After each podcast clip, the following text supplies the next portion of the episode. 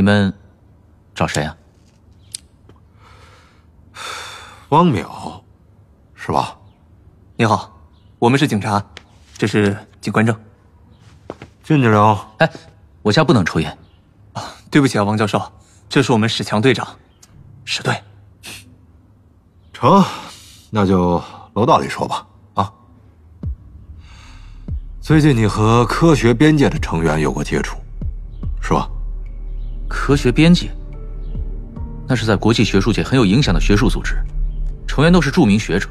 这样一个合法的学术组织，我怎么就不能接触了？你看你这人，我们说他不合法了吗？啊，我们说不让你接触了吗？那好，这属于个人隐私，我没必要回答你们的问题。还什么都成隐私了？哎，我说啊，像你这样的著名学者。总该对公共安全负责吧？我有权不回答，你请便吧。你等等，你给他地址和电话，下午去一趟。你干什么呀你？史队，你说，王教授，请别误会啊。史队长的意思是我们下午啊有个重要会议，要请几位学者和专家来参加。首长啊，让我们专程过来请您的。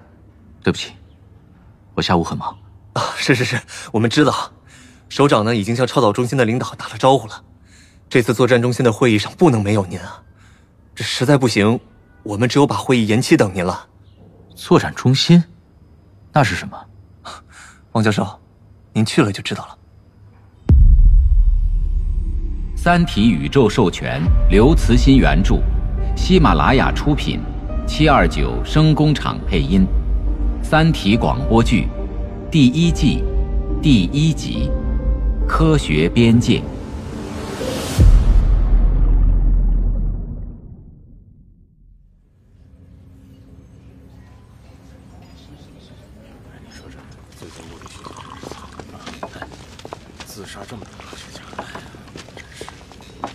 王教授，这位是陆军少将常伟思将军，就是他请您来的。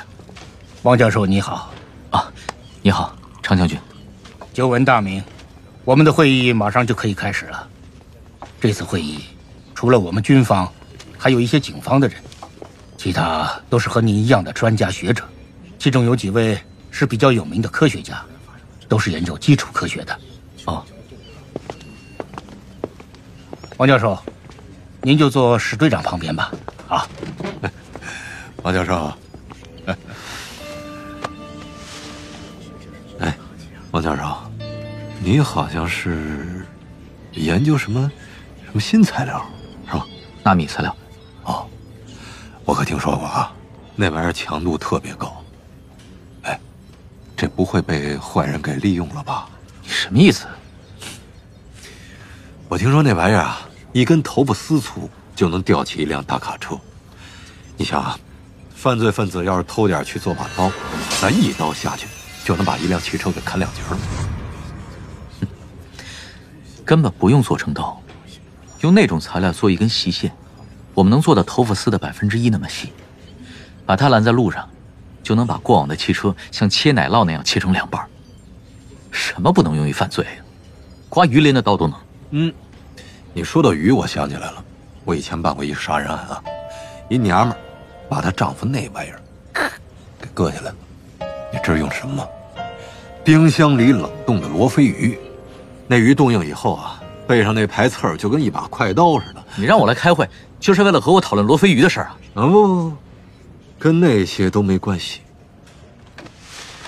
我跟你说，别给那帮家伙好脸儿，他们歧视咱们，只想从咱们这儿套情报，什么都不告咱们。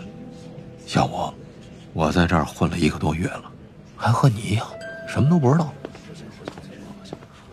同志们。刚刚把资料都发给大家了，现在开始开会。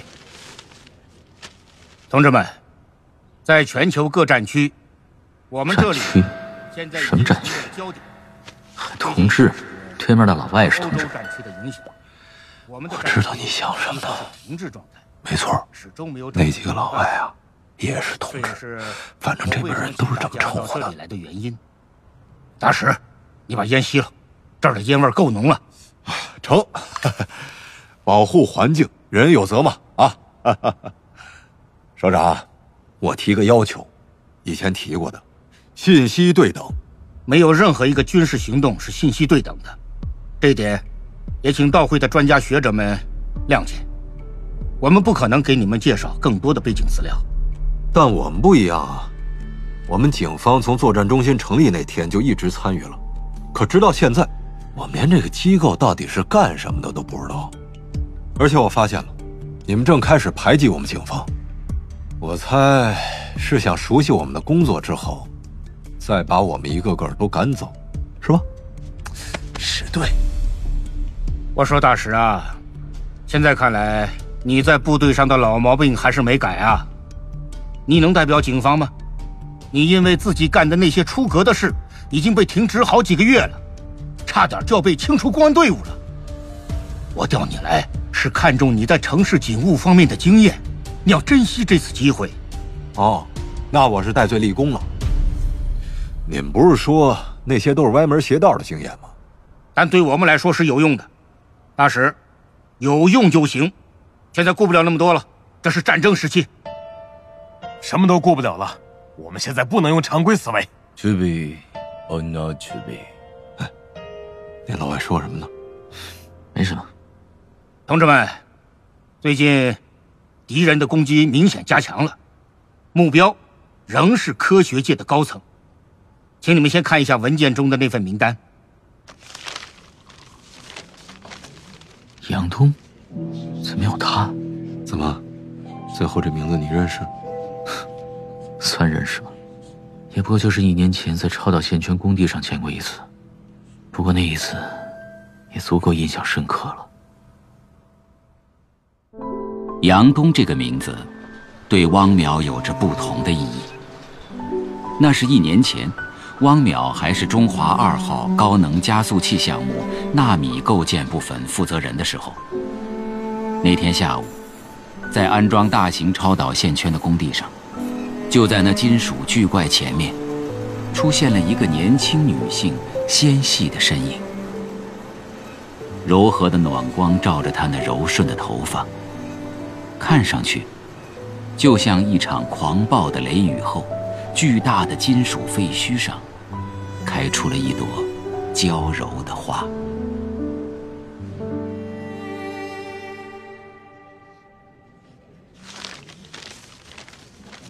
汪教授，看到这份名单，你有什么印象？啊，我只知道其中的三个人，都是物理学最前沿的著名学者。没错，但名单上的这些物理学家，在不到两个月的时间里。都相继自杀了，是，什么时候的事儿？我说了，在不到两个月的时间里。你是指最后一位杨东吧？他是最后一个自杀的，就在前天晚上，服用了过量的安眠药，死得很顺利，没有痛苦。为什么呀？现在能肯定的只有一点。促使他们自杀的原因是相同的，但原因本身，在这里很难说清楚，也可能对我们这些非专业人士根本就说不清楚。文件里附加了他们遗书的部分内容，各位会后可以仔细看一看。丁义博士，你能把杨东的遗书给汪教授看一下吗？他的最简短，也最有概括性。啊，给，谢谢。他是杨东的男朋友。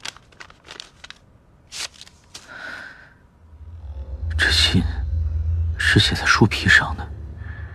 一切的一切都导向这样一个结果：物理学从来就没有存在过，将来也不会存在。我知道自己这样做是不负责任的，但别无选择。物理学不存在。有一些相关的具体信息与三台新的高能加速器的实验结果有关。这三台加速器都是在世界上刚刚建成的，实验结果很专业，我们就不在这里讨论了。我们首先要调查的是科学边界学会。联合国教科文组织将2005年定为世界物理年，这个科学边界学会就是在那一年的各种活动中逐渐诞生的。它是一个松散的国际性学术组织。丁博士，您是理论物理专业的，能进一步介绍一下它的情况吗？啊其实我与科学边界没有任何直接联系，不过这个组织在学术界很有名。没记错的话，它的宗旨简单说，就是想用科学的方法找出科学的局限性。科学的局限性，对。他们一直想确定科学对自然界的认知在深度和精度上是否存在一条底线，也就是说，底线之下是科学进入不了的。一群科学家为什么突然想成立这么个组织呢？因为从上个世纪下半叶以来，物理学家们发现，物理学古典理论中的简洁有力渐渐消失了。简洁有力？嗯，比方说，理论图像变得越来越复杂，越来越模糊和不确定，实验验证也越来越难，物理学的前沿探索遇到了很大的障碍和困难，就好像是触碰到了一条底线。成立科学边界，就是想开辟一条新的思维途径，并且确定一下那个底线到底在不在。嗯，明白了。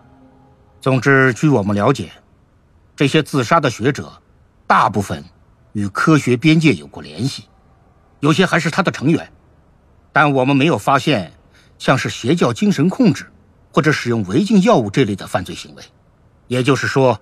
即使科学边界对那些学者产生过影响，也是通过合法的学术交流途径。王教授，他们最近与您有过联系，我们想了解一下情况。对，包括联系人的姓名、见面地点和时间，还有谈话内容。如果交换过文字资料，大师，不知上没人把你当哑巴。成，我不说了。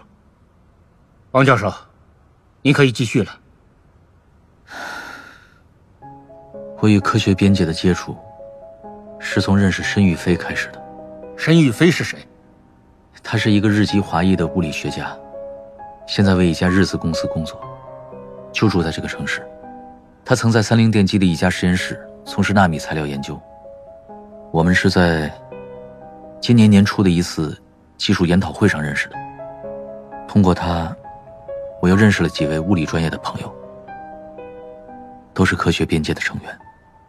国内国外的都有，你们有过交流吗？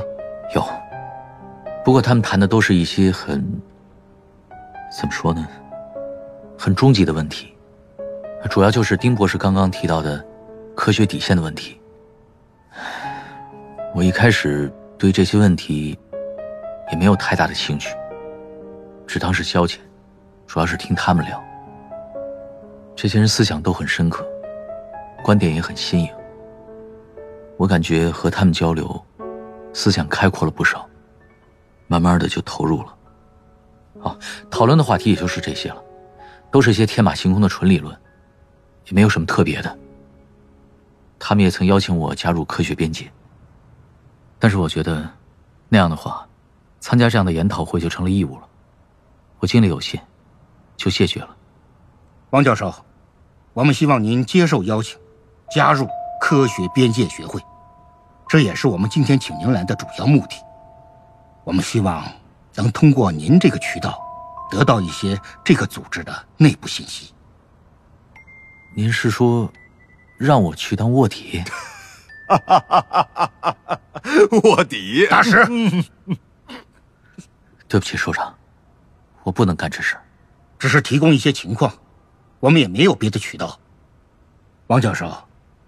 你也知道，科学边界里面都是一些顶尖的学者，调查它不仅敏感，而且很复杂，我们真的是如履薄冰。如果没有知识界的帮助，我们寸步难行，所以才提出这个唐突的要求，希望您能够理解。不过，我们也尊重您的意愿，如果不同意，我们也是能够理解的。主要是我工作很忙。也没有时间。那好吧，王教授，我们就不再耽误您的时间了。谢谢您能来参加这次会议。哦，那我就告辞了。哎，这样挺好啊！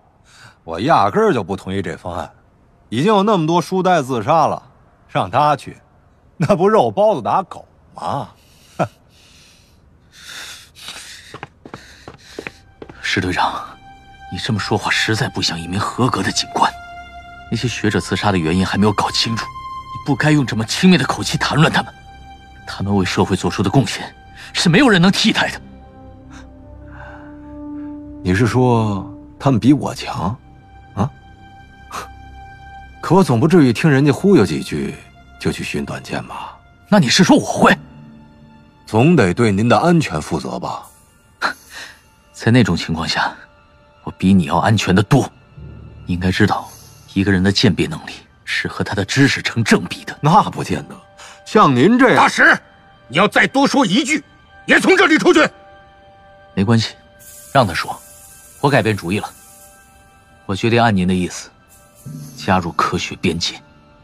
不错，进去以后啊，机灵点有些事儿顺手就能做了，比如瞄一眼他们的电脑。寄个邮件地址啊，或者网址什么的啊。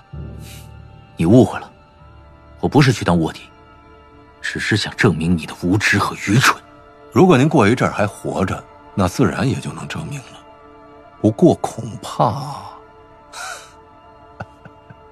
我当然会一直活下去。嗯，但是实在不想再见到你这号人了。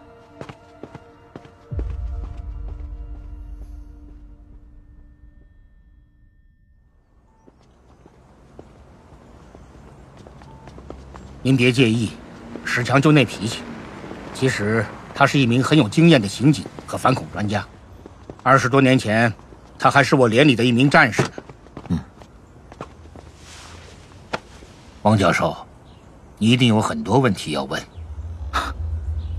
是啊，常将军，刚才您说的那些，与军方有什么关系呢？战争和军方当然有关系，可战争在哪儿呢？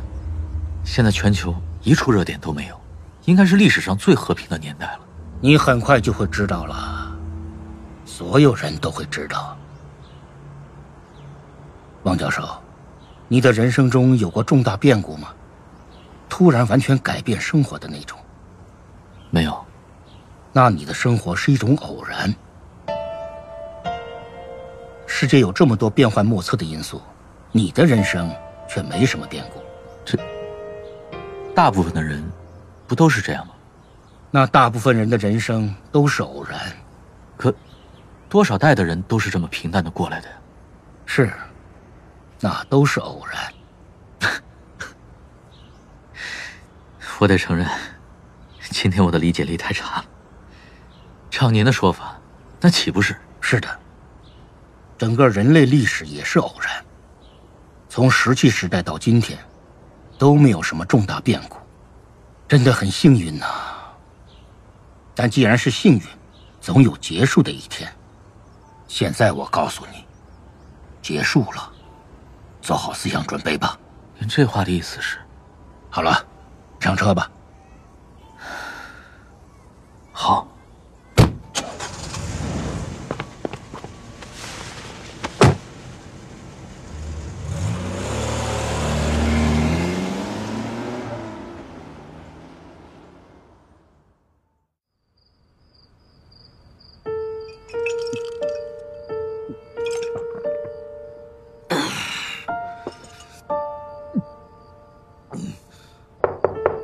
进，没锁。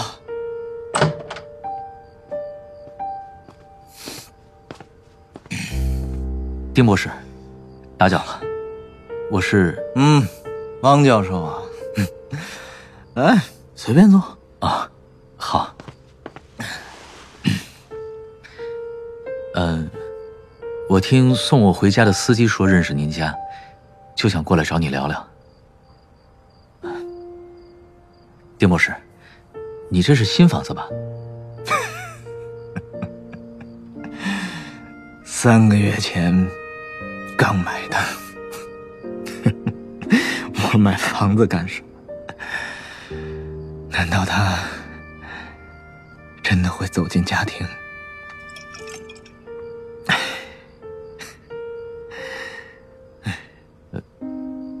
您和杨东他，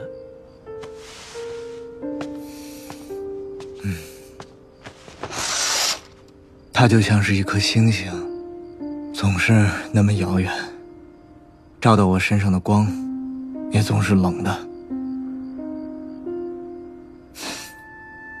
王教授，你是对的，别和军方和警方搅在一起，一群自以为是的白痴。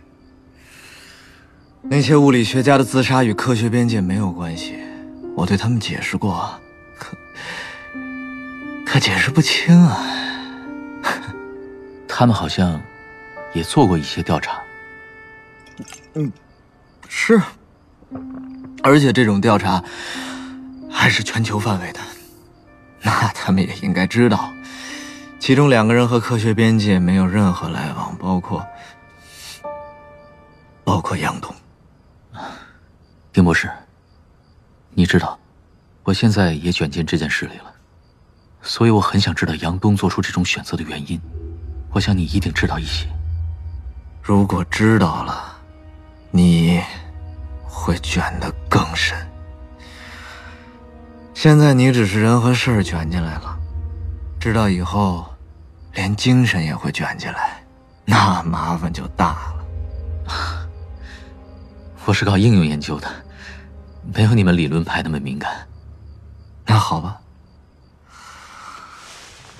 打过台球吗？啊，上学时随便玩过几下。我和杨东都很喜欢打台球，所以才给这家里先安了那个台球桌。因为台球让我们想到加速器中的粒子碰撞。走，咱们开一盘。王教授，你能把黑球打进去吗？你把黑球就放在洞边，白球又离它那么近，谁都能把。试试。能，我没说错吧？很好。那我们把球桌搬到客厅窗户角那儿，干什么？待会儿你就知道了。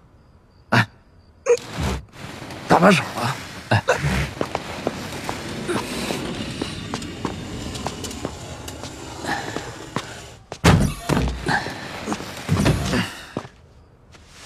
现在我还是这么放，这次还能打进去吗？当然了，打吧。你看，一样能进。好，我们再把球桌搬到另外那个角那儿啊。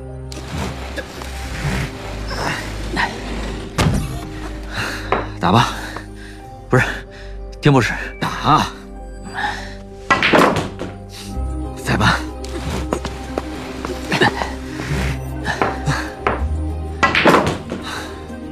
现在把这桌子搬回原位。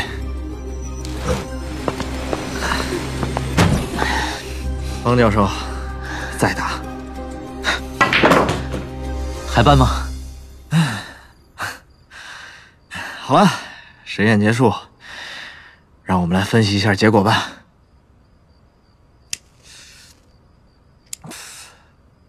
我们总共进行了五次实验，其中四次在不同的空间位置和不同的时间，两次在同一个空间位置，但时间不同。您不对结果震惊吗？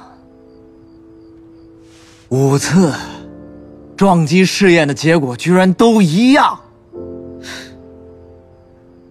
怎么会不一样？你到底想表达什么，王淼？你用物理学语言对这个难以置信的结果做个解释。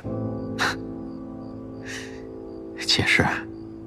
这有什么好解释的？这五次实验，两个球的质量没有变化，所处的位置也没有变化，白球撞击黑球的速度向量也基本没有变化，因而。两球之间的动量交换也没有变化，所以五次实验中，黑球当然都被击到洞里了。嗯，不错不错，我们应该庆祝一下。酒就不必了，丁博士。我不明白，你你到底要庆祝什么？庆祝我们发现了一个伟大的定律啊！物理规律在时间和空间上是均匀的。人类历史上的所有物理学理论，从阿基米德原理到弦论，以致人类迄今为止的一切科学发现和思想成果，都是这个伟大定律的副产品。与我们相比，爱因斯坦和霍金才是搞应用的俗人。我还是不明白，你想表达什么？没关系，没关系。你可以想象另一种结果：第一次，白球将黑球撞进洞；第二次，黑球走偏了；第三次，黑球。飞上天花板；第四次，黑球像受惊的麻雀在房间里乱飞，最后 钻进了您的衣袋。第五次，黑球以接近光速的速度飞出，把台球桌沿撞出一个缺口，击穿了墙壁，然后飞出地球，飞出太阳系。这时您怎么想？这事真的发生了，是吗？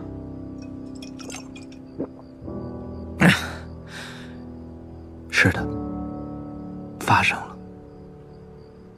这些年，那些搞基础理论研究的，造了三个昂贵的台球桌，一个在北美，一个在欧洲，还有一个你当然知道，在中国联想。你们纳米中心可是从那里赚了不少钱。你说的台球桌，就是指那三台高能加速器？对，这些高能加速器把实验当中粒子对撞的能量提高了一个数量级，这是人类以前从没达到过的。在新的对撞能级下，同样的粒子，同样的撞击能量，一切实验条件都相同，但是结果全都不一样。不但在不同的加速度上不一样，在同一加速器不同时间的试验中也不一样。所以，物理学家们慌了。这意味着什么呢？你说呢？虽说我是搞纳米的，但对物质微观结构的了解。和你们比起来要浅好几个层次，所以想请教一下。嗯，这意味着物理规律在时间和空间上是不均匀的。什么意思？往下您应该能推论出来了吧？那个将军都想出来了。哼，他是个聪明人。意味着宇宙普世的物理规律不存在，那物理学？也不存在了。物理学从来就没有存在过，将来也不会存在。我知道自己这样做是不负责任的，但别无选择。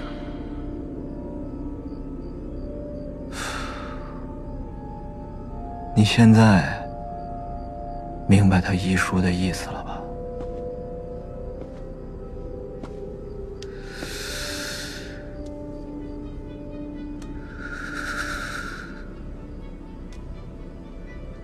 这对一个前沿理论的探索者来说，确实是个灾难。在理论物理这个领域，要想有所建树，就需要一种宗教般的执着。可这也很容易把人引向深渊呢。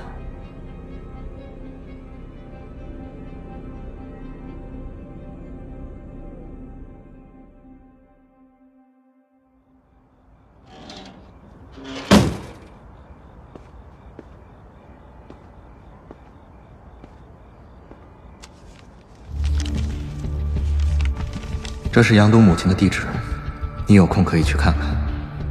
杨东一直和她住在一起，女儿是他生活的全部。现在老太太就一个人了，很可怜。丁一，你知道的显然比我多，就不能再多透露一点吗？你真的相信物理规律在时空上不均匀？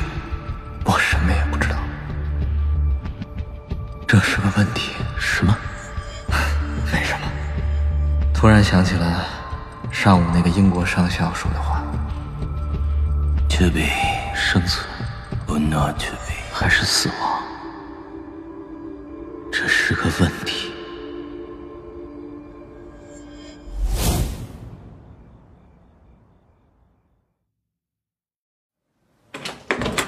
我走了啊。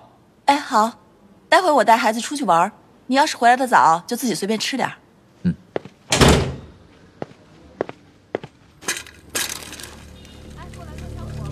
周末一早，摄影爱好者汪淼带上相机，骑着自行车出去了。他喜欢在城市里随意乱转，捕捉灵感，并且只用黑白胶片摄影。只不过今天，汪淼的感觉有些异样。在刚过去的那一夜，那两颗台球一直占据着他长长的梦境。一切试验条件都相同，但是结果全都不一样。难道物质的本源真的无规律吗？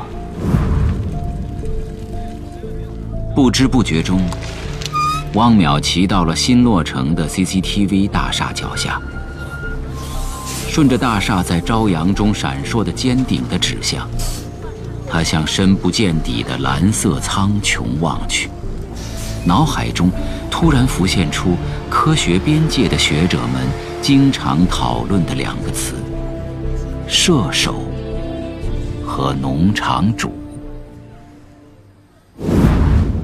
申宇飞博士，我听那些学者们总是提到 S.F，是科幻的意思吗？不是，那是射手和农场主两个词的缩写。射手和农场主，什么意思？它源自两个假说。射手假说说的是有一名神枪手，在一个靶子上每隔十厘米打一个洞。如果这个靶子的平面上生活着一种二维智能生物，他们中的科学家在对自己的宇宙进行观察后，就会发现一个伟大的定律，也就是宇宙每隔十厘米必然会有一个洞。这种生物会把神枪手的随意行为看成自己宇宙中的铁律。哦，农场主甲说说的是一个农场里有一群火鸡。农场主每天中午十一点来给他们喂食。火鸡中如果有一名科学家的话，他通过将近一年的观察，也会宣称自己发现了宇宙中的伟大定律，那就是每天上午十一点就有食物降临。他在感恩节的早晨向火鸡们公布了这个定律，但这天上午十一点，食物并没有降临。农场主进来，把他们都捉去给杀了。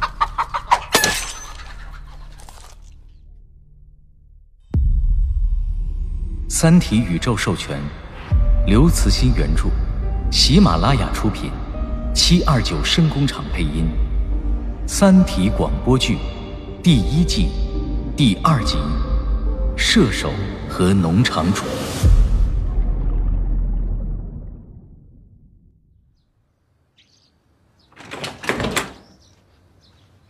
我回来了。嗯娘俩还没回来呢，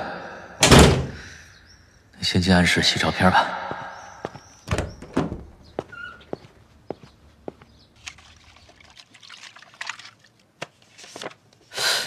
嗯，照片上这些像日期一样的数字是怎么回事？难道是胶卷上的？不可能啊！八八年的徕卡 M 二没这功能啊！王淼马上回到冲洗室，重新查看每张底片。很快发现，这些数字竟然能够自动的适应背景。如果背景是黑色，数字则为白色；如果背景是白色，数字则是黑色。王淼很快看明白了，这是以小时、分、秒为单位的计时。而且两张照片上计时的差值，与他们实际拍摄的时间间隔是一致的。这是倒计时，从一千两百小时开始，到现在还剩一千一百九十四小时，他不会一直在继续吧？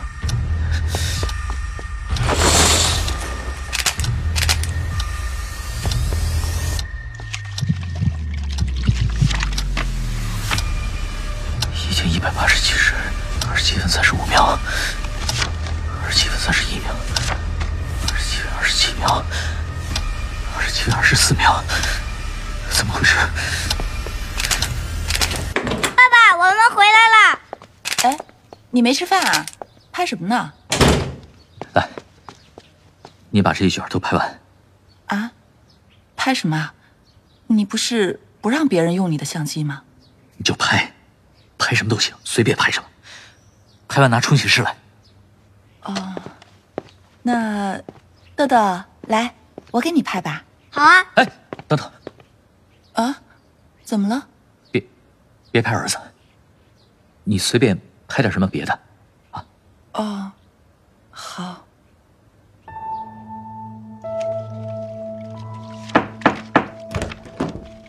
给，拍好了。给我。老公，你没事吧？没事，你先去做饭吧。啊。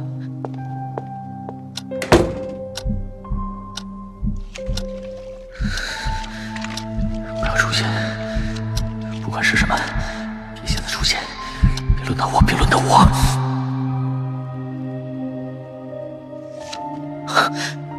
没有了，倒计时没有了。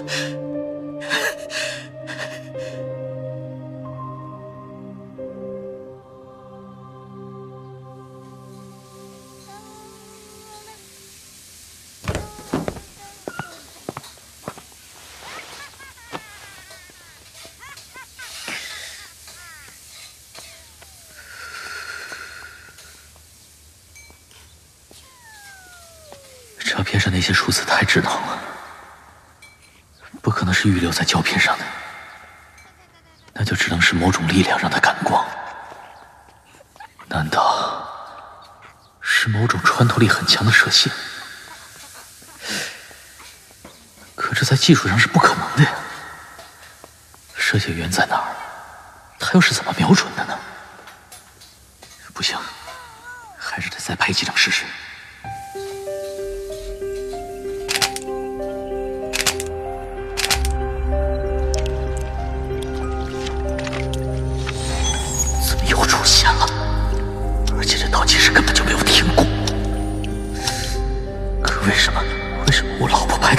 出现？哎，要吃饭了，你去哪儿啊？可比张教授家。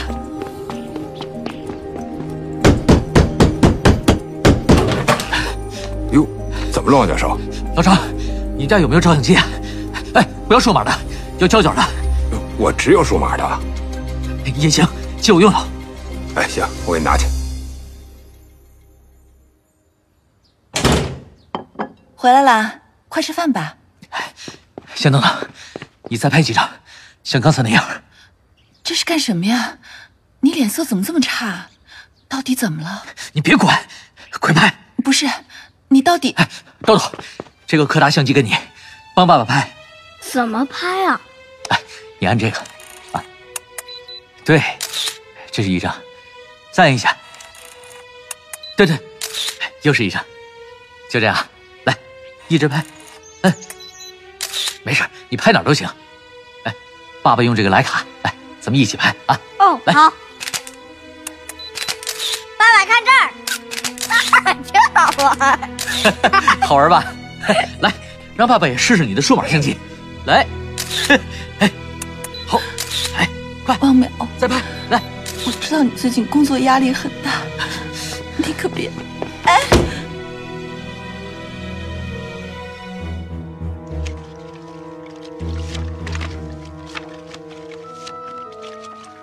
照片洗出来了，幽灵倒计时仍在继续，而且汪淼还得出了一个更加诡异的结果：用不同相机和不同胶卷拍摄，别人拍出的都正常，幽灵倒计时只会在他拍摄的照片上出现。直觉告诉他，这件事已经超出了技术之外，他必须找个人问问。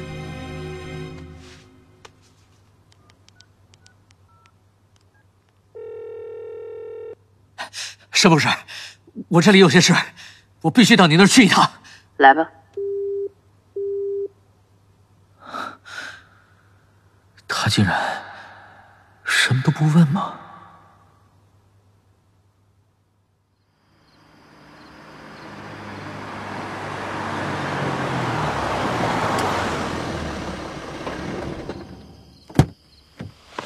他住这么气派的别墅。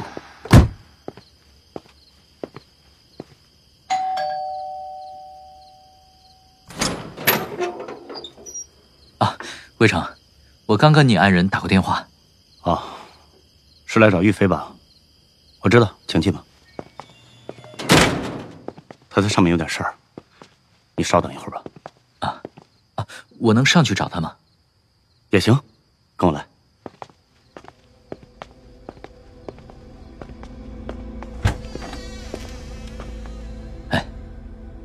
他这是在玩微装剧的体感游戏啊。Three Body，三体。对，玉飞，来客人了。哦。啊，沈博士，打扰了。今天我之所以过来，是因为发生了一件我没法解释的事。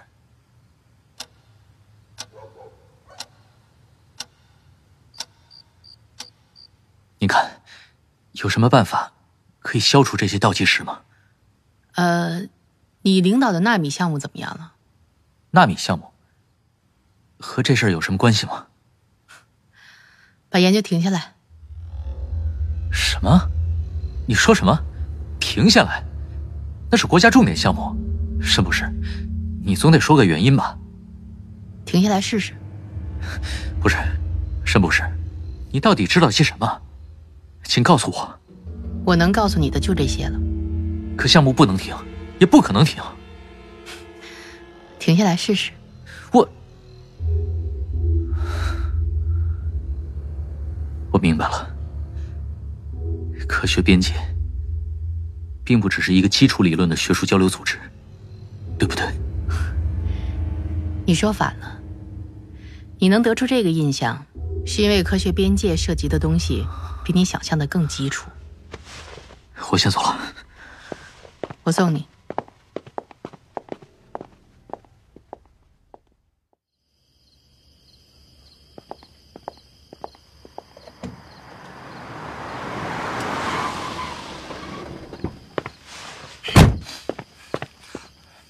魏成在吗？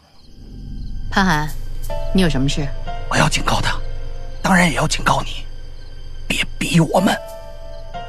申博士，这是怎么了？走吧，没事儿。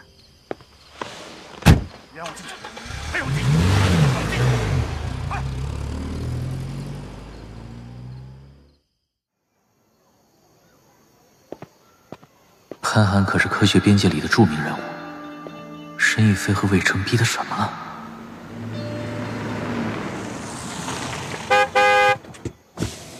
嗯，汪教授，史强，还成，没忘了我啊？哎，我说汪院士，这两天过怎么样啊？啊，你跟踪我？别误会，真想跟踪你啊，我直接开过去不就完了吗？打个招呼还被你当成驴肝肺了。哎，我说，那边看到什么信息没有？咱俩交流交流。我说过，我和你们没有关系了，以后请不要跟踪我。得，好像我愿意挣这两亿玩外勤费似的，球赛都给我耽误了。好了。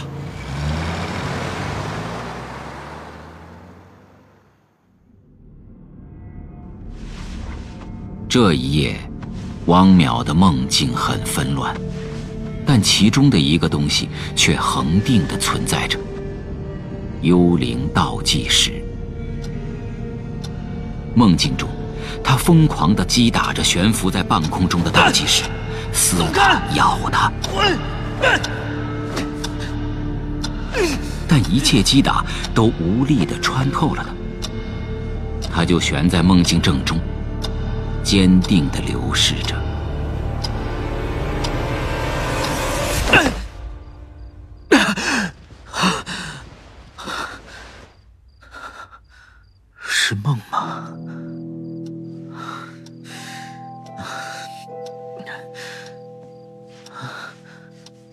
怎么还能看到倒计时？我醒了呀！不，不！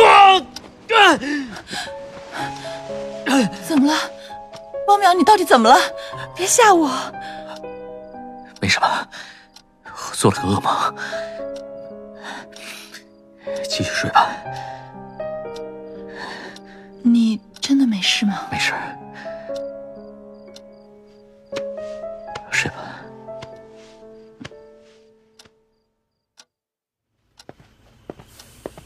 王总，没事吧？听说您上午看病去了。哦，没事。哎，眼睛有点不舒服，大夫说是飞蚊症，很常见的眼病。最近太累了吧？您要多注意休息。这人啊，就和机器一样，运行越久，毛病越多。啊，您看，这是刚刚反映黑箱的故障数据，又出故障了。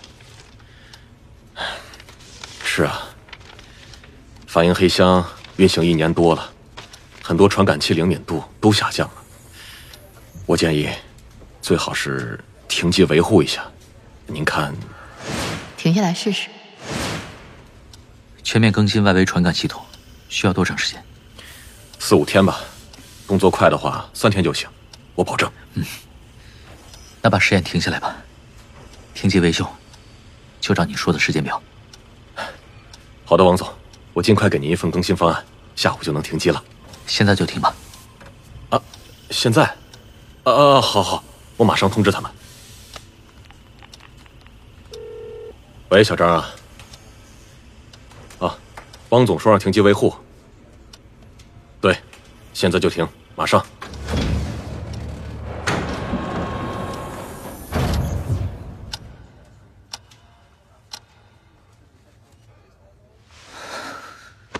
哎，汪总，您怎么了？没事儿。系统更新是设备部的事儿，你们实验组的人好好休息几天吧。这阵子大家都辛苦了，你先去吧。哎，好，那您也回家好好休息一下吧。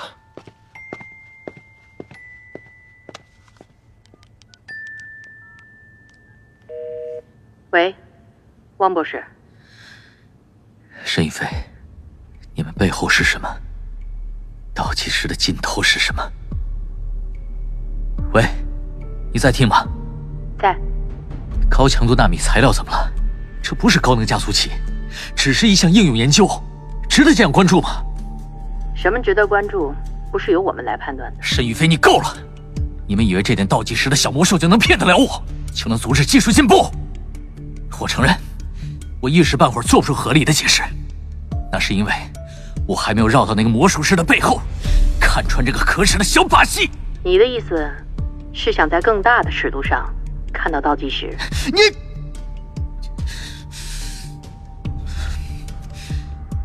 大尺度又怎么样？除非你的尺度搞得比太阳还要大。问题是你能承受得了吗？我们是朋友，我想帮你，不想你走杨东的路。什么意思？你旁边有能上网的电脑吗？有。看手机信息，进入这个网址。好。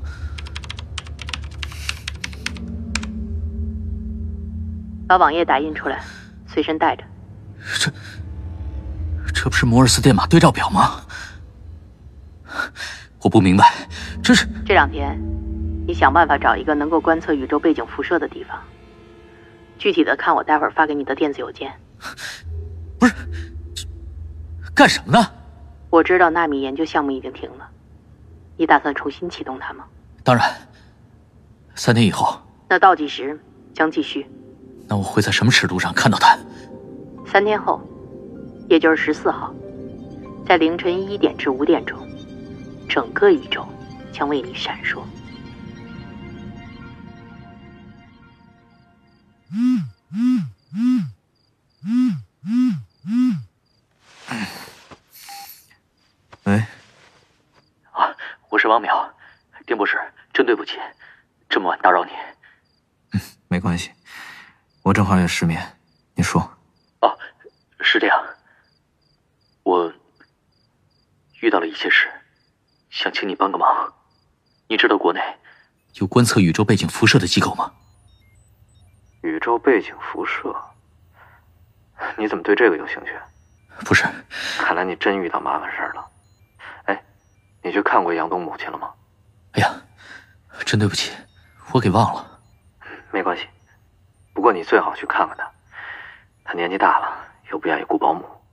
哦，宇宙背景辐射的事儿，你正好可以去问问他老人家。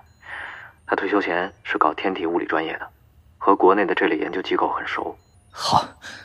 我明天就过去。嗯，那先谢谢了。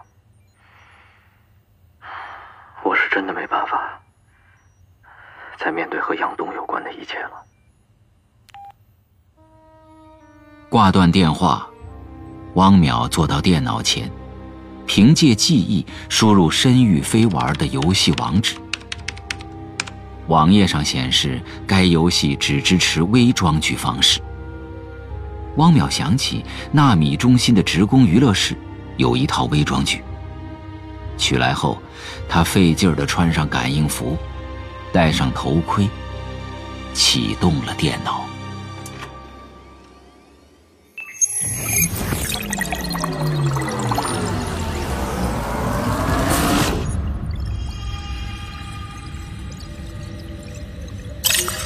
欢迎进入三体世界。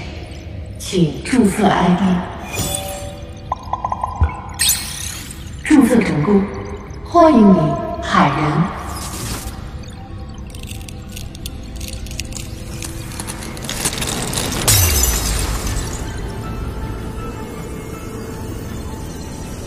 汪淼置身于一片黎明之际的暗褐色荒原。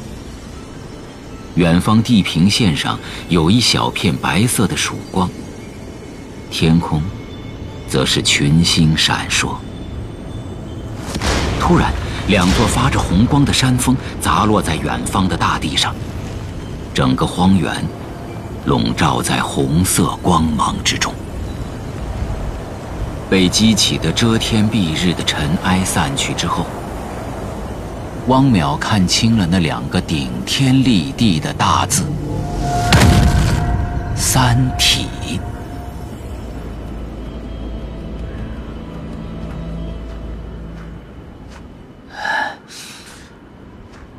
好冷啊！接下来该去哪儿呢？嗯，前面有两个人。喂，喂，等等！等等，你们好。他们怎么穿的这么破？这身上裹的是兽皮吗？冷啊！哎，是啊，真冷。哎，请问这是哪儿啊？这是战国时代，我是周文王。周文王不是战国时代的人吧？他一直活到现在呢，纣王也活着。你好，我是周文王的追随者。啊，呃，我是海人。嗯，周文王，你背的箱子里是什么呀？啊，是沙漏，给你看看。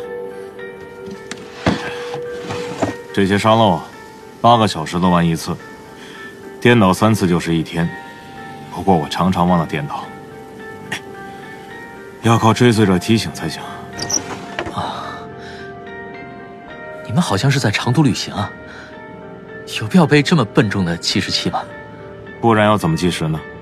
你拿个小型日晷多方便啊！或者只看太阳，也能知道大概的时间。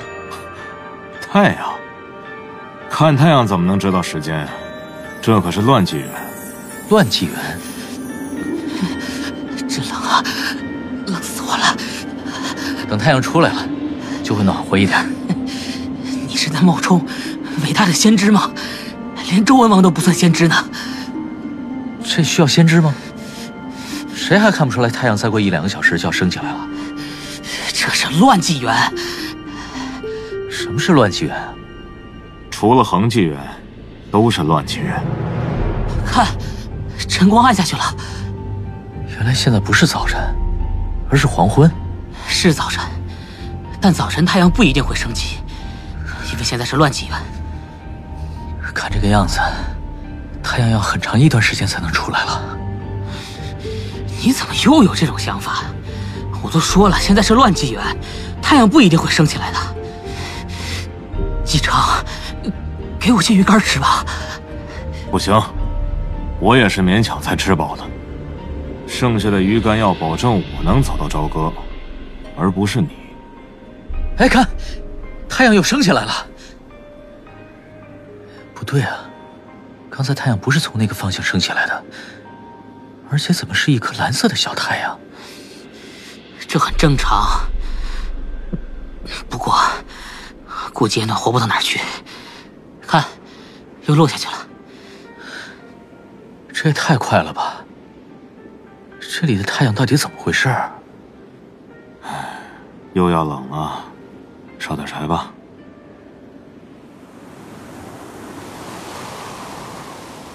要我说，烧些脱水者火才旺呢。住嘴！那是纣王干的事儿。反正路上散落的那些脱水者也泡不活了，都破成那样了。如果你的理论能行，别说烧一些，吃一些都成。胡说！我们是学者。哎，是是是，学者，学者。篝火燃尽后，三人继续赶路。由于他们之间交谈很少，系统加快了游戏时间的流逝速度。转眼间两天过去了，太阳一次都没有升起过。看来太阳不会出来了。你又冒充伟大的先知了，都跟你说了多少次了？这是乱纪元。哎，你们看，太阳！不好，快找个阴凉地躲起来！哎，怎么了？太阳出来不好吗？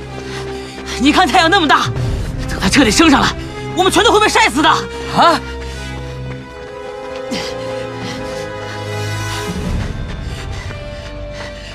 刚刚让汪淼感到一丝温暖的太阳，此时充满天空。汪淼他们躲在一处低矮的岩石后面，脚下的冻土迅速融化，泥泞一片，热浪滚滚。当大太阳升到头顶正上方时，三人用兽皮蒙住头，强光仍旧如利剑一般从所有缝隙和孔洞中射进来。三人绕着岩石，挪到另一边，躲进那边刚刚出现的阴影中。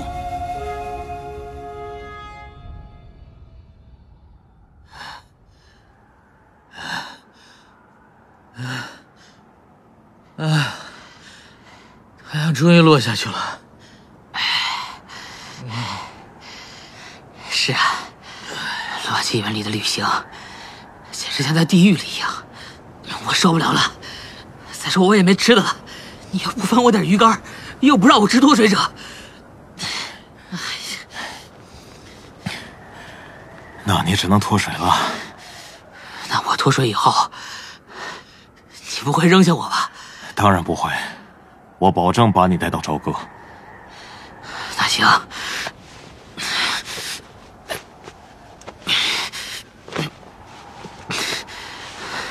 衣服帮我收好。嗯。土挺软，就躺这儿吧。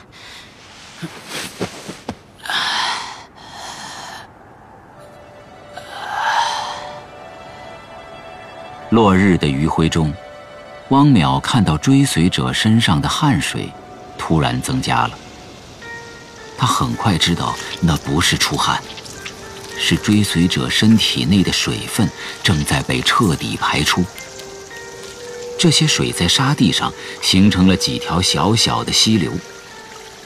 追随者的整个躯体像一根融化的蜡烛一般在变软变薄。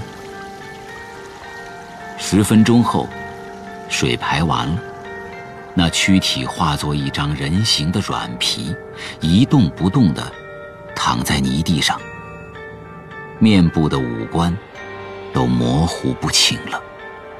他。死了吗？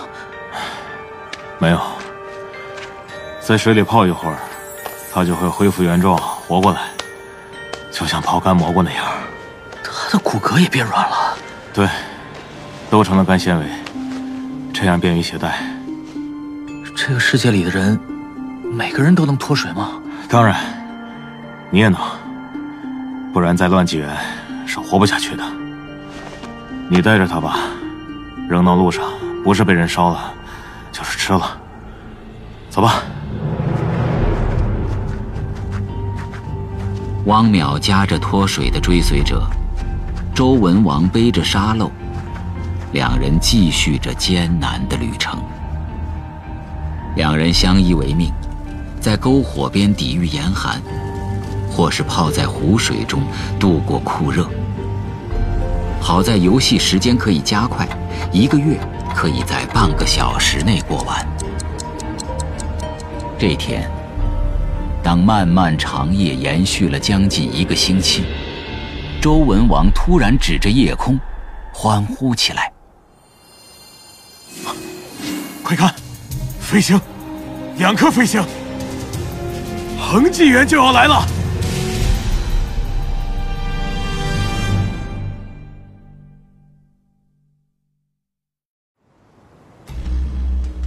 快看，飞星，两颗飞星，恒纪元就要来了。汪淼之前就注意到了那种奇怪的天体，它比星星大，能显出乒乓球大小的圆盘形状，运行速度很快，肉眼能明显的看到它在星空中移动。只是这一次，出现了两个。那种星星我们以前看到过呀。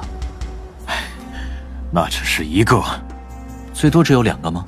不，有时候会有三个，但不会再多了。那三颗飞星出现，是不是预示着更美好的机缘？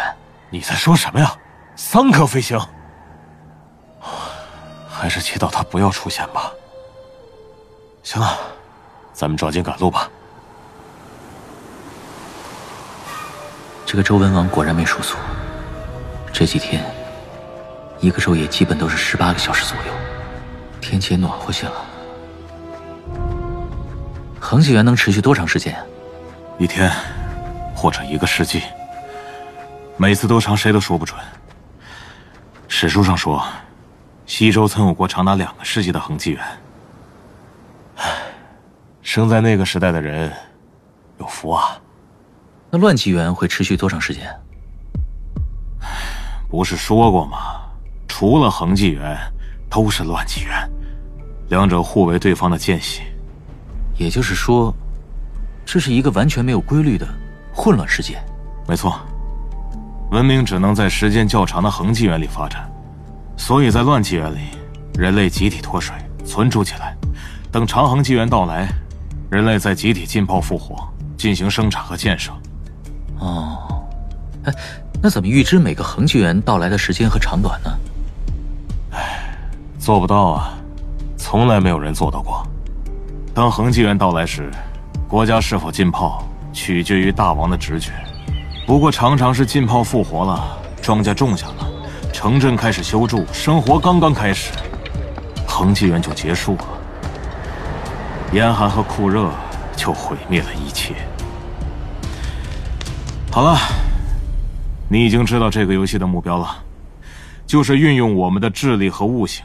分析研究各种现象，掌握太阳运行的规律，咱们文明的生存就维系于此了。但在我看来，太阳运行根本就没有规律啊。那是因为你没有悟出世界的本源。你悟出来了？是啊，这就是我去朝歌的目的。我将为纣王献上一份精确的万年历。可是这一路上，没看出你有这种能力啊。那是因为对太阳运行规律的预测，只能在朝歌做出。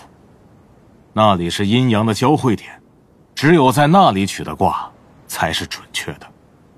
《三体》宇宙授权，刘慈欣原著，喜马拉雅出品，七二九声工厂配音，《三体》广播剧第一季第三集，叶文洁。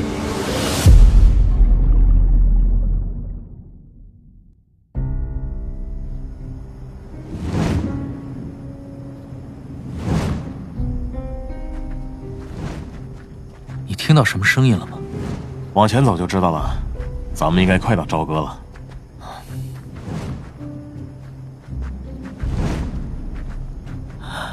老天哪，那些是单摆吗？嗯，这得有十几层楼高了吧？他们是怎么动起来的？总不能是靠电吧？你看他们下面，不是有士兵在拉吗？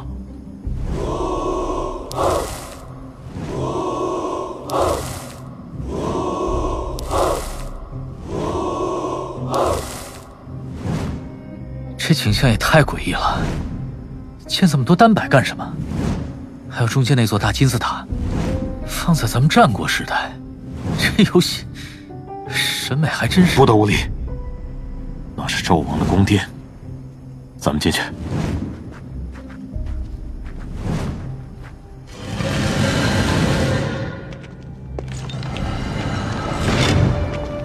这里隧道很长，墙壁极厚，只有这样才能避开乱纪元的严寒和酷热，让纣王在乱纪元能一直醒着。啊，还要走多久啊？隧道尽头便是。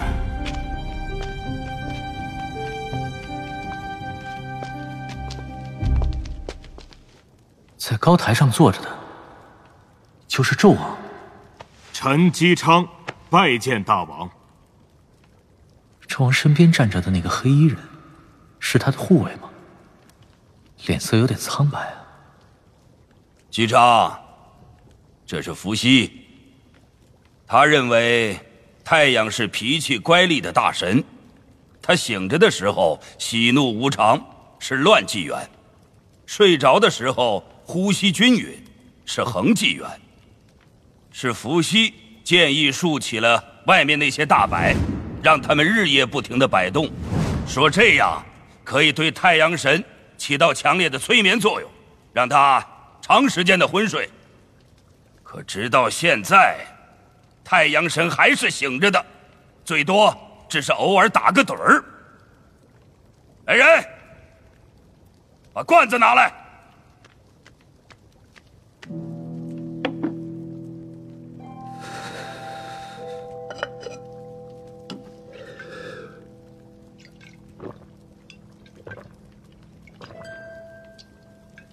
他喝的是什么呀？调味料。为什么要喝调味料？啊？怎么还把调料倒身上了？哎，看见那边角落里的青铜大鼎了吗？里面的水快烧开了。什么意思？难道他？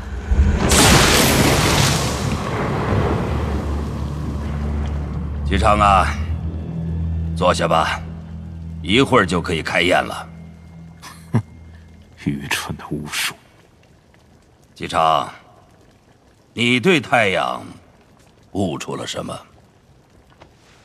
回大王，太阳并不是大神，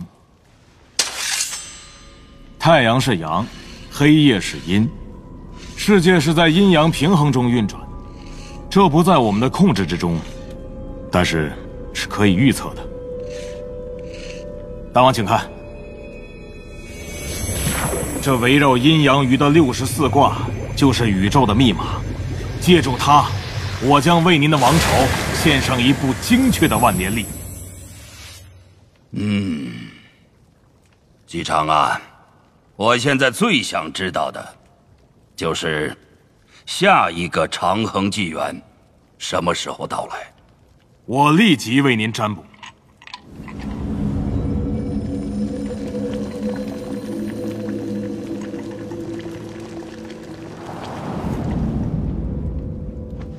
大王，接下来将是一段为期四十一天的乱纪元，然后将出现为期五天的恒纪元，紧接着是为期二十三天的乱纪元和为期十八天的恒纪元，然后是为期八天的乱纪元。等这段乱纪元结束以后，大王，您所期待的长恒纪元就到来了。这个恒纪元。将持续三年零九个月，期间气候温暖，是一个黄金纪元。嗯，那我们就先证实一下你前面的预测。游戏时间加快了，周文王的沙漏几秒钟就翻动一次。乱纪元与恒纪元的交替，和周文王的预测相当吻合。当最后一段为期八天的乱纪元结束后，预言中的长恒纪元开始了。二十天过去了，恒纪元依然稳定。嗯，哈哈哈姬昌啊，我将为你竖一座丰碑，比这宫殿还大的丰碑。谢大王，我的大王。让您的王朝苏醒吧，繁荣吧！进炮！进炮！进炮！这些士兵要去哪儿啊？去那边的干仓，那是存储脱水人的大型仓库。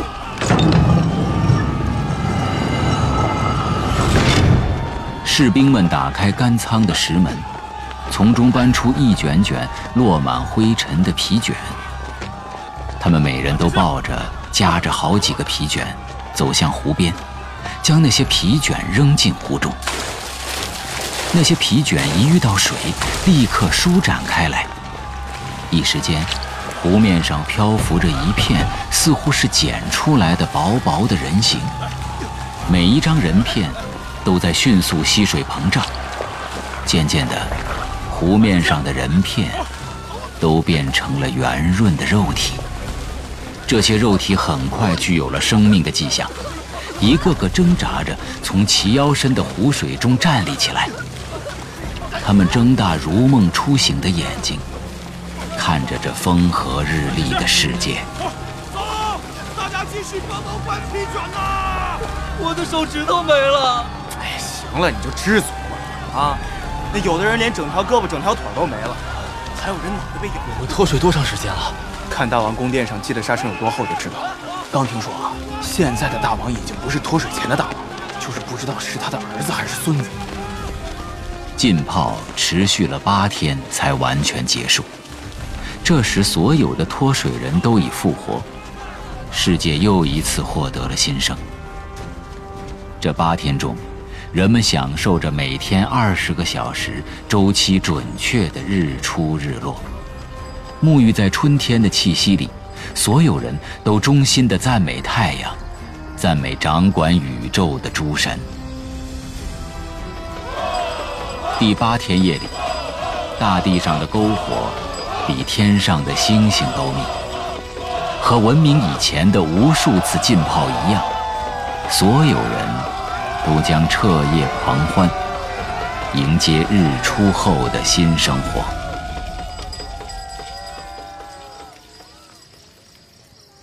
然而，太阳再也没有升起来过。各种计时器都表明日出的时间已过，但各个方向的地平线仍是漆黑一片。又过了十个小时。仍旧没有太阳的影子。一天过去了，无边的夜在继续着。两天过去了，寒冷像一只巨掌，在暗夜中压向大地。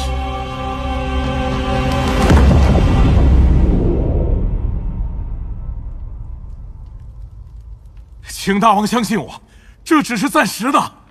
我看到了宇宙中的阳在聚集，太阳就要升起来了，恒纪元和春天将会继续。唉，还是把鼎烧上吧。大王，大王，天上，天上有三颗飞星。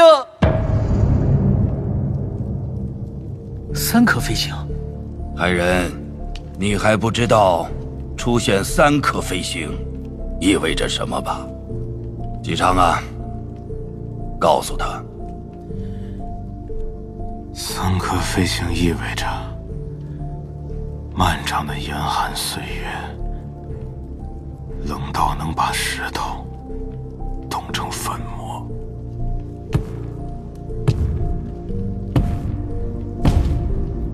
脱水！脱水！脱水！哎，快跟上！把脱水的人赶到赶仓，快点！好嘞，好嘞，走走走走走！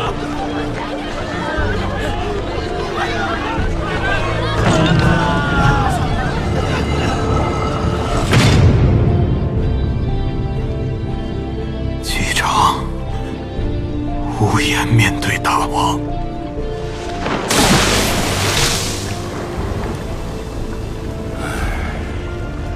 用文火，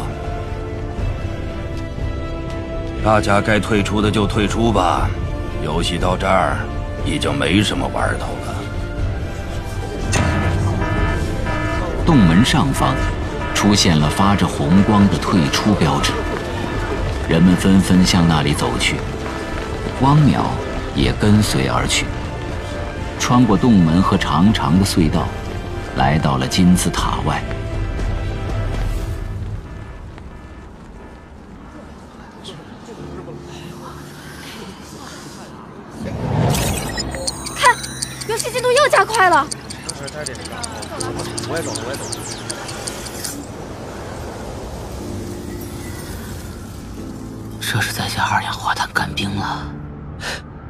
周文王的追随者，不提他了，快点出吧。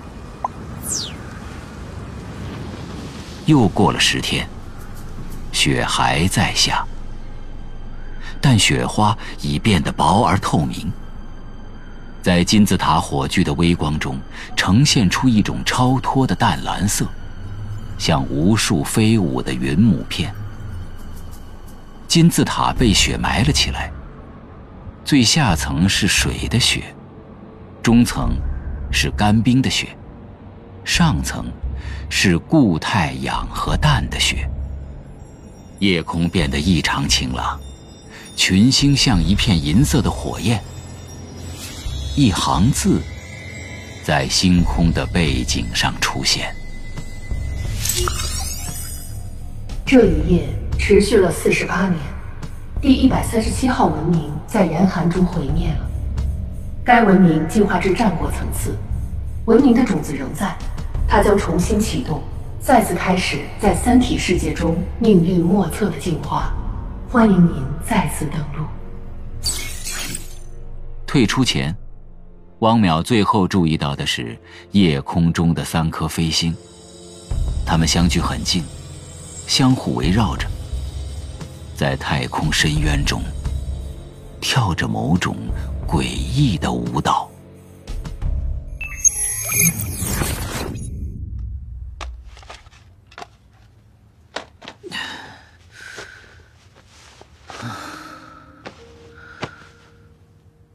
为什么《三体》游戏里的世界，日出日落是完全没有规律的呢？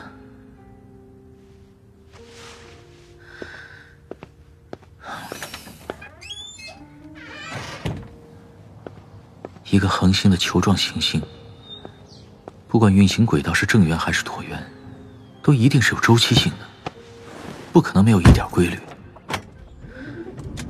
一颗飞星，两颗飞星，三颗飞星。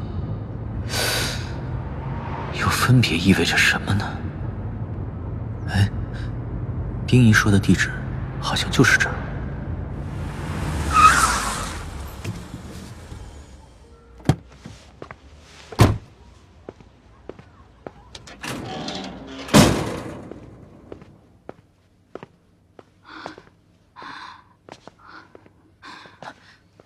阿姨，我来帮您提篮子吧。哎呦，谢谢你啊！没事儿。哎，您家住几楼啊？三楼，上去就是了。三楼。您是杨东的母亲，叶文洁老师吗？是啊，你是？哦，我叫汪淼，是杨东的朋友，来看看您。哦，好，那那那快请进。哎。来来，屋里坐吧。啊，奶奶，奶奶回来了。哎，回来了，回来了啊！哦，嗯，他们都是邻居家的孩子，父母周末加班，他们就到我这儿来玩了。楠楠、洋洋，中午咱们吃鱼和烧茄子好不好啊？好啊，好啊。好嘞。那你们乖乖的啊，奶奶陪叔叔聊会儿天儿，待会儿就给你们做饭啊。嗯，好。嗯，乖啊啊，嗯，小汪啊，我先去把菜泡上，你可以先到东东的房间里看看。哦，好。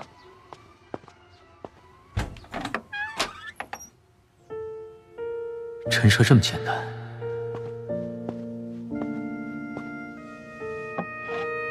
这张他和叶老师的合影，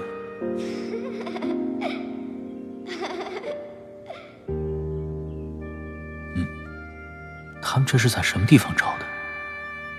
天上那些网格形状的东西，这会不会是抛物面天线，或者类似的东西呢？嗯，这个本子皮是树皮做的。杨东的画皮本啊，你看吧，那是东东小时候的画。啊，好，画的这些线条这么乱，就像是想发泄什么，但是发泄不出来。三岁的小孩子怎么会这样？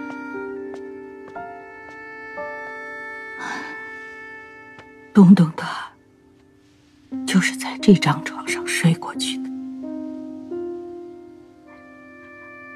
叶老师，您节哀。我对东东的教育有些不知深浅，让他太早接触了那些太抽象、太终极的东西。或许是他自己感兴趣。是啊，他第一次对那些抽象的理论感兴趣的时候，我就告诉他，那个世界，女人是很难进入的。可是，居里夫人不是进入了吗？傻孩子，居里夫人根本没有进入，她的成功，只是源于勤奋和执着，没有她。那些工作别人也会完成，倒是像吴建雄这样的女人，还比他走得远些。但那真的不是女人的世界。嗯，为什么？因为女人的思维方式和男人不同啊。是说，女人的思维比男人低一些吗？这没有高下之分。男人和女人对世界来说。都是必不可少的。嗯，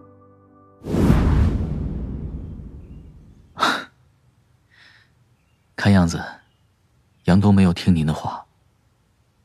是，但我后来也发现他身上有一些特殊的东西，比如说，给他讲一个公式，别的孩子会说，这公式真巧妙，可他却说，这公式真好看。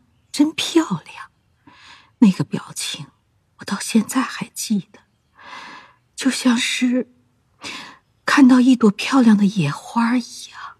嗯。还有，他爸爸留下了一堆唱片，他听来听去，最后选了一张巴赫的，反复听。那曲子对孩子来说，尤其是女孩子来说，是最不可能入迷的音乐了。会不会是随便挑的？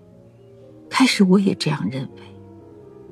但我问他听的感受，他说他看到了一个巨人，在大地上搭起一座好大好复杂的房子。那个巨人就这么一点一点的搭着，乐曲完了，大房子也就搭完了。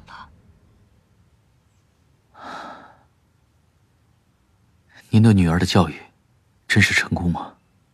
不，是失败呀。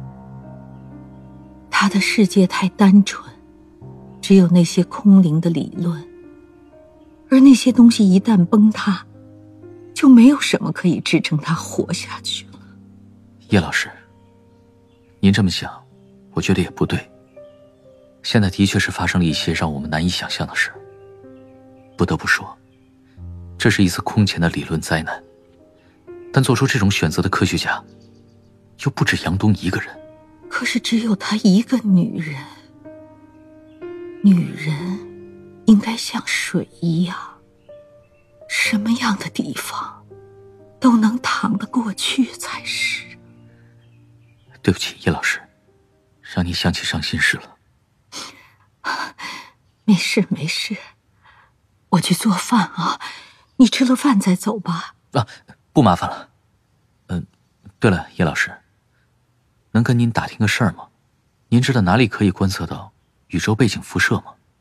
哦，这个呀，国内目前有两个地方在做，一个在乌鲁木齐，另一个很近，就在北京郊区。那里有个射电天文观测基地。北京这个基地虽然只是接收卫星数据。不过数据更准确和全面一些。哦，那儿有我的一个学生，我帮你联系一下吧。好，麻烦您了。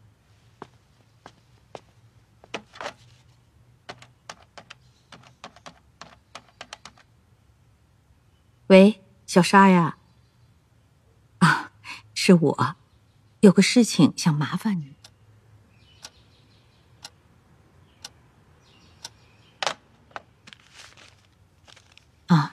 这个地址你拿好，你明天直接去就行。他叫沙瑞山，明天正好值夜班。哦，啊，对了，你好像不是搞这个专业的吧？啊，我是搞纳米的，这是为了另外一些事儿。哦，小邦啊，你脸色怎么这么差？好像身体很虚似的。啊，没什么。我就这样。你等等，小汪，过去在基地的一位老战友前两天来看我，给我带了盒人参，你拿去。呃，不不，这怎么好意思呢？哎呀，拿去吧，这是人工种植的，不是什么珍贵的东西。我血压高，根本用不着。可是，哎，你可以切成薄片泡茶喝啊。我看你脸色像是血亏，年轻人啊，一定要爱护自己才行啊。好，那谢谢叶老师了，我会常来看您的。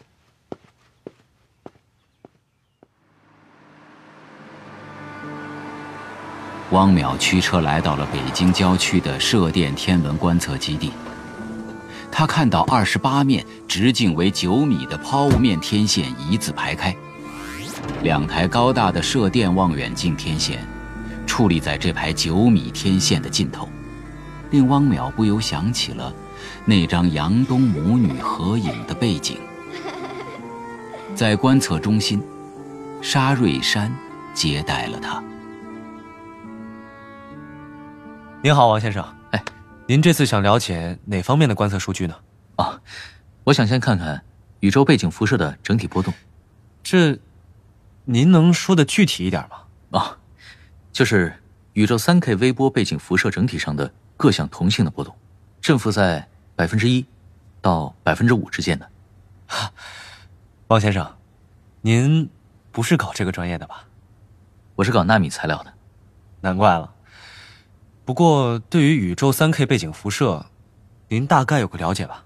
知道的不多，大致知道是大爆炸诞生宇宙早期的时候形成的，在厘米波段上可以观测到的背景辐射。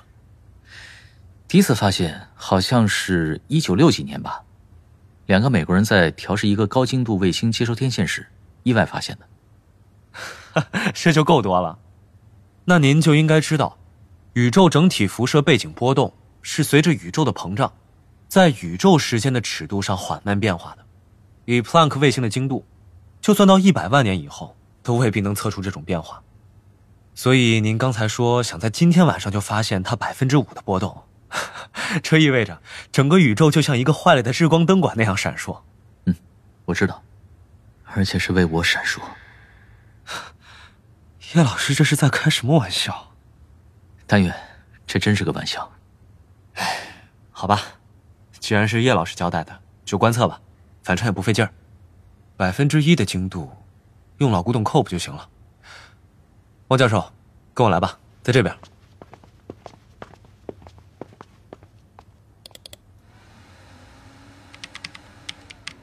您看，这就是当前宇宙整体背景辐射的实时数值曲线。啊应该叫直线才对。如果发生您刚才所说的超过百分之一振幅的波动，这条绿色的线就会变红，并且会将波动显示出来。我敢打赌，就算到了世界末日，你也看不到它的变化。好，我知道了。哎，这不影响您的正常工作吧？当然不会，这么粗的精度，用 COB 观察数据的边角料就够了。好了，从现在开始，如果那伟大的波动出现，数值呢就会自动存盘。哦，啊，可能要到凌晨一点。这么精确的吗？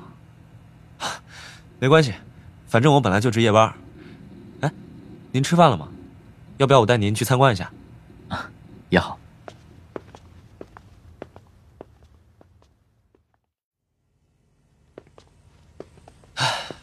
看，我们这里的抛物面天线，壮观吧？壮观。可惜啊。这些都是聋子的耳朵，为什么这么说？自打他们建成以来啊，在观测频段上就不断被干扰。先是八十年代的寻呼台，现在是移动通信，导致这种射电望远镜很多观测项目都开展不了。那找五委会也没有用吗？无线电管理委员会啊，找了好多次了，没用。我们还能玩得过移动、联通？唉，没有钱，宇宙奥妙算个球啊！好在我的项目靠的是卫星数据，和这些旅游景观没关系。那把观测基地建到距离城市远一点的地方，应该好一点吧？还是钱的问题，目前只能是在技术上屏蔽干扰。唉，叶老师要是在就好了，他在这方面啊造诣很深的。哎，王教授，前面是给游客开的一个酒吧，通宵的，进去坐一会儿吧。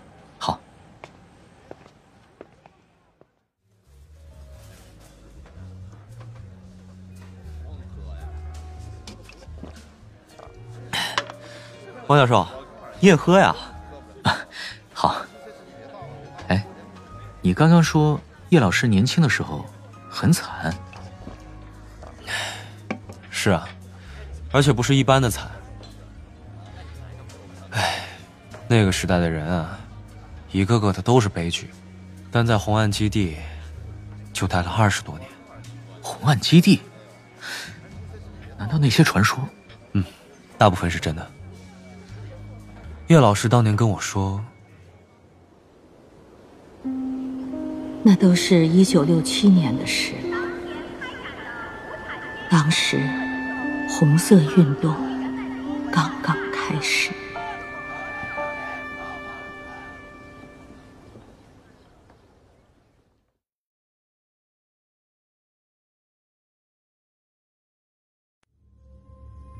那都是一九六七年的事了。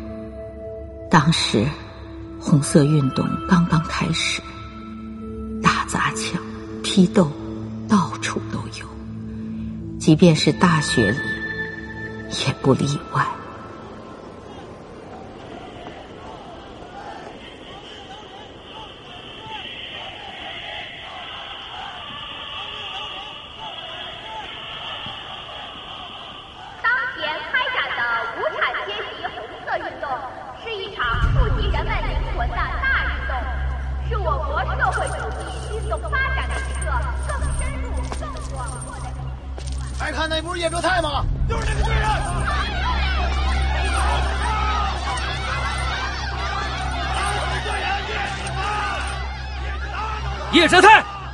顽固下去只有死路一条，所以你老实回答下面的问题。在六二至六五届的基础课中，你是不是擅自加入了大量的相对论内容？相对论是物理学的古典理论，基础课怎么能不提到它呢？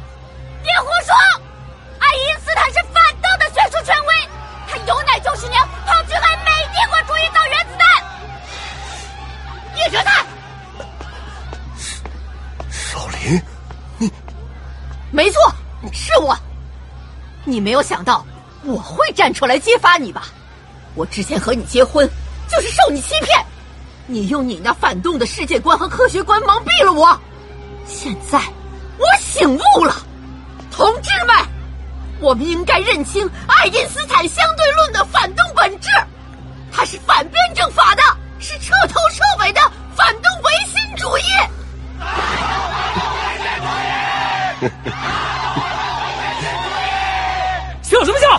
把头低下去！李唐，你个反动顽固分子！你还在上课的时候散布宇宙大爆炸理论，这是所有科学理论中最反动的一个。可能以后这个理论会被推翻吧。可是至少现在，大爆炸学说是解释宇宙起源最可信的理论，这是有理论证明的。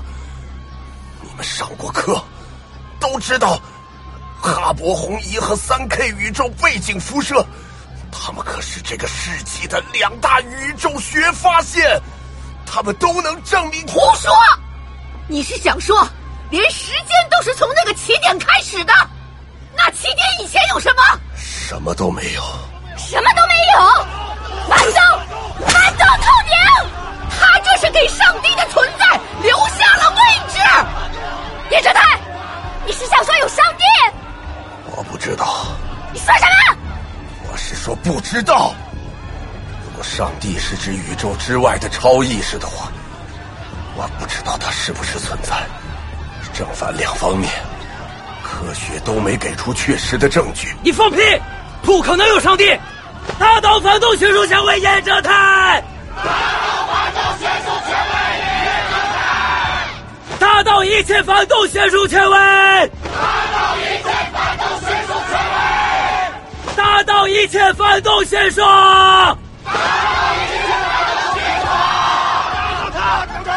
叶哲泰，我告诉你，上帝是不存在的，一切宗教都是统治阶级编造出来的，麻痹人民的精神工具。太片面了。胡说！别胡说！打死你！你个帝国主义的走狗，反动派！啊啊别打了！你们别打了！别过去！放开我！自己的命都不想要了吗？姑娘，不要打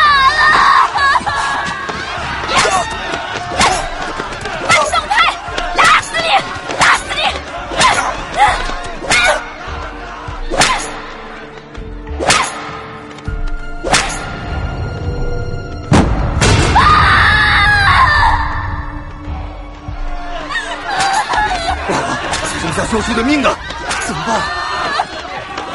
最高指示：要文斗，不要武斗。对，要文斗，不要武斗。让开，让开，让开，不让开，不让开。要文斗，不要武斗。让开。教授，教授，快醒醒！他流了好多血啊，怎么办啊？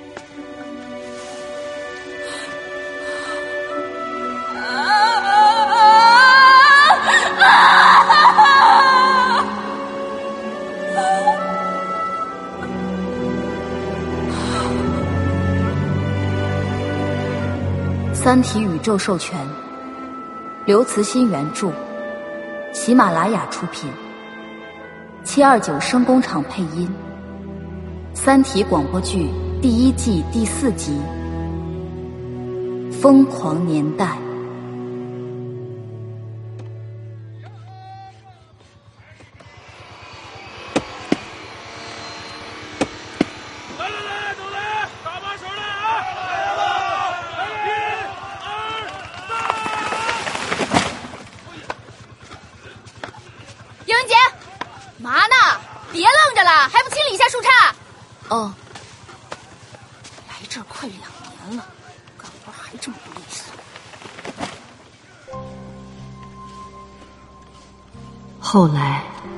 我来到了内蒙古生产建设兵团。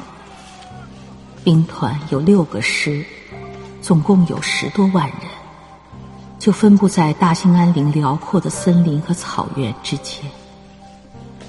我亲眼看着，在垦荒大潮之下，大片的林海化成了荒山秃岭，大片的草原被犁成种粮的田地，然后变成沙漠。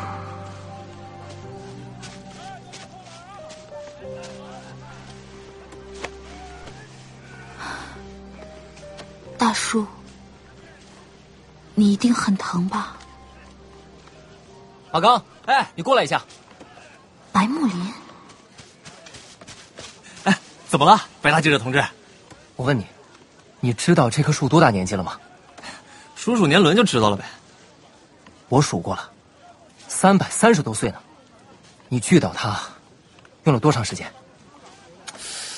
嗯，不到十分钟吧。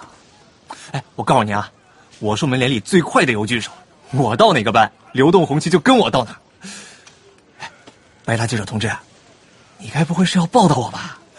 我还没上过大生产报呢。马刚，你有没有想过，这棵三百多年的树，它发芽的时候还是明朝呢？可你几分钟就把它锯倒了，你真的没有感觉到什么吗？这你想让我感觉到什么呀？不就是一棵树吗？咱们这里最不缺的就是树了。那，比他岁数长得老松多的是。好了好了，忙你的去吧。哎哎哎，你不是想采访我呀？知识分子毛病就是多。小叶，坐过来歇会儿吧。哦，好。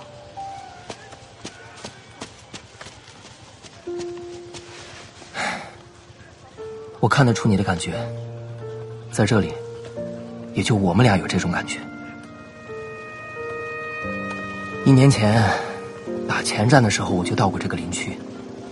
记得当时是晌午，接待我们的人说要吃鱼，我还奇怪呢，明明没有鱼，他们怎么就烧上水了呢？等水开了以后，做饭的那个人拎着擀面杖出去了，我跟着他到屋前面的那条小河里。看他下去，乒乓几棒子就打上几条大鱼来。那时候，这里是多富饶的地方。现在再看那条河，就是一条什么都没有的浑水沟。我真不知道，现在整个兵团的开发方针，到底是搞生产还是搞破坏？你的这种想法是从哪儿来的？其实，是我刚看了一本书。感触很深。哎，你能读英文吗？嗯。这本书是六二年出的，在西方影响很大。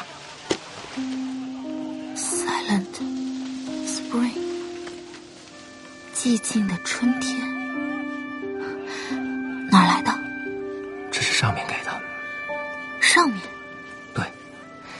这本书啊，引起了上级的重视，说要搞内参，我负责翻译与森林有关的部分。哦。你看序章，作者讲的那个小村子，就是被杀虫剂害了。小叶，我想给中央写信，反映一下建设兵团这种不负责任的行径。那个，你要想看就先拿着，不过最好别让其他人看见。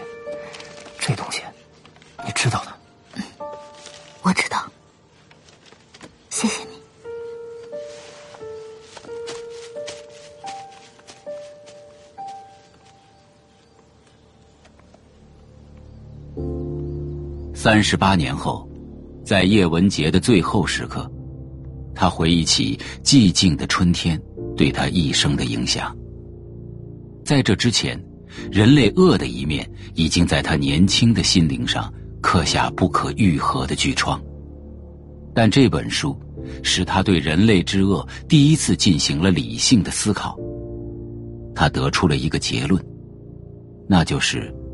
人类真正的道德自觉是不可能的，就像他们不可能拔着自己的头发离开大地。要做到这一点，只有借助于人类之外的力量。这个想法，最终决定了叶文洁的一生。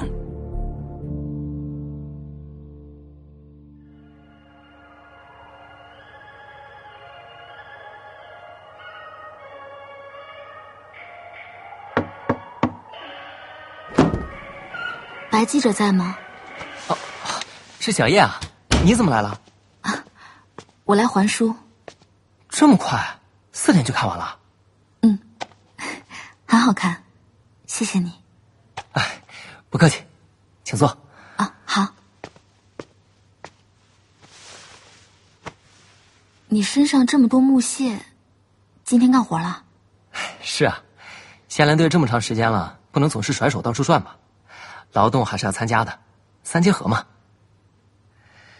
今天在雷达峰干，哎，那里的树林可茂密了，地上掉的那些烂树叶子都齐膝深，我真怕自己中了瘴气呢。你是说雷达峰？是啊，团里下的紧急任务要围着雷达峰发出一圈警戒带。刚来的时候，我还以为那个地方之所以叫做雷达峰，是因为上面有一个巨大的雷达天线。那个应该不是雷达天线。嗯，我后来才听他们说呀，那个天线从来没有连续转动过，确实不像雷达天线。说是当初费了好大的劲儿才建起来，又是架高压线，又是修公路的，还用了好多物资上去。可基地建成以后呢，他们竟然把这条公路给拆了，你说浪费不浪费？应该是不想让外人靠近吧。啊，而且靠近了也没什么好事儿。听他们说。只要天线一立起来，动物就会变得很焦躁，人也会头晕恶心，还容易掉头发。小叶，我跟你说，还有更神秘的。说有一次下大雪，那个天线立起来了，方圆几里的雪立刻变成了雨，那雨在树上冻住，马上就变成了大冰笼子，整个森林就像水晶宫，还压断了好多树枝。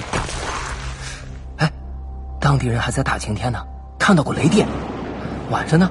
还能看到奇怪的光晕，也不知道上面在搞什么名堂。是啊。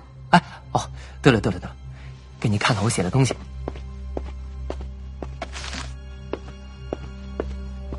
这个是那封信的草稿，你看看行吗？什么信？我跟你说过的呀，要给中央写信，不记得了？哦，我看看。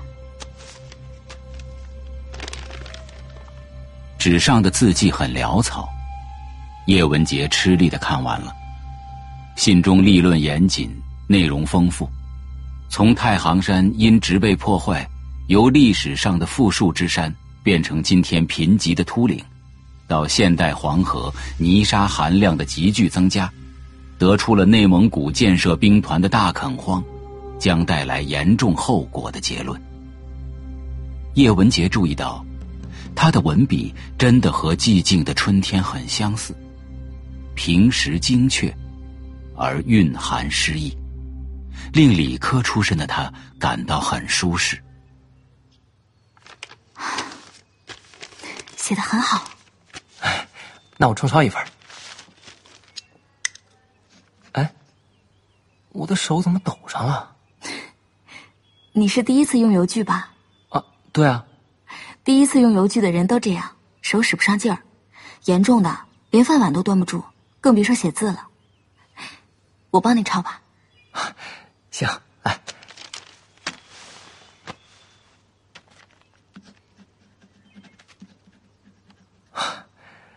你字写的真好，谢谢。哎，小叶，我记得你是学物理的。嗯天体物理现在没有什么用处了。天体物理就是研究恒星的吧？怎么会没有用处呢？现在大学都复课了，只可惜不再招研究生了。像你这样的高级人才，窝到这种地方，唉，我觉得这样挺好。抄好了。谢谢你，我这就寄出去。那我先回去了。好，把你的外衣拿来，我帮你洗洗吧。那哪行啊？你们建设兵团的女战士，白天干的都是男同志的活哎，快回去休息吧，明天六点就要上山呢。哦，文杰，我后天就要回师部了，我会把你的情况向上级反映一下，也许能帮上忙呢。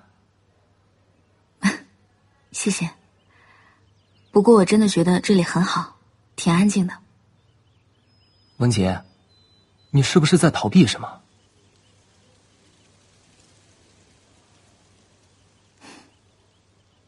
我走了。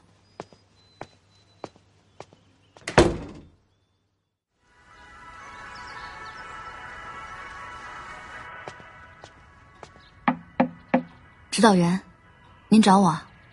进来。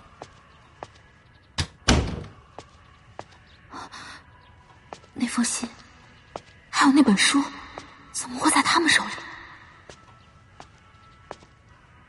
指导员，连长，叶文杰，这位是市政治部来调查的张主任，希望你配合调查。记住，一定要讲实话。这封信是你写的吗？不，不是我写的。虽然落款上写的是“革命群众”。可这是你的笔记啊！是，可我是帮别人抄的。帮谁？是帮上个星期到连队来采访的大生产报记者抄的。他叫叶文杰。我警告你，诬陷别人会加重你的问题。我们已经从白木林同志那里调查清楚了，他只是受你之托把信带到呼和浩特发出去，并不知道信的内容。他，他是这么说的。你写这封信，一定是受到这本书的启发。指导员，这本书叫《寂静的春天》，一九六二年在美国出版，在资本主义世界影响很大。这，这还是英文的呢。我这儿啊，有这本书的中译本，是有关部门以内参形式下发的，供批判用的。现在。上级已经对这本书做了明确的定性，这就是一部反动的大毒草。叶文杰，你怎么能看这种书呢？指导员，你是不知道吧？这本书是从唯心史观出发，宣扬末世论，假借环境问题之名，为资本主义世界最后的腐朽没落寻找托词。它的实质是非常反动的。可这本书。也不是我的。你想说这是白木林同志的，是吗？是。这本书确实是他的，但你要知道，他是上级指定的翻译之一，他携带这本书是完全合法的。当然，他也负有保管的责任，不该让你趁他劳动的时候偷偷拿去看，让你从这本书里找到向社会主义进攻的思想武器。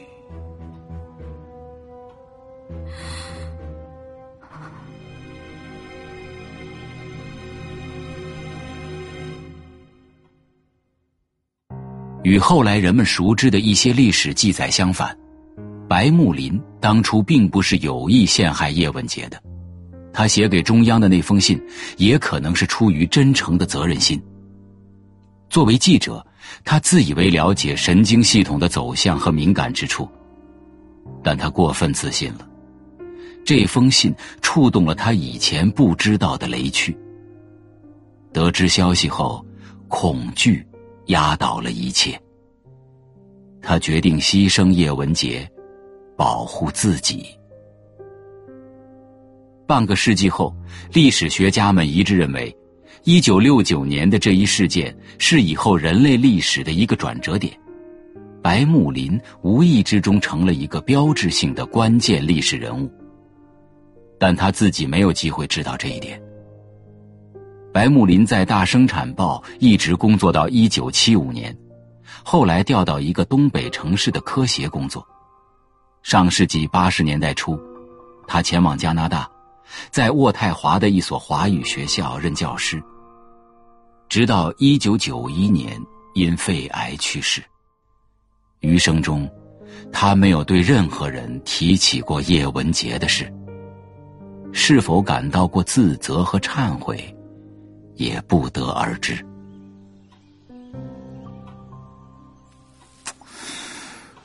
小月啊，你出身和家庭背景都不好，可我们从来没把你当外人。针对你脱离群众、不积极要求进步的倾向，我和指导员都找你谈过好多次，都想帮助你。可你这次竟然犯了这么严重的错误，我早就看出来，他对红色运动的抵触情绪是根深蒂固了。下午派两个人，把他和这些罪证一起送到师部去。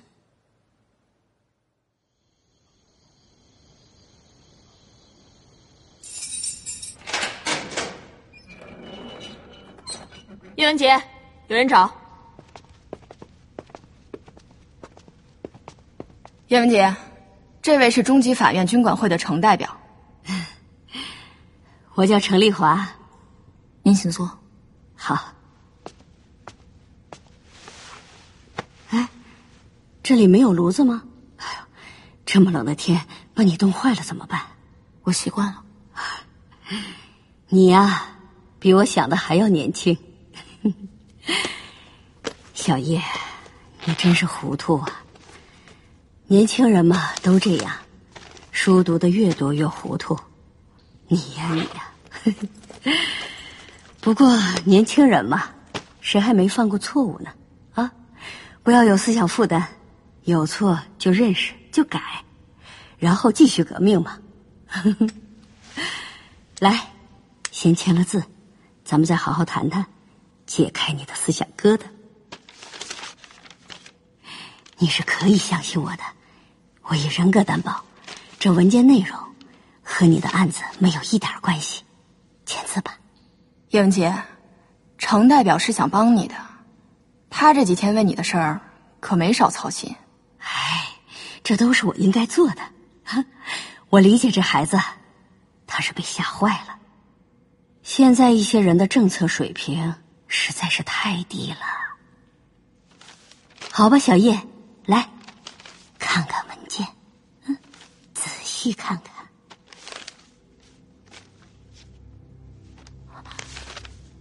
这是我爸跟别人往来谈话的内容。文件的提供者叶文雪。叶文雪是我的妹妹，她是一个非常激进的红卫兵，曾经写过很多检举材料揭发我父亲。父亲死的那么惨，很大原因就是那些材料导致的。但程丽华给我看的那份材料，不是叶文雪写的，他的文笔向来很激烈，但那份材料。写的很冷静，很老道，内容特别精确。谁谁谁哪年哪月哪日在哪里见了谁谁谁，又谈了什么？看着像流水账，但其实暗藏着杀机。根本不是叶文雪能写出来的。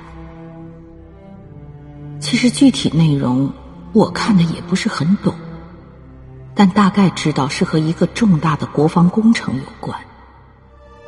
在那个年代，要搞倒一个位置很高的人，特别是搞倒像两弹工程的这样的科学家，是很难的，因为他们是中央重点保护的对象。那些阴谋家很难搞到他们的黑材料，但我父亲就不一样了。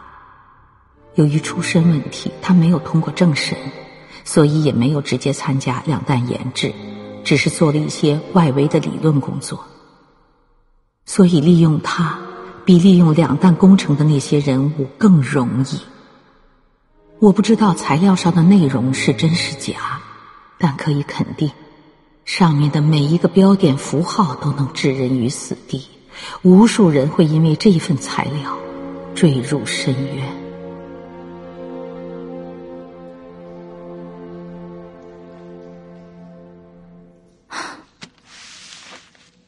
我不知道爸爸和这些人说的这些话，怎么会不知道呢？哎，这材料里面好多的谈话都是在你家里进行的，你妹妹都知道，你就不知道？我真的不知道，但这些谈话内容是真的，你要相信组织。我没说不是真的，可我真的不知道，所以我不能签。叶文姐，你，哎，别冲动。小叶呀，我跟你交个底吧，啊，你这个案子呢，弹性很大的，往低了说都不用走司法程序，参加一次学习班。好好写几份检查，你就可以回兵团了。往高了说嘛，小叶呀，你心里也清楚，判现行反革命也是完全可以的。当然，这话只能咱俩私下说说。程代表是真的为你好，你自己也看到了，已经有三个证人签字了，你签不签又有多大意义呢？叶文洁。你可别犯糊涂，啊！是啊，小叶，你看你这么个有学问的孩子就这么毁了，叫人多心疼啊！我是真想救你，你千万要配合，看看我，看看我，我难道会害你吗？程代表，我不知道上面写的是，我不会签的。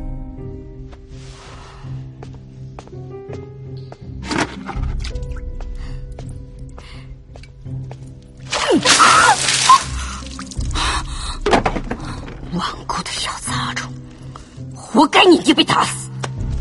走。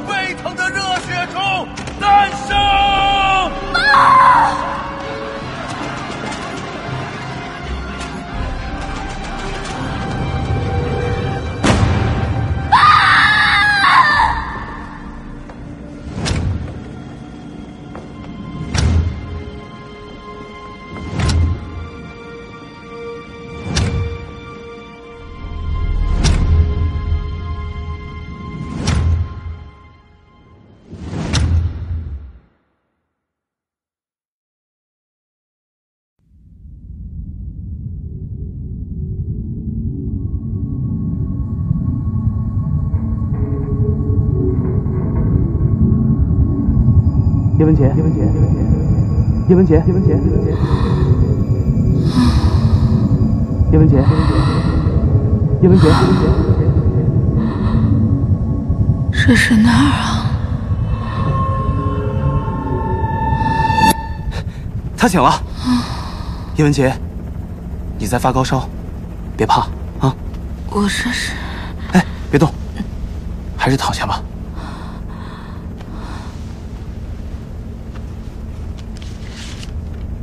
叶文洁，这篇太阳辐射层内可能存在的能量界面和其反射特性的论文是你写的吗？肯定是的，这还用证实吗？哦，忘了介绍，这位呢是红岸基地的雷志成政委，我是杨卫宁，基地的总工程师。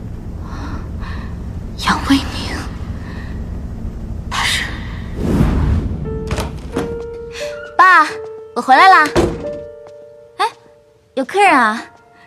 哈、文杰回来了。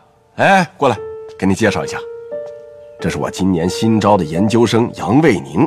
呵呵，卫宁，这是我大女儿，刚上高一。你好，哥哥好。哈哈，你去做作业吧，啊，我们接着聊。好，叶老师，关于课题的方向，比起研究基础理论，我想更倾向于实验和应用。您看可以吗？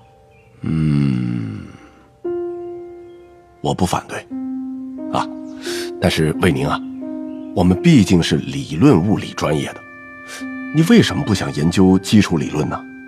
我想为这个时代做些实际的贡献。嗯，但是理论是应用的基础啊，发现自然规律，难道不是对时代最大的贡献吗？叶老师，嗯，其实我是怕搞了理论研究，会在思想上犯错误，所以，我明白。我还是觉得这事儿不太稳妥。那你能从正常渠道给我需要的人吗？这种专业，从军队内部找不到的，如果从地方上找，那问题就更多了。那你还担心什么？你又不是不知道这个项目的保密级别。首先得参军，更大的问题就是在基地的隔离工作周期，这都写在保密条例上了。那么长时间，家属随军怎么办？哪个家属会愿意啊？我之前找的两个合适的候选人，他们俩宁肯待在武器干校也不来。当然，硬调也可以，但这种工作的性质，要是不安心，什么都干不出来的。对呀、所以只能这么办。可，这也太违反常规了。这个项目本来就违反常规，出了事我负责就是了。哎呦，我的杨总啊，这责你负得了吗？你是一头钻在技术里了，红案可是和其他国防重点项目不一样，它的复杂是复杂在技术之外的。你这倒是实话。不管怎么说，找他来，不能和对待我们的同志一样。《三体》宇宙授权，刘慈欣原著，喜马拉雅出品，七二九声工厂配音，《三体》广播剧第一季第五集《红岸基地》。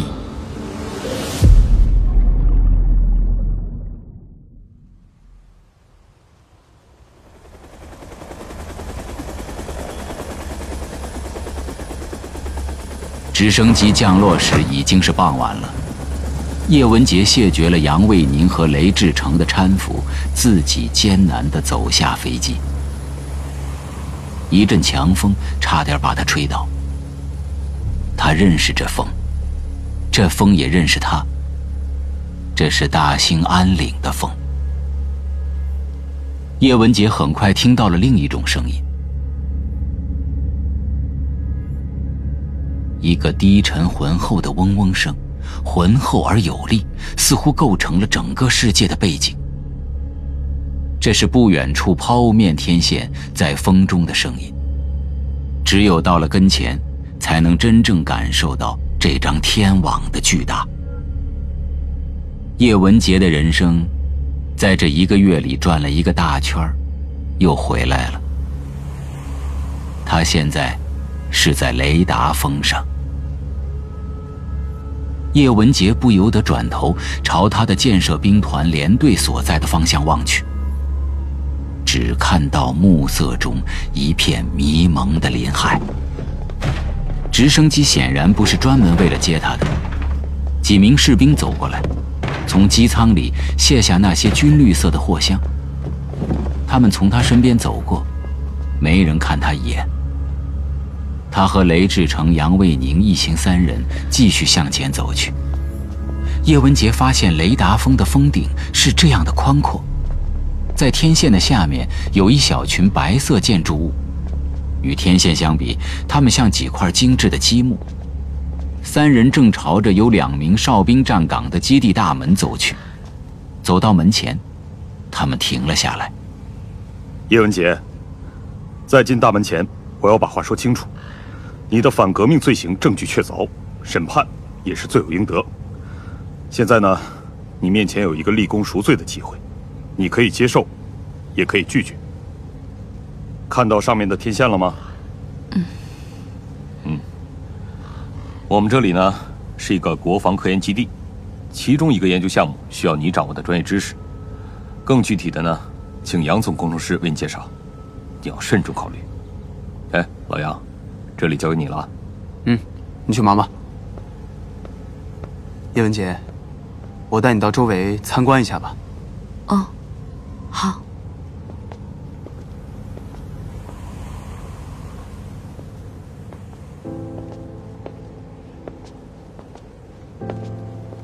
你还记得我吧？记得。其实雷政委说的不对，这不是什么机会。我从法院军管会那了解过了，虽然程丽华主张重判，但具体到你的情节，刑期最多也就是十年。要是再减个刑，也就是六七年的样子。而这里，是最高密集的研究项目。以你的身份走进这道门，可能就就怎么样？就一辈子都出不来了。我进去。叶文杰，你不用这么急着做决定，可以先回到飞机上好好考虑一下。飞机要三个小时以后才起飞呢。你要是拒绝，我就送你回去。我不回去。我们进去吧。哎，我劝你还是慎重点吧。你清楚这意味着什么吗？嗯，我可以在这里待一辈子。那就进来吧。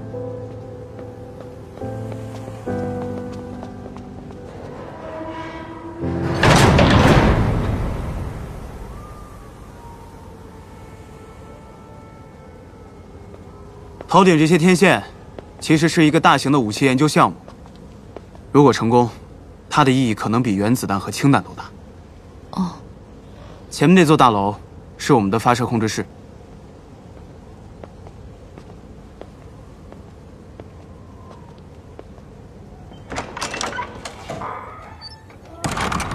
数据怎么样？正常吗？这里暖和点你先等一会儿啊，我去安排好你的住处就过来。我还是在外面等吧。你以后就是基地的工作人员了，除了少数的地方，你哪里都可以去。啊，我的意思是说，我还是去外面吧。好吧。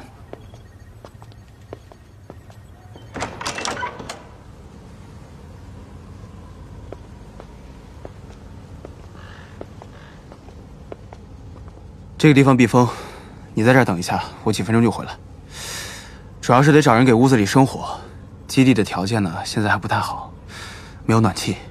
好，我在这等你。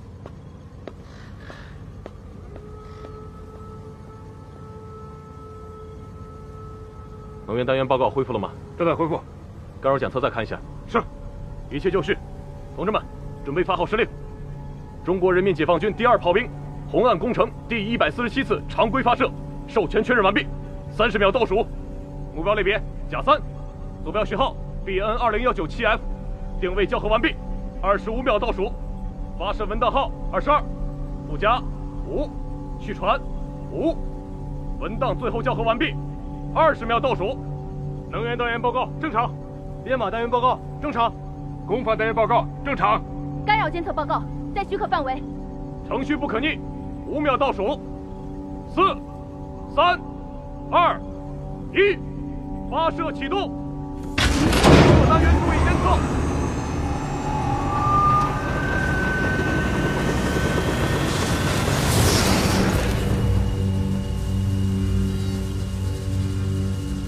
叶文杰感到脸上有轻微的瘙痒感，他知道一个巨大的电场出现了。他仰头顺着天线所指的方向望去，看到夜空中的一缕薄云发出幽幽的蓝光。那光很微弱，最初他以为是自己的幻觉。但当那缕云飘离那片空域后，云的微光就消失了。另外一缕飘入的云，也同样发出光来。工坊单元故障，三号磁控电子管烧毁。冗余单元投入正常。断电一，续传正常。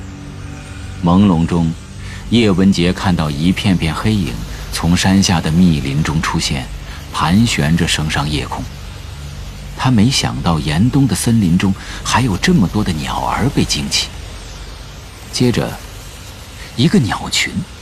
飞进了天线指向的范围，以发出幽光的那缕云为背景，他清楚的看到了群鸟纷纷从空中坠落。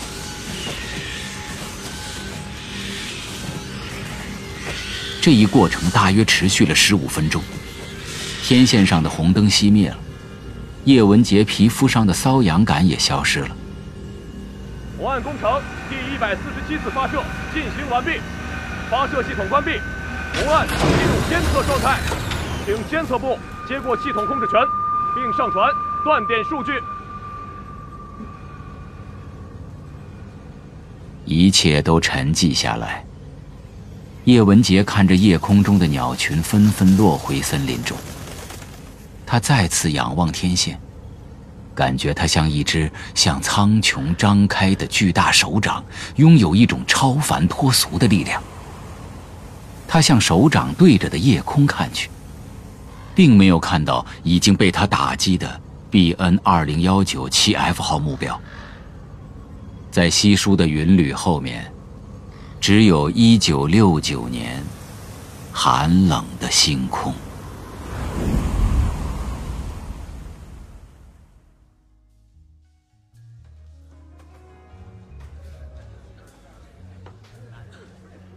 叶老师是九十年代初才回的城，后来他就在他父亲曾经工作过的大学里面教天体物理学，一直到退休。这事儿啊，我也是最近才知道的。哦，也就是说，他在红岸基地待了二十多年。这么说的话，那些传说岂不是？嗯，大部分都是真的。红岸自己解系统的一个研制人员移民到了欧洲，去年写了一本书。你所说的传说，大部分都是那本书里的。据我了解，是真的。红岸工程的参与者，大都还健在。这可真是传奇啊！尤其发生在那个年代，更是传奇中的传奇。呃，时间差不多了，咱回去吧。好。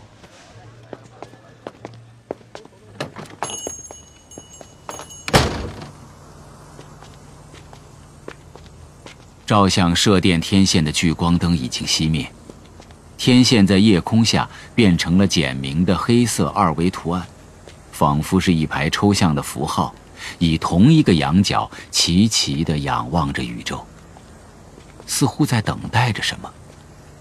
这景象令汪淼不寒而栗。他想起了《三体》中的那些巨白。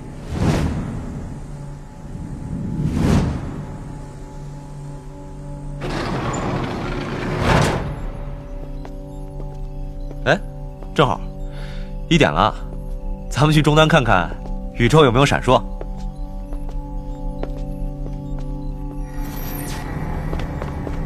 怎么会？我记得你刚才说，宇宙整体背景辐射的数值曲线，其实一直都是直线吧？现在不不，这些曲线不正常，肯定是靠谱卫星的故障。不是故障，是不是故障马上就能知道了。等我一下。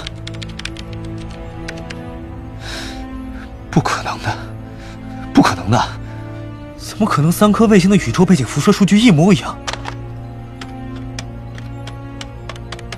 喂，乌鲁木齐室内观测基地吗？麻烦将宇宙背景辐射的实时数据传给我一下。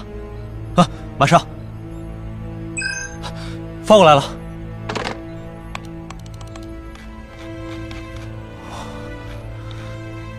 竟然是一样的，宇宙真的在闪烁。能把前面的曲线打印出来吗？啊，好。给我支笔。啊，给。你干什么呀？这些波峰间的距离可以转换成摩尔斯电码，短、长、长、长、长、短、长、长、长、长。这些代表时间。这是一千一百零八时，二十一分三十七秒。下面这个是二十一分三十六秒。倒计时还剩一千一百零八小时。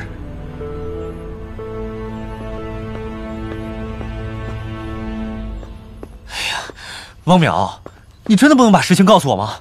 啥不是，相信我，一时半会儿也说不清的。也可能。三颗卫星和一个地面观测点都出现了故障，你知道这不可能。如果是有人故意破坏呢？也不可能。同时改变三颗卫星和一个地面观测站的数据，那这也太超自然了吧？比起宇宙闪烁，我更愿意相信它是个超自然现象。其实想证实这些也很简单，像宇宙背景辐射这样幅度的波动，我们用肉眼就可以观察到。怎么可能？背景辐射的波长是七厘米。比可见光大了七八个数量级，怎么可能看得到？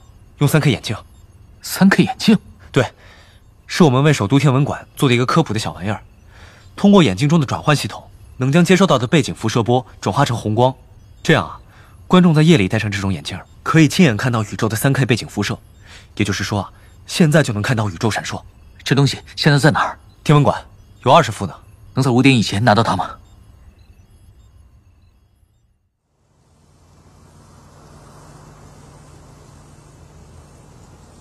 天文馆的人会在门口等您，我就不和您一起去了。对我来说，刚才看到的已经足够了。王教授，我还是希望您在方便的时候告诉我这到底是怎么回事。如果这种现象引出什么研究成果的话，我不会忘记您的。闪烁在凌晨五点就会停止，以后别去深究它吧。相信我，不会有什么成果的。我明白了。现在科学界出了一些事，是吗？是的。轮到我们了吗？至少轮到我了。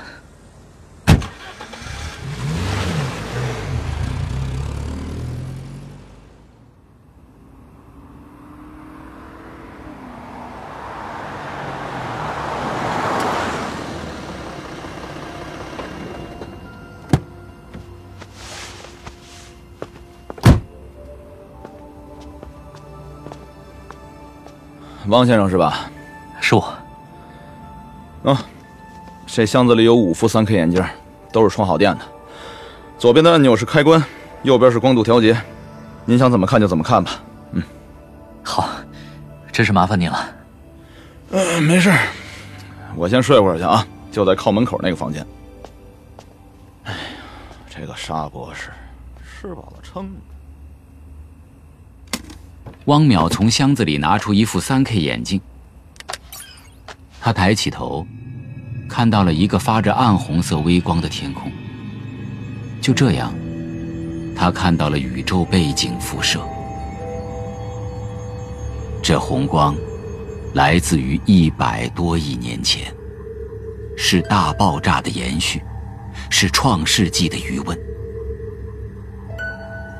当汪淼的眼睛适应了这一切后，他看到了天空的红光背景在微微闪动，整个太空都在同步闪烁，仿佛整个宇宙只是一盏风中的孤灯。原来，宇宙是这么小，小到只锁住了我一个人。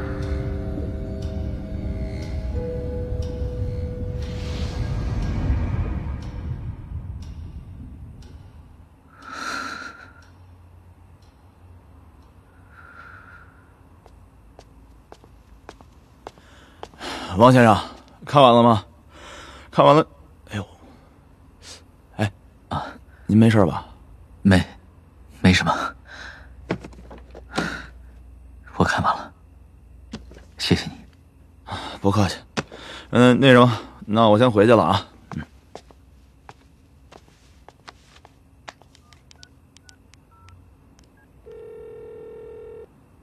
喂，沈博士。倒计时的尽头是什么？不知道。不知道。好一个不知道！倒计时的尽头，可能就是我的死期吧，也可能是世界末日。甭管是什么，剩下的上千个小时，你让我怎么过？什么？人肉计时器吗？还是一口丧钟？都不知道是交给谁听的。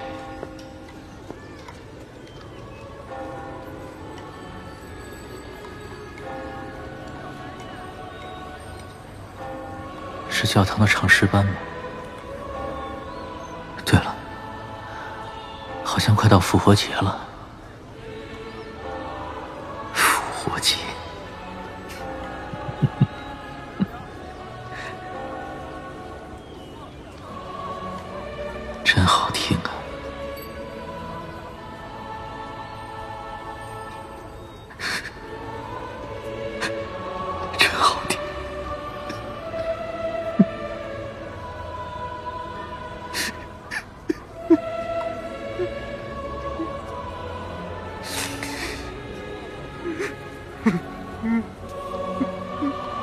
圣月的庄严深远中，汪淼再次感到宇宙变小了，变成了一座空旷的教堂，穹顶隐没于背景辐射闪烁的红光中，而他，则是这宏伟教堂地板砖缝中的一只小蚂蚁。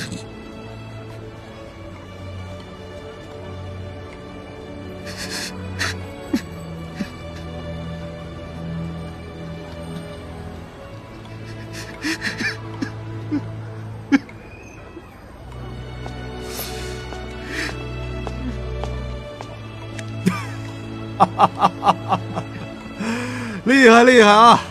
又放倒了一个。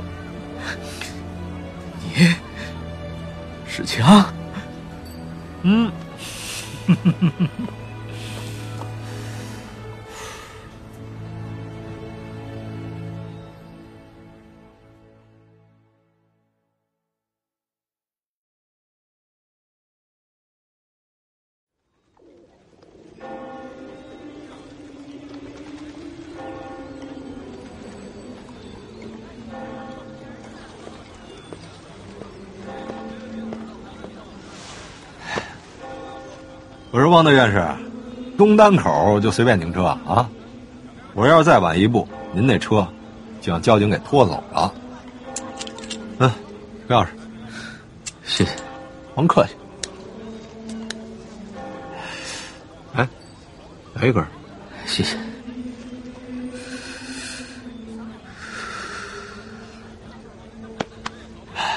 怎么样，老弟，扛不住了吧？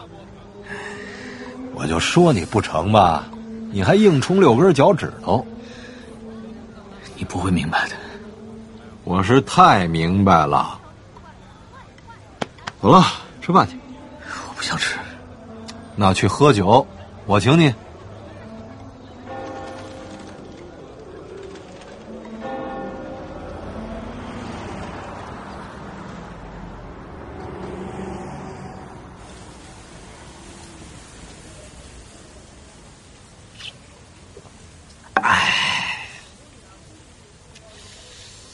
你是说，宇宙在冲你眨巴眼？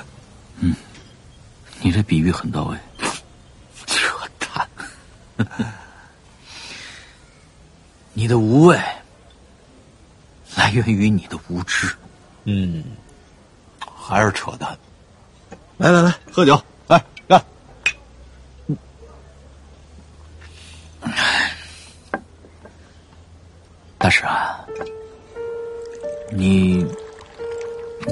考虑过考虑过一些终极的哲学问题吗？什么意思？比如说，人类从哪儿来，要到哪儿去？宇宙从哪儿来，要到哪儿去之类的？啊，没有，从来没有，从来没有。那你总看到过星空吧？难道就没有产生过一点儿敬畏和好奇？我夜里啊，从不看天儿。怎么可能？你不是经常上夜班吗？唉，阿弟，我夜里蹲点的时候，要是仰头看天儿，那监视对象溜了怎么办呀？啊？我们真的没得谈。哎呀，来来来来，喝酒吧！来来来，干！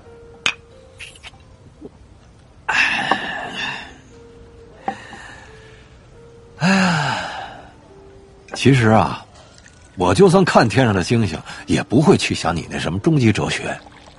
我要操心的事儿那多着呢，要供房子，供孩子上大学，更别提那些没完没了的案子了。我就是那种一眼能从嘴巴看到屁眼儿的直肠子，不讨领导欢心。他妈退伍这么多年，还是整个熊样要不是能干活啊，早他妈让人踹出去了。这些还不够我想的呢，我还有心思啊，看星星，想哲学。那倒也是。哎，不过我倒还真发明了一条终极定理，说说。邪乎到家必有鬼。你这是什么狗屁定理？我说的有鬼啊，是指没有鬼，是有人在捣鬼。大师，如果你有一点起码的科学常识，就没办法想象什么样的力量才能做成这两件事。特别是后一件，在整个宇宙的尺度上，不但用人类现有的科学无法解释，甚至在科学之外，我都无法想象。这连超自然都不是，我都不知道，我都不知道是超什么了。管他超什么，还是那句话啊，扯淡！邪乎的事儿我见多了。那你给我个建议，下一步我该怎么办？继续喝，喝完了睡觉。来，喝酒。哎，《三体》宇宙授权，刘慈欣原著，喜马拉雅出品，七二九声工厂配音，《三体》广播剧第一季第六集《大使和墨子》。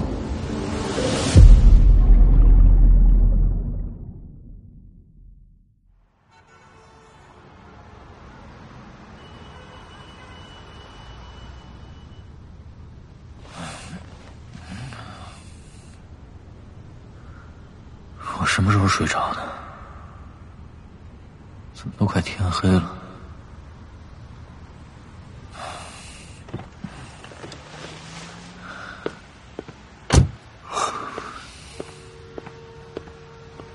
哟，睡好了？嗯。下一步该怎么办？谁呀、你呀、去吃晚饭，然后再喝点，喝完了接着睡去。然后呢？然后，明儿你总得上班吧？可倒计时已经减到一千零九十一小时了。哎呀，去他妈倒计时！你现在首先要保证站直了别趴下，然后你才能说别的，是吧？大师，你就不能告诉我一些真相吗？算我求你了。唉，这话呀，我对常伟思也说过几次，咱哥俩真是难兄难弟。实话告诉你吧，我他妈的什么也不知道，级别低，他们不告诉我。有时候啊，真他妈像在做噩梦。可你知道的总比我多。好吧，我现在就把我多知道的那点儿都告诉你。走，搁边坐会儿。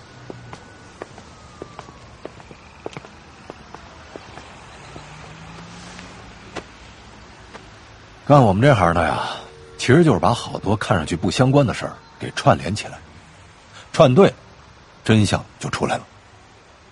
前一阵，针对科研机构和学术界的犯罪一下子多了好多，这是以前从来没有过的事儿。嗯，犯罪动机呢也都很奇怪，不为钱，不为报复，也没有什么政治背景，就是单纯的搞破坏。啊，当然，还有一些犯罪之外的，像是科学边界和那些学者自杀的事儿。哎，对了，环保分子最近也过分的活跃。你最近看电影吗？基本不看。最近那几部大片啊，全都土的掉渣。前两天那个啊，拍的青山绿水的，不知道哪个年代的帅哥靓妹在里边男耕女织，过得挺滋润。导演还说什么什么说，这是表现被科技强奸之前的美好生活。明摆着这就是拍出来没人看，可是就是有人硬砸进去那么几个亿，啊，还有一个科幻小说征文大赛，最高奖五百万，说谁把未来写的最恶心，谁就能得奖，然后又砸进去几个亿，把那几篇小说拍成电影，你更别提那些什么奇奇怪怪的邪教也都冒出来了，每个教主都是财大气粗，这些和你前面说的。有什么关系？我不是说了吗？你得把他们串起来看，我就能把他们串起来，这是我的天赋，连常伟思他也不得不服。那得出的结论呢？结论就是，所有这一切都有，而且只有这么一个后台，他的目的就是想把科学研究彻底搞垮。谁？不知道，真不知道。但我能感觉到他的计划是个很气派、很全面的一个计划。破坏科研设施，杀害科学家，或者让你们自杀发疯。但最主要的还是让你们往歪处想，这样你们就变得比一般人还要蠢。你最后这句真精辟，过奖了。不过据我观察。他们这么做的同时，还要在社会上把科学搞臭。当然啊，以前也一直有人干这个，但是这次，绝对是有组织的。我相信你说的，你也就现在才这么说。你们这些科学精英都看不出来的事儿，居然被我这个专科毕业的大老粗给看出来了。我这个想法说出来之后，没少被领导和学者们笑话。要是当时你对我说这些，我也肯定不会笑话你。大师，你知道一些伪科学的事吧？知道那些搞伪科学的最怕什么人吗？科学家呗。错了，世界上有许多一流学者，都被伪科学骗得团团转，最后甚至还会为他们摇旗呐喊呢。但是伪科学最怕另一种人，他们很难被骗。什么人？魔术师。事实上，大量的伪科学骗局都是被魔术师揭穿的。所以，比起科学界的书呆子，你这么多年的警务和社会经验，显然更有能力察觉这种大规模犯罪。其实比我聪明的人还是有的，这种事儿啊，早就被上边觉察了。我开始还笑话是没找对地方，再后来呢？就被招到这儿来，不过啊，也就是干些跑腿的事儿。好了，这就是我比你多知道的那一点儿。谢谢。不过有一个问题，这些事和军方有什么关系？我也纳闷，问他们，他们就说战争爆发了。战争当然是军队的事儿啊。我和你一样，开始以为他们是在说梦话，可他们呀真没开玩笑。现在部队确实处于临战状态。我们这样的作战中心在全球有二十多个，上边还有一级，但谁都不知道是什么。敌人是谁呢？唉，不知道啊。北约军官进驻总参的作战室，五角大楼里也有一大帮子解放军，谁他妈知道谁是敌人？你说的都是真的？嗯，我在部队的好几个老战友现在都混成将军了，所以知道一些。这么大的事儿，新闻媒体居然没有一点反应。嗯，这又是一个了不得的现象。所有国家同时保密，而且做的这么严实，所以可以肯定的一点就是。敌人是一个狠角色，上边害怕。我太熟悉常伟思了，他是天塌下来都不怕的人。但现在，塌下来的可能不只是天了。从他那儿就能看出来，他们被吓得够呛，而且根本没有信心战胜那个敌人。要是这样，那太可怕了。不过谁都有怕的东西，那个狠角色也有。越厉害的角色，他怕的东西对他就越致命。那他怕什么？怕你们呀，怕科学家。而且奇怪的是，你们研究的东西越是没有实际用处，像杨东那号的，他就越怕。比你怕宇宙眨眼更怕，所以才出手这么狠。要是杀你们有用啊，他早就把你们都杀光了。但最有效的办法还是扰乱你们的思想。人死了还会有别人，但是思想乱了，科学就彻底完蛋。你是说，他怕基础科学？对，基础科学。我和杨东的研究差别很大，纳米材料不是基础科学，只是一个高强度材料，能威胁到那种力量。嗯，你还真是一个特例。像你这种搞应用研究的，他现在还一般不打扰。哎也许你那材料中有让他害怕的东西，大师。那我该怎么办？去上班，去继续研究，这就是对他最大的打击。别管那他妈什么鸡巴倒计时。如果下了班想放松，你也可以玩玩那游戏，能打通他那是最好的。游戏，《三体》，难道他和这些也有关系？绝对有关系。我看作战中心的好几个专家也在玩，那玩意儿吧，不是一般的游戏。我这样没文化又啥也不怕的人玩不了，就还得像你这样有知识的去玩才行。哦，没别的了，没了。等有了我再告诉你。哎，手机要一直开着啊。老弟，你可得站直了。害怕的时候，就想想我那条终极定理，啊！行了，我先撤了啊，回见。三体游戏。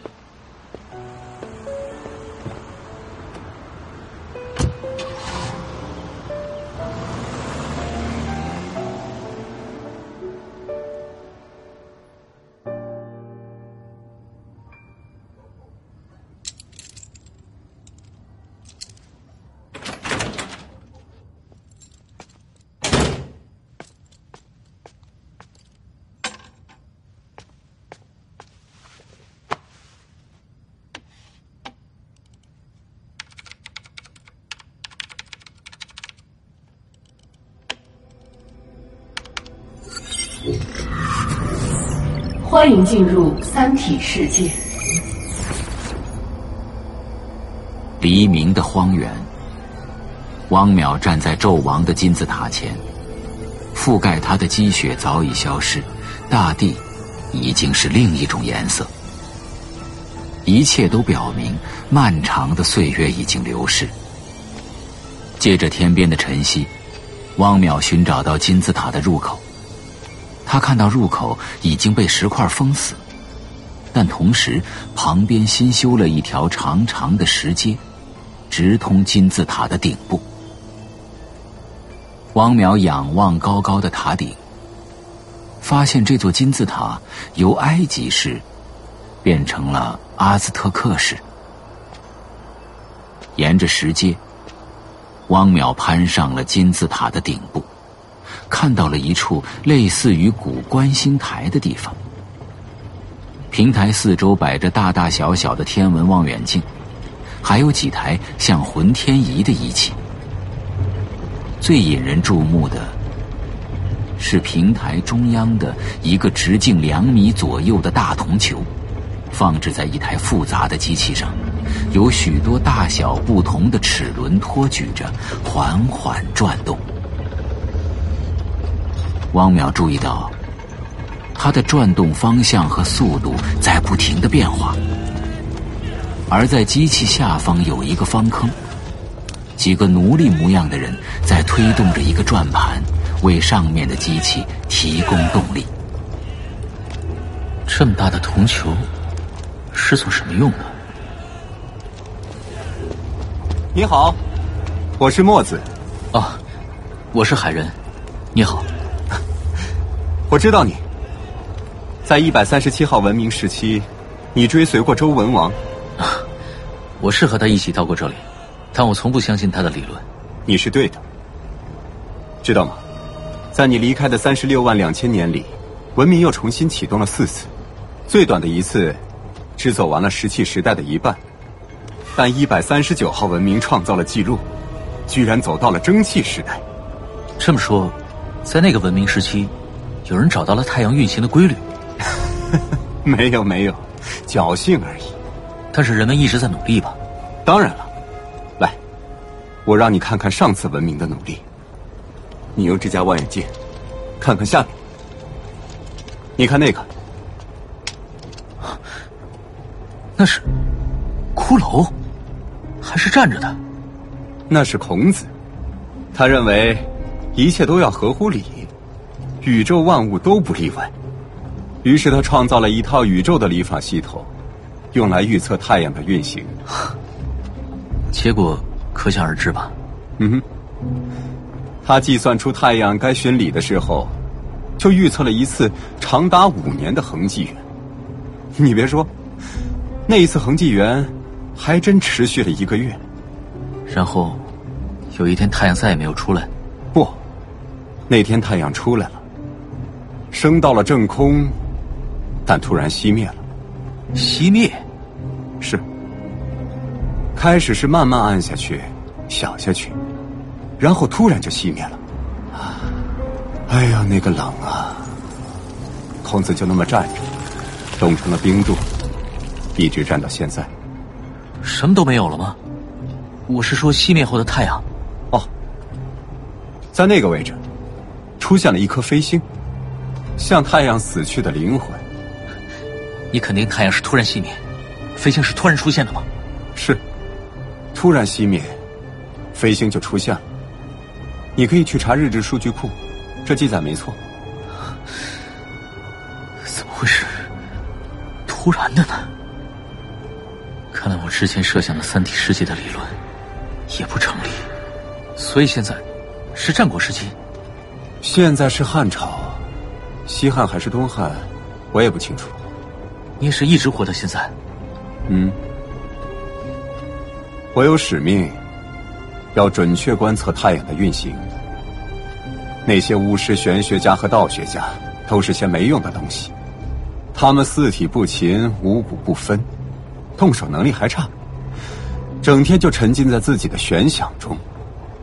但我不懂，我能做出实际的东西来。凭这些大铜球，就能达到你的目的吗？我也有理论，但不是玄学，是通过大量观测总结出来的。首先，你知道宇宙是什么吗？它是一部机器。这等于没说。说的具体一些。宇宙是一个悬浮于火海中的大空星球，球上有许多小洞和一个大洞，火海的光芒从这些洞中透进来。小洞是星星，大洞是太阳。很有意思的一个模型，但这里有一个大漏洞啊！太阳升起和落下的时候，我们看到它和群星是相对运动，而大球壳上的所有洞孔的相对位置，应该是固定的。没错，所以我推出了经过修正的模型。宇宙之球是由两层球壳构成，我们看到的天空是内层壳。外层球壳上有一个大洞，内层球壳上有大量的小洞。那个外壳上的大洞透进的光，在两层球壳之间的夹层反射和散射，让夹层之间充满了亮光。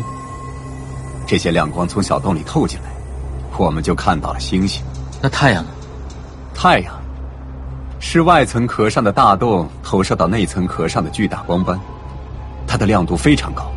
照穿了内壳，就看到了太阳。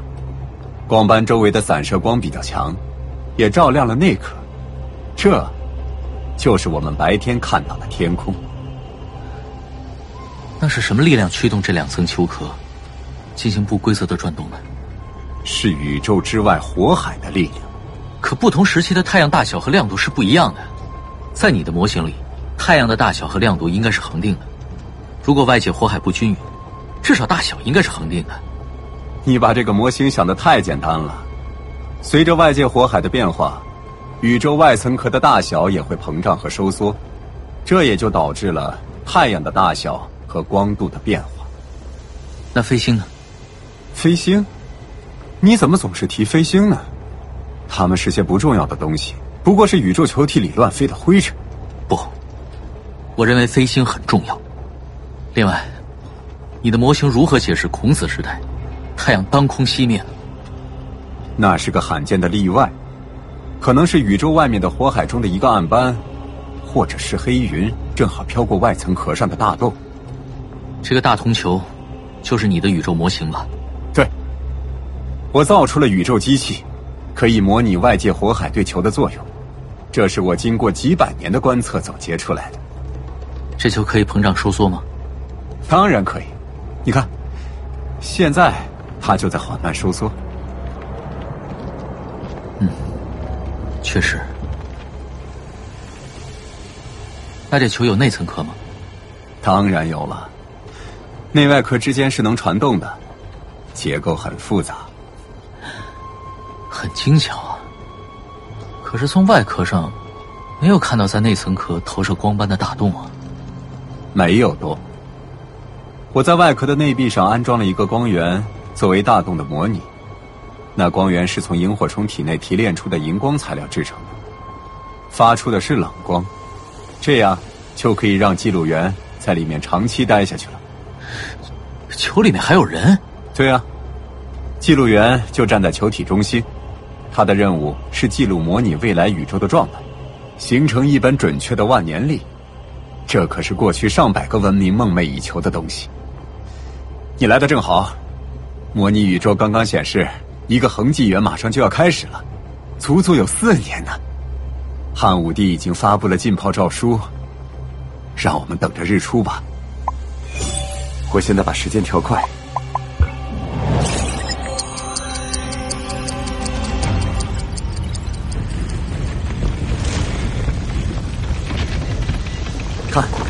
冰湖开始解冻了。很快又要热闹起来了。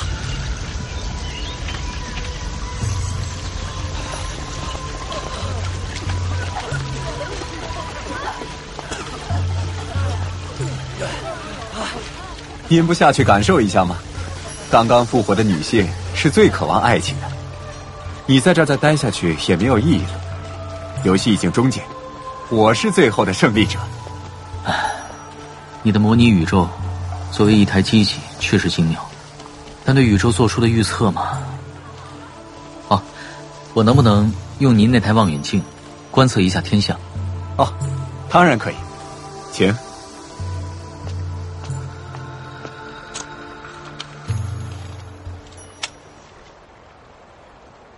汪淼将望远镜对准已升到半空的太阳，他发现这个太阳与自己现实经验中的那个有些不同。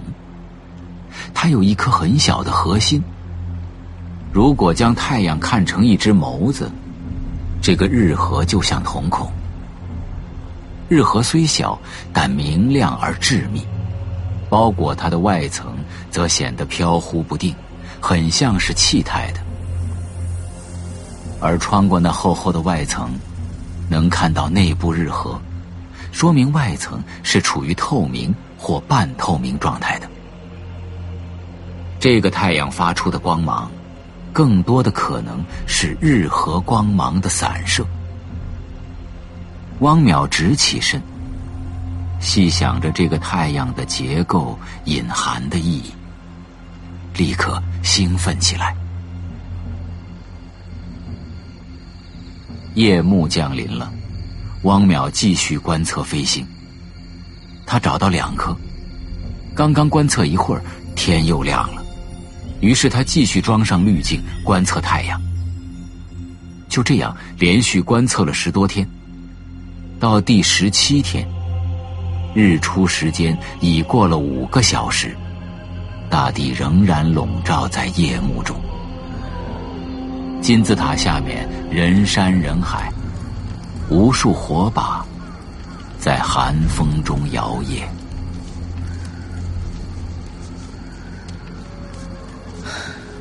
墨子，别写万年历了，太阳可能出不来了。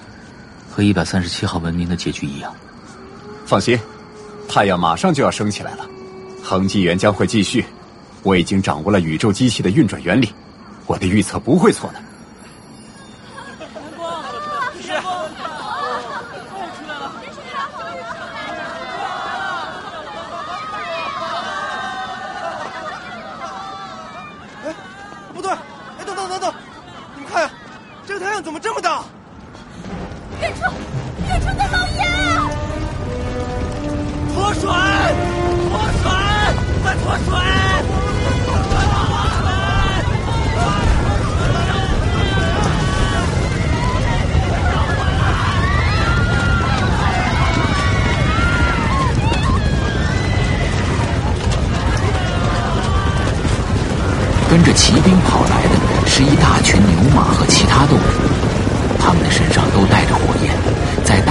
织成一张移动的火毯。大地上，所有人都在燃烧，但很快就熄灭了。硕大无比的太阳迅速上升，很快升到了正空，遮盖了大部分的天空。汪淼仰头看去，感觉突然间发生了奇妙的变化。这之前，他是在向上看太阳，现在似乎是在向下看了。巨日表面构成了火焰的大地，他感觉自己正向着这灿烂的地狱坠落。不对，不对，恒纪元将会继续。宇宙是一台机器，我造出了这台机器。恒纪元将会继续。宇宙是一台机器，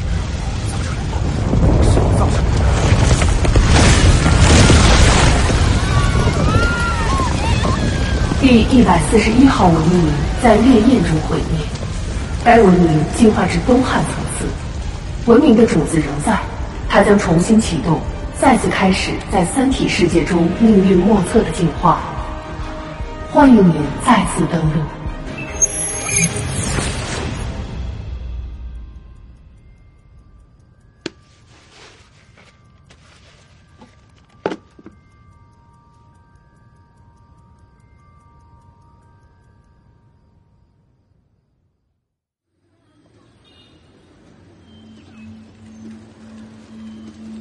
第二天，汪淼去纳米中心上班。除了因为他昨天没来导致的一些小小的混乱外，一切如常。他发现工作是一种有效的麻醉剂，投身于其中，就暂时躲开了那些噩梦般的困扰。然而到了晚上，一走出纳米中心的大楼，汪淼又被那种噩梦的感觉追上了。他知道必须再给自己找点事情做才行。汪淼想到应该再去看看杨东的母亲，就驱车来到了叶文洁家。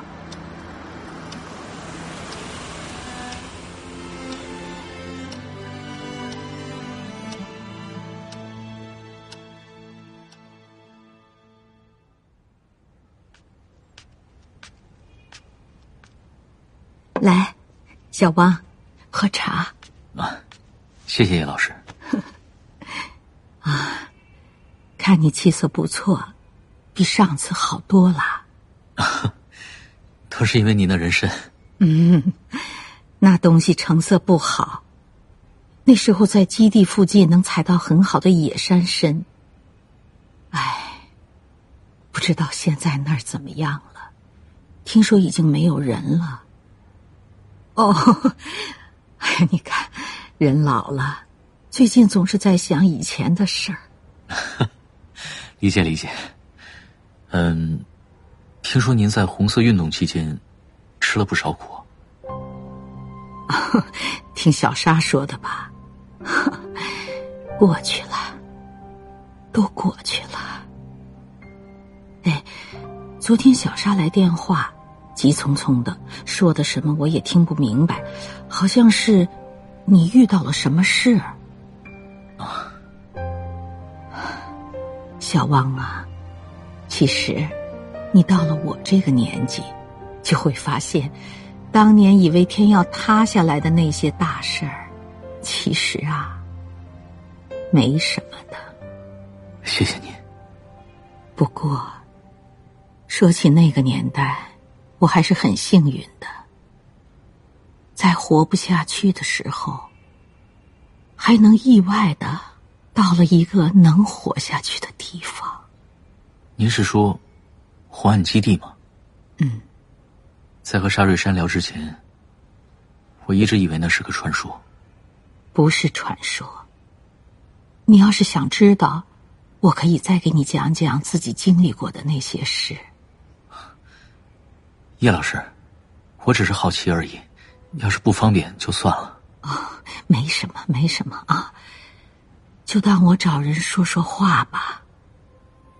虽说有的事还属于机密，不过那本书出了以后，很多亲身经历过的人也都在说，都是公开的秘密了。写那本书的人很不负责任，他的目的先放到一边。书里很多内容也和事实有很大出入，纠正一下也是应该的。比如说哪些呢？比如，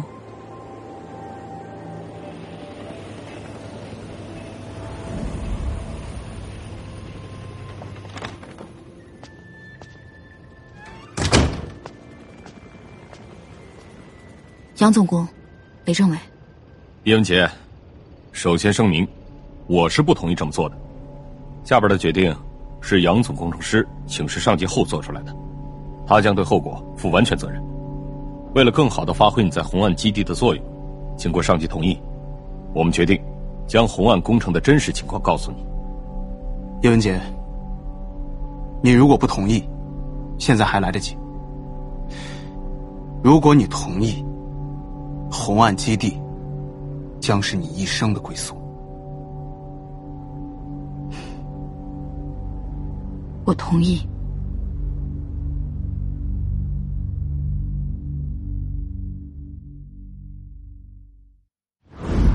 于是，在那个初夏的黄昏，杨卫宁向我讲述了真实的红岸工程。监听频率范围，监听目标范围，信息发送频率信息发送目标两百万年半径，将数约十万。两万两千兆。收到以上信息的事件，请注意，你们收到的信息是地球上代表和平正义的国家发生的。狗屁不通！那红岸工程最后成功了吗？不该问的就不要问。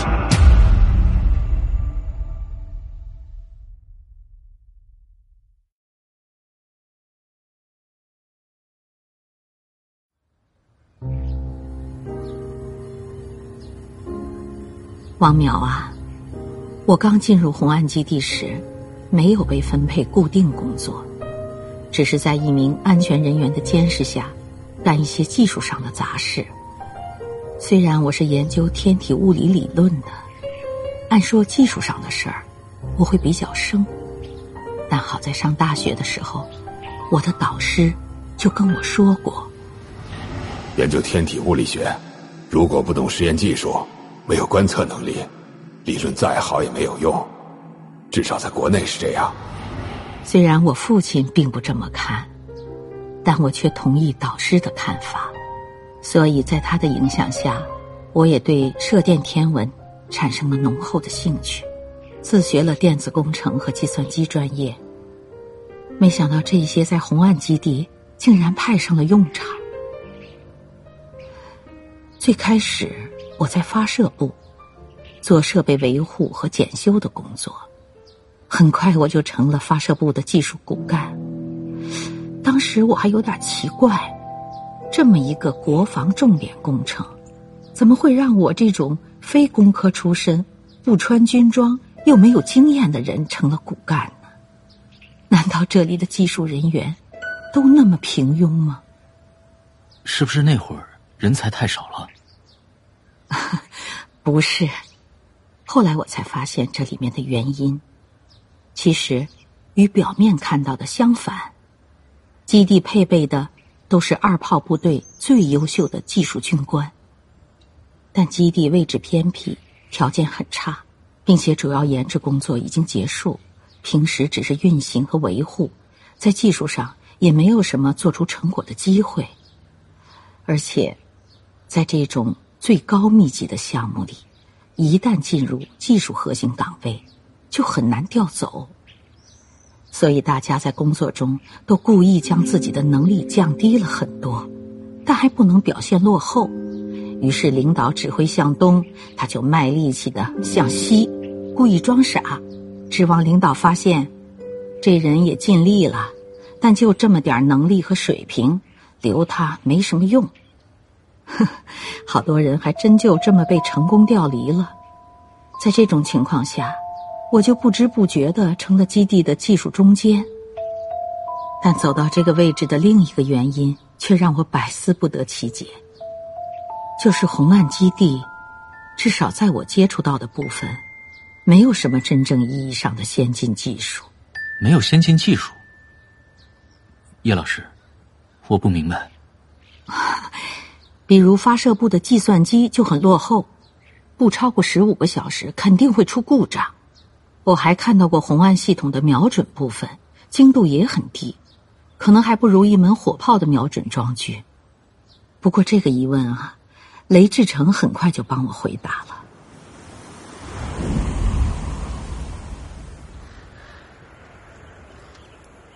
小叶啊，我看你对发射系统这块儿已经很熟悉了。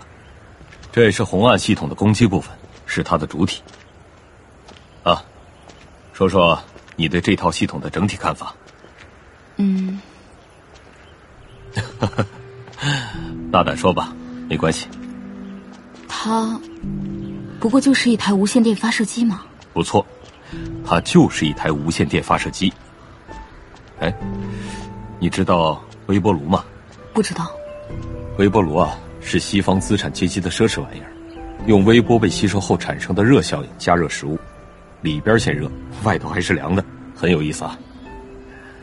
红岸系统啊，就是一台微波炉，加热的目标是敌人在太空中的航天器，只要达到每平方厘米零点一到一瓦的微波能量辐射，就可以直接使卫星通信、雷达。导航等系统的微波电子设备失效或者烧毁。每平方厘米零点一到一瓦就有这么大能量。可红岸系统的发射功率高达二十五兆瓦，也就是说，红岸系统不只是一台电波发射机。没错。最近啊，从酒泉发射了两颗靶标卫星，红岸系统进行攻击试验，成功摧毁了目标。搭载的一切。和摄影设备全部被破坏。在未来的实战中，红岸系统可以有效打击敌人的通信和侦察卫星。美帝目前的主力侦察卫星，苏修那些轨道更低的侦察卫星就更不在话下了。必要的时候，我们还有能力摧毁苏修的礼炮号空间站，和美帝计划于明年发射的天空实验室。政委，你在对他说些什么？哎，我只是为了工作。没事，你先回去吧。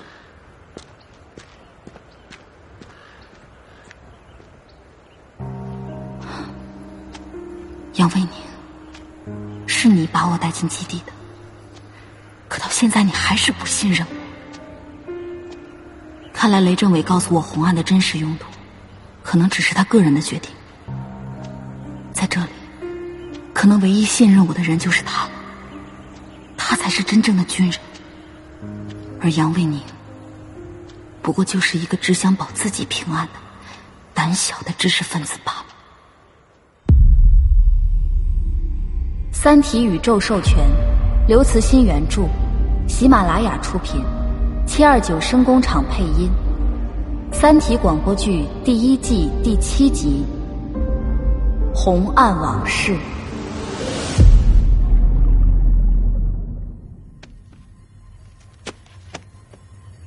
第二天，叶文杰被调离发射部，安排到监听部工作。他原本以为这与前一天的事有关，可能因为他知道了太多而被调离了红岸的核心部门。但到监听部后才发现，那里才更像是红岸的核心。监听部有套十分先进的电波灵敏接收系统，具有极高的灵敏度，能够接收到很微弱的讯号。如果用这套设备，从事射电天文研究，那会是多么美妙的事情！叶文杰，雷政委找你。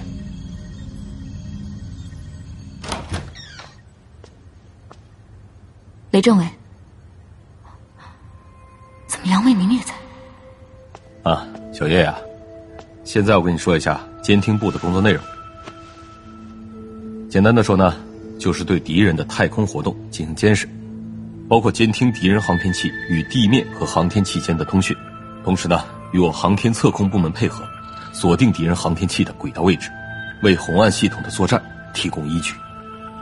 可以说啊，你们就是红岸的眼睛啊！连政委，我觉得你这样不好，真的没必要对他说这些。政委，如果不适合让我了解，我就……哎，不不不，小叶，杨总，还是那句话，为了工作。要进一步发挥小叶的作用，他该知道的还是得知道。那我就向上级汇报。这当然是你的权利，不过杨总，请你放心，对这事儿我负一切责任。哼，哈，小叶啊，你别在意啊，杨总啊就这样，太过谨慎了，有时候工作放不开手脚。小叶，最初带你来基地。目的很单纯，红岸监听系统经常受到太阳耀斑和黑子活动产生的电磁辐射的干扰。我们呢，意外的看到你那篇论文，发现你对太阳活动啊有比较深入的研究。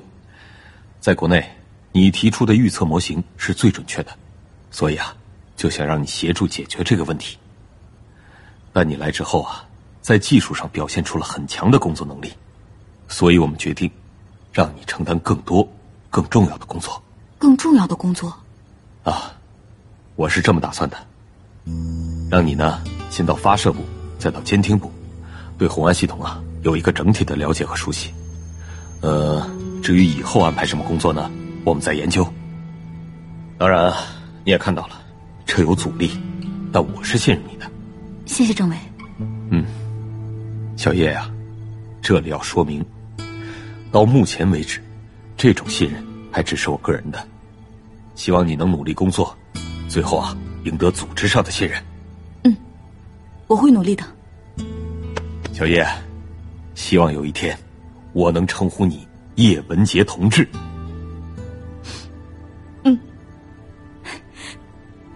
谢谢。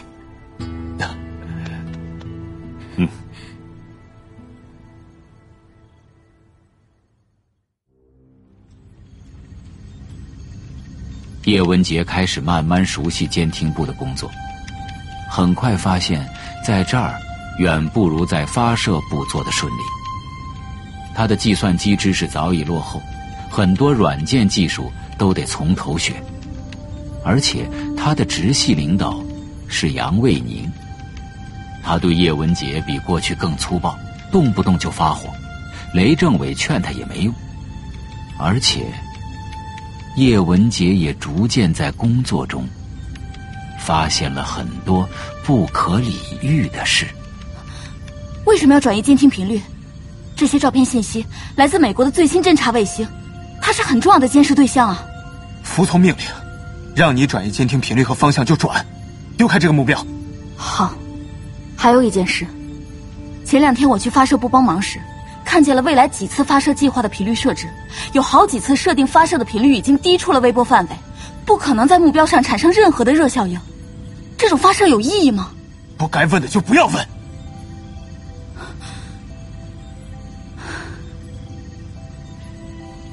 我知道了，我走了。叶文杰，再过几天，过几天，你可能就都知道了。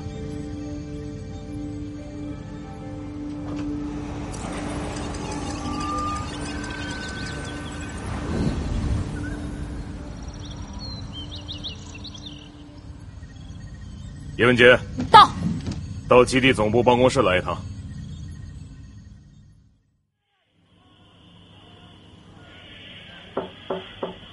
请进，雷政委，您找我？啊，进来坐吧。好。基地的领导怎么都在？那两个军官，好像是从更高一级部门来的。不对，今天不是针对我的，难道是针对雷政委？是不是因为他太信任我，才会被批判的？不行，为了不牵连到雷政委。我一定要让他们知道，责任全在我。叶文杰，首先声明，我是不同意这么做的。但下面的决定啊，是杨总工程师请示上级后做出的，他会对后果负完全责任。嗯，是这样。为了更好的发挥你在红岸基地的作用，这些天来呢，经过杨总工程师反复向上级请示，兵种政治部派来的同志呢。也了解了你的工作情况，经过上级同意，我们决定将红岸工程的真实情况告诉你。真实情况？原来雷政委之前一直在骗我。希望你珍惜这次机会，努力工作，立功赎罪。今后你在基地只许老老实实，不许乱说乱动，任何反动行为都将受到最严厉的惩罚。听明白了吗？叶文杰。听明白了吗？听明白了。那好，请杨总工程师为你介绍红岸工程的情况吧。我们先出去吧。好，嗯。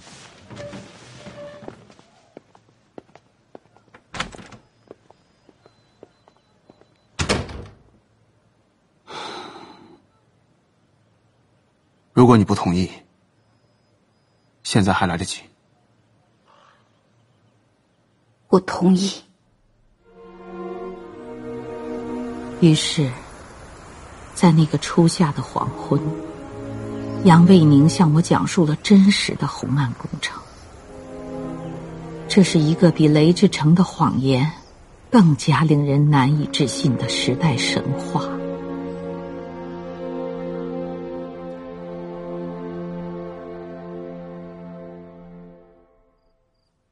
那一天。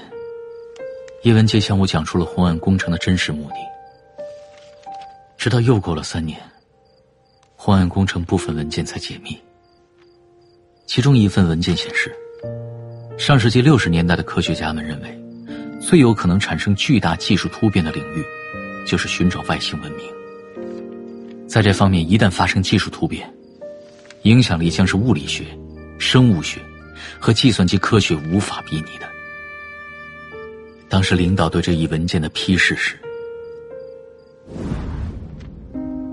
将该文印发下去，在适当的范围内组织讨论。文章的观点可能不合一些人的胃口，但不要扣帽子。关键要看作者的长远思考。我看文章中提到的可能产生技术突变的领域中，寻找外星文明那一项，是我们考虑最少的，值得注意啊。应该系统深入的研究一下。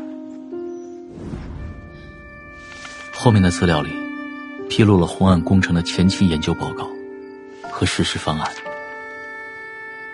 发送信息应通过多学科严格审查，确保不会包含任何太阳系在银河系中的坐标信息。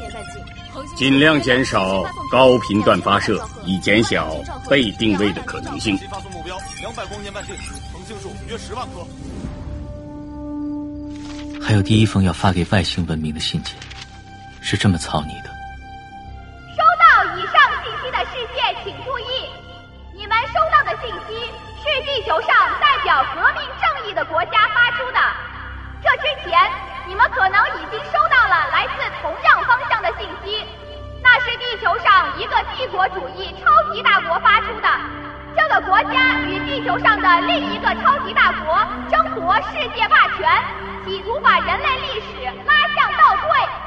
希望你们不要听信他们的谎言，站在正义的一方，站在革命的一方。狗屁不通！大字报在地上贴就行了，不要发到天上去。这样的重要信件。应郑重起草，最好成立一个专门小组，并在政治局会议上讨论通过。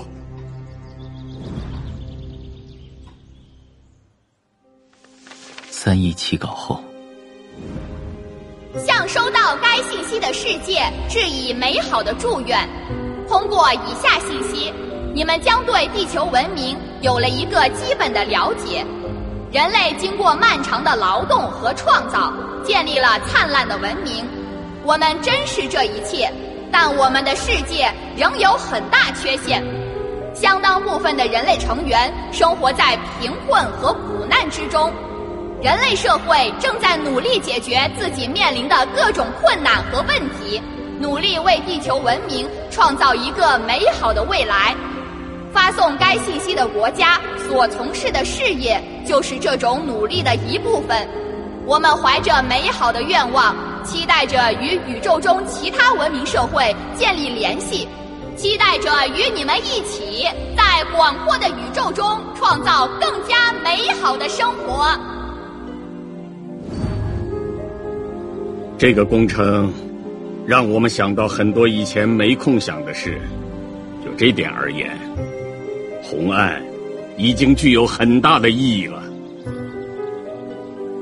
如果宇宙中真的还有其他的人和社会，那也很好嘛。旁观者清，千秋功罪，可真的有人评说了。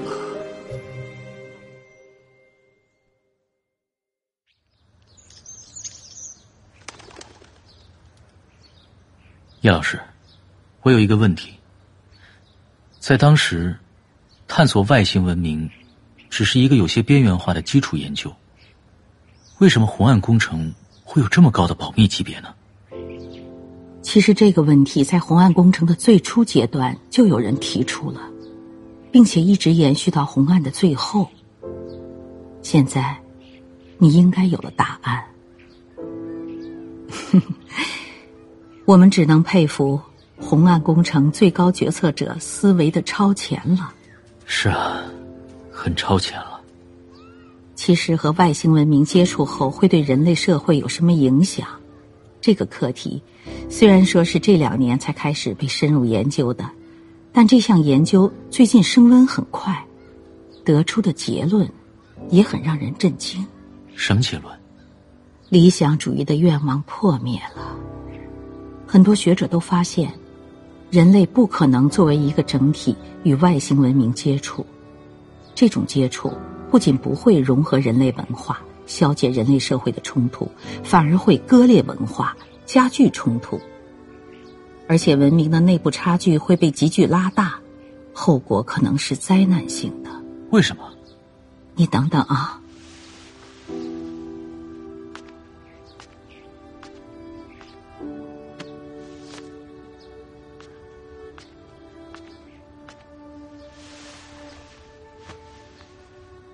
这本书你可以拿去看看。十万光年铁幕，嗯，它的作者是叫比尔·马修，一位社会学家。他就提出了一种接触符号理论，大意就是，与外星文明的接触只是一个符号或者开关，不管人类怎么接触，效果都是一样的。即便只是能证明外星文明存在，根本没有什么实质性的接触，它所引发的效应也能通过人类群体的心理和文化透镜被放大，对文明的进程产生巨大的实质性的影响。这种接触一旦被某个国家或者政治力量垄断，它的意义不亚于一个国家的经济和军事实力。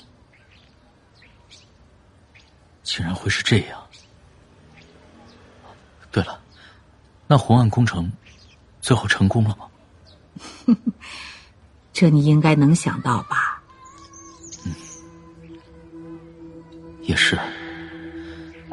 如果红岸成功了，世界也不是今天的样子。嗯，其实成没成功，现在也不知道吧。毕竟红岸发出的电波。到现在，在宇宙里也没有走多远啊。电波信号传得越远越微弱，太空中干扰太多，外星文明收到的可能性很小。这么说吧，前苏联有个天体物理学家，曾经提出一个理论，可以根据宇宙中不同文明用于通讯的能量，来对他们分级。对文明分级？对。他把文明分为三个等级：一型文明能够调集与地球整个输出功率相当的能量用于通讯；二型文明能够把相当于一颗恒星的输出功率用于通讯；三型文明可以使用约等于整个星系的功率输出。但是红岸的发射功率啊，仅仅是地球能调集的输出功率的千万分之一。咱们的这一声呼唤，就跟一只蚊子在万里长空嗡嗡叫一样，不会有谁听见的。可如果那个苏联人所设想的二和三型文明真的存在，那我们应该能够听到他们的声音啊。是啊，可惜，红岸运行的二十多年，我们什么都没有听到。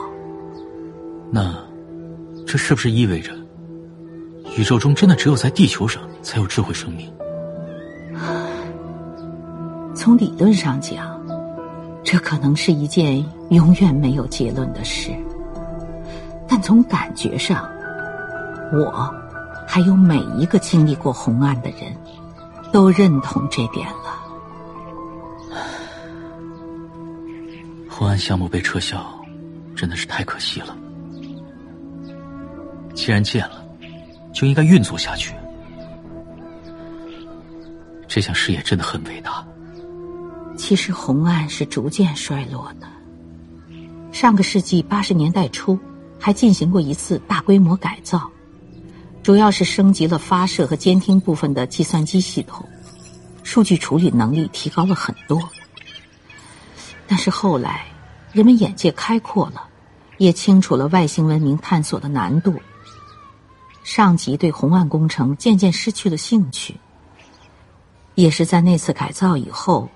红岸的编制虽然还是在二炮，科研管理却移交到中科院天文所，于是承担了一些与外星文明搜索没有关系的研究项目。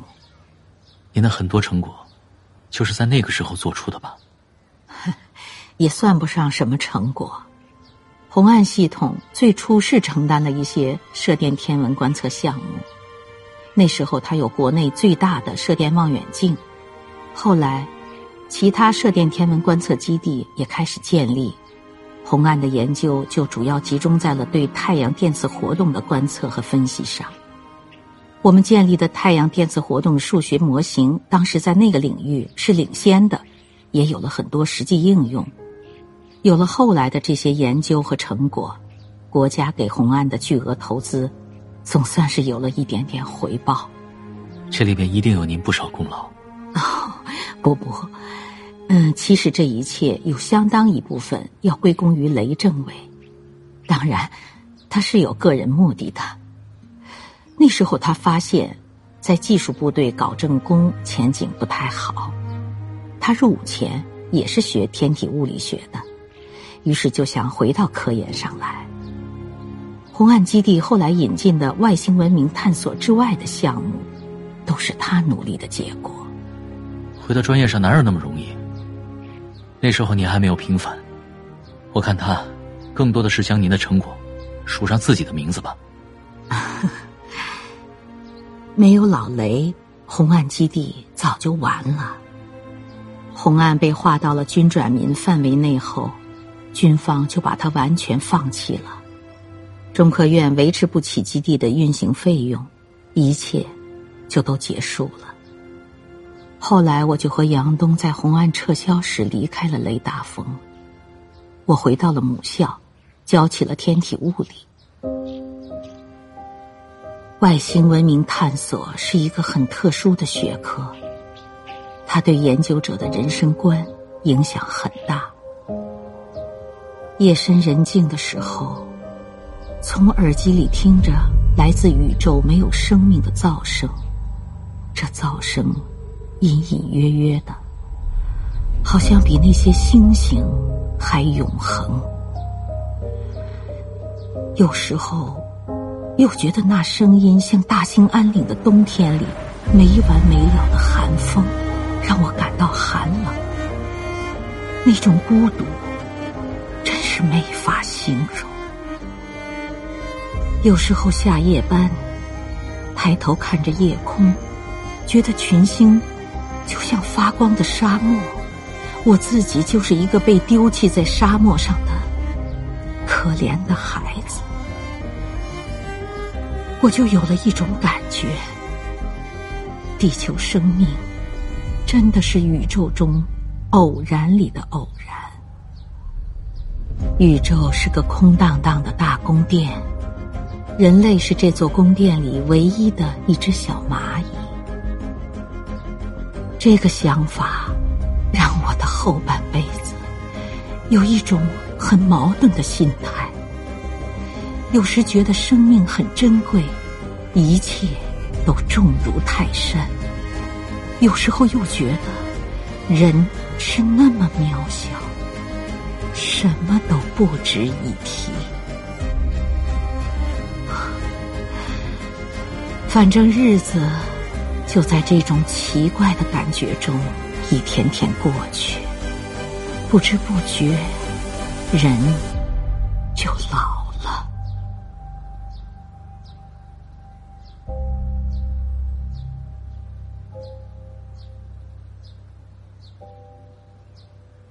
叶老师，哪天我陪您再去红岸基地遗址看看吧。小汪啊，我和你不一样啊，岁数大了，身体也不好，什么都很难预料。以后也就是过一天算一天吧。那天他说到这里的时候，我知道。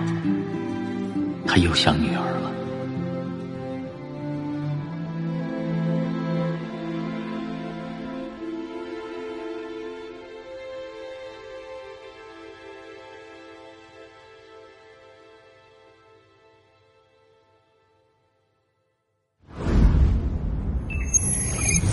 欢迎进入三体世界，欢迎你，哥白尼。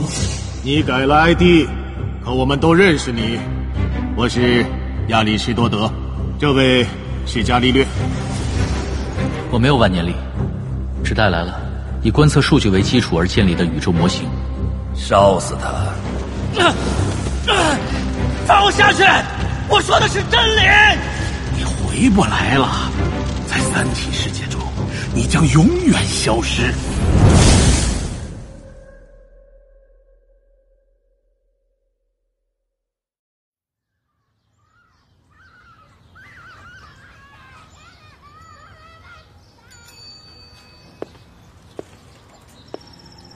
从叶文杰家里出来以后汪淼心绪难平。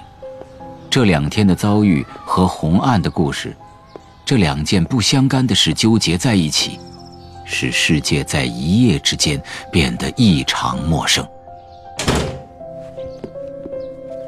回到家后，为了摆脱这种心绪，他打开电脑，穿上微装具，第三次进入《三体》游戏。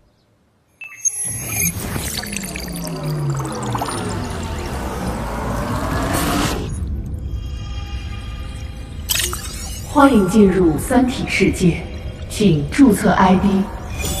当登录界面出现时，汪淼像换了一个人似的，心中立刻充满了莫名的兴奋。与前两次不同，汪淼这次是带着一个使命进来的，他要揭示三体世界的秘密。于是他重新注册了一个与此相称的 ID。注册成功，欢迎你，哥白尼。《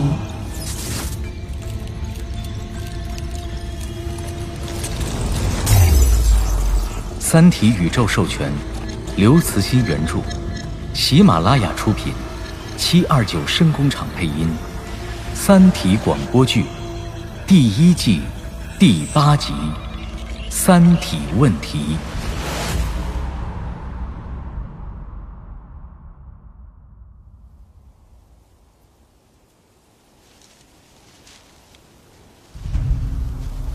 是那座金字塔？不对，怎么变成哥特式的了？看来不是纣王和墨子的那座了。嗯，远处那些干仓也变成了尖顶细长的了。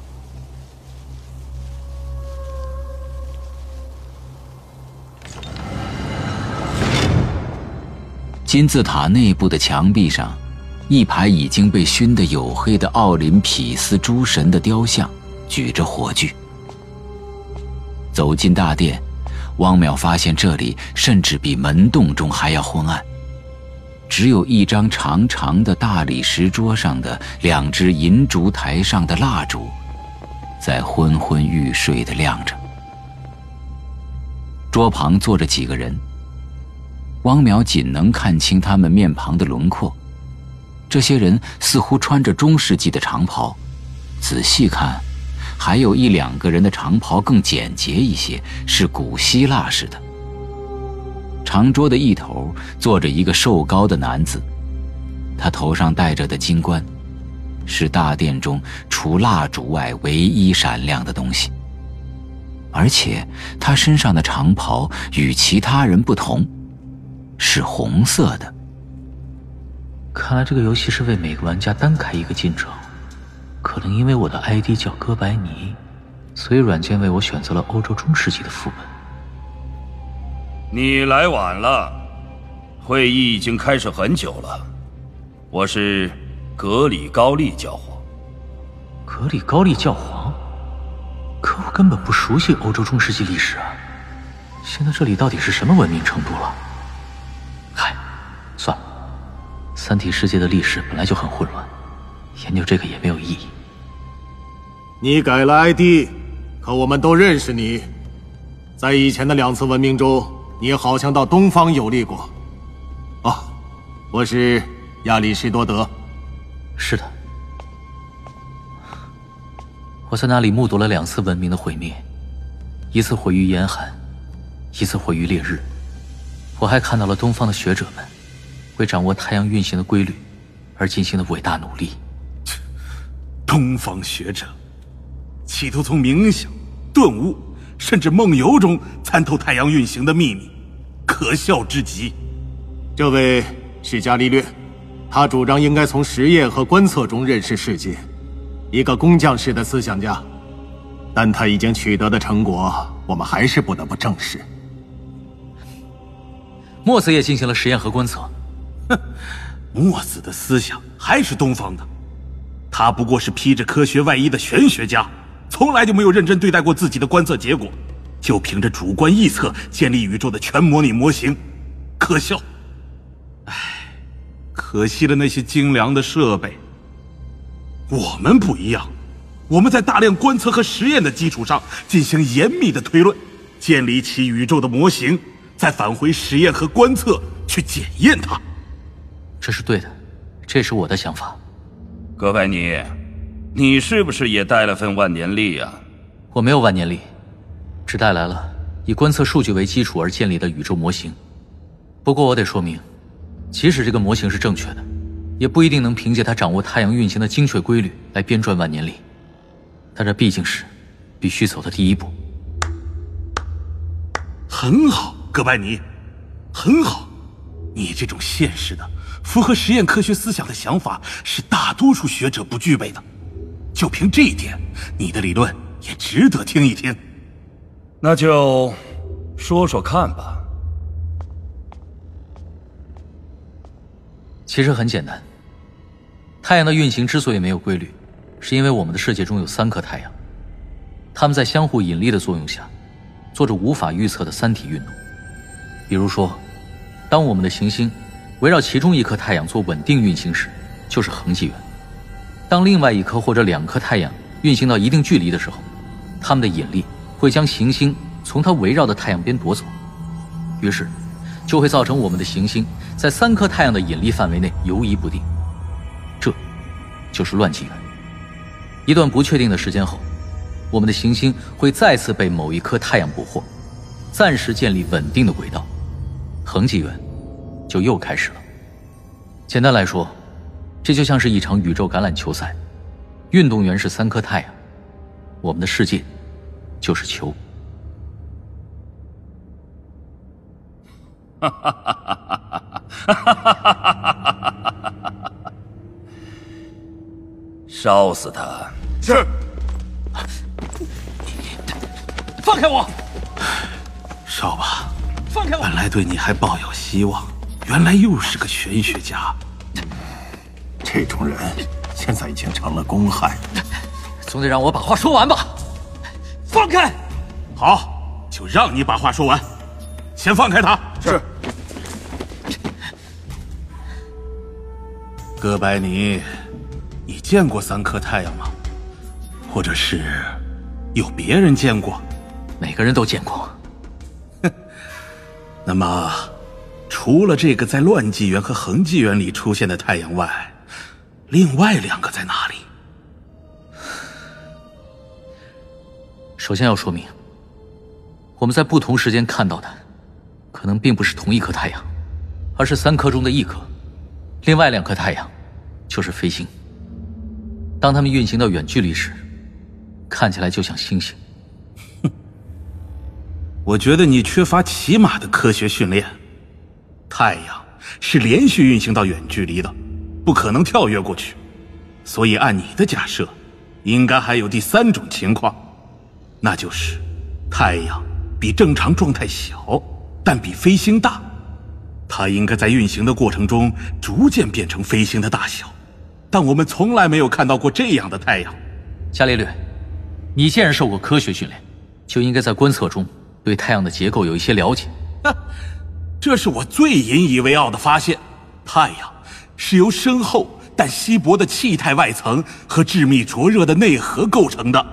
很对。但你显然没有发现，太阳的气态外层和我们行星大气层之间有一种奇特的光学作用。太阳在超出一定距离的时候，从我们的大气层里观察，它的气态外层突然会变得透明不可见，只能看到它的发光内核。这时候。太阳在我们的视野中，就突然缩小到内核大小，变成了飞星。正是这个现象，迷惑了历史上各个文明的研究者，使他们没有意识到三个太阳的存在。现在你们应该明白了，为什么三颗飞星的出现，预示着漫长的严寒。因为这时候的三颗太阳，都在远方。你还缺乏起码的逻辑训练。不错，我们是有可能看到三颗飞星，并且它们的出现总是伴随着毁灭性的严寒。那按照你的理论，我们还应该有可能看到三颗正常大小的太阳。但这是从来没有发生过的。等等，亚里士多德，历史好像有记载，有一个文明见过两颗太阳，那次文明立刻毁于双日的烈焰之中，但记载很模糊。达芬奇，我们说的是三颗太阳，不是两颗。按这个哥白尼的理论，三颗太阳一定会出现的，就像三颗飞星一样。没错，伽利略，三颗太阳出现过，也有人看到过，但看到他们的人不可能将信息流传下来，因为当他们看到这样的景象，最多只能再活几秒钟。三日凌空是三体世界最恐怖的灾难，到那时，行星地表会在瞬间变成冶炼炉。高温能够融化岩石，在三日凌空中毁灭的世界，要经过漫长的时间才能重现生命和文明。这也是没有历史记载的原因。这，教皇，他说的好像也有道理。嗯，烧死他。是。哎，达芬奇，你还在写什么呢？过来帮忙。别管他。我们和你一起去搬火星架。哦，对了，木柴也要堆起来。好，就说在这儿吧。立起来，立起来。哥白尼，你知道吗？这火星架上的尸体是布鲁诺，他曾在这里和你一样胡扯一通。嗯，用文火。放开我，小黄！肯定是个程序。至于你们其他人，不是程序就是白痴。我还会登录回来的。你回不来了，在三体世界中，你将永远消失。伽利略，你肯定也是个程序。一个正常人不可能连这点网络常识都没有。我换台电脑，换个 ID 上就行了。到时候我会宣布自己是谁的。哥白尼，系统已经通过伪装具记下了你的视网膜特征。放我下去！我说的是真理。如果你说的是真理，就不会被烧死了。游戏对走对路的人是一路放行的。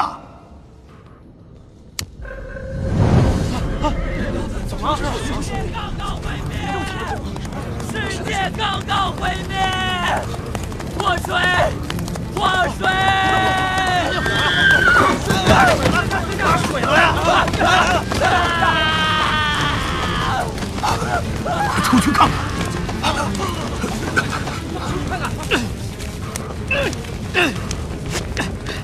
汪淼挣脱绳索，跟着其他人来到外面。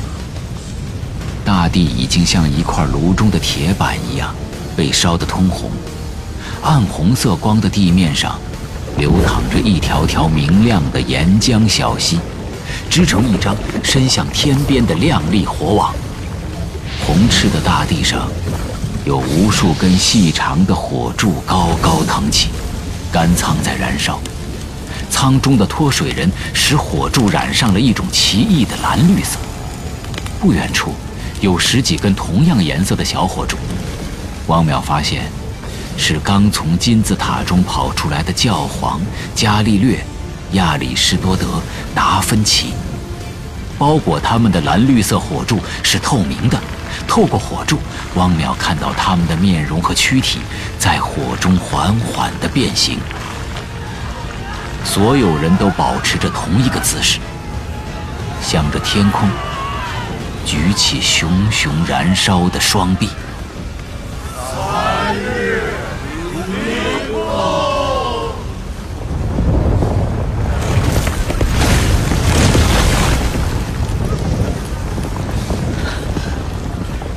对了，三个太阳，三个巨大的太阳，好像组成了一轮巨大的风扇，把死亡之风吹向大地。三个太阳完全落下之后，大地上升腾的水蒸气形成的浓云，仍散射着它的光芒。天空在燃烧，呈现出一种令人疯狂的地狱之美。当这毁灭的晚霞最后消失，云层中只剩被大地的地狱之火抹上的一层血红时，几行大字出现了。第一百八十三号文明在三日凌空中毁灭了，该文明进化至中世纪层次。漫长的时间后，生命和文明将重新启动，再次开始在三体世界中命运莫测的进化。但在这次文明中，哥白尼成功的揭示了宇宙的基本结构，三体文明将产生第一次飞跃。游戏进入第二集。欢迎您登录第二集《三体》。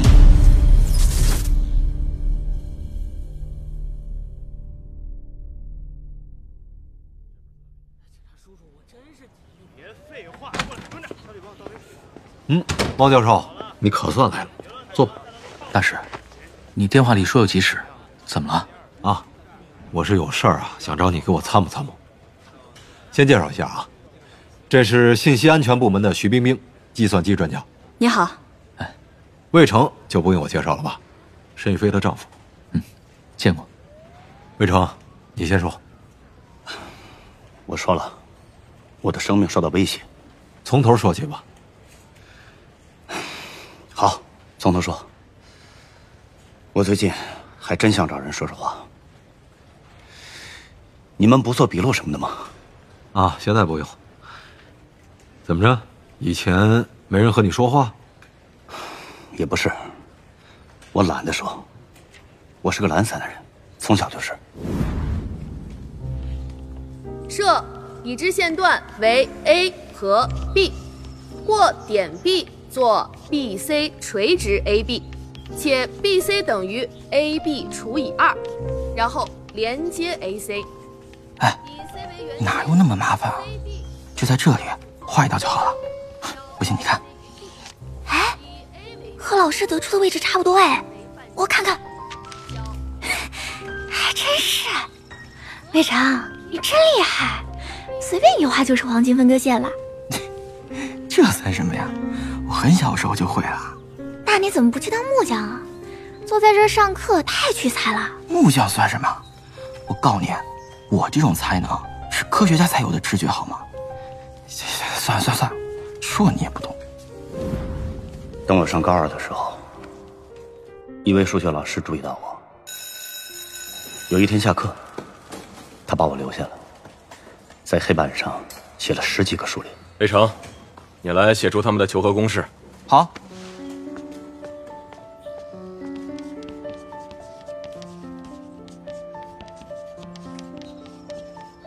老师写好了，这么快啊！我看看啊。哎呀，北城啊，你的推导太快了，而且是本能的，所以你意识不到。我问你啊，你看到一串数字，有什么感觉？我问的是感觉。嗯，感觉。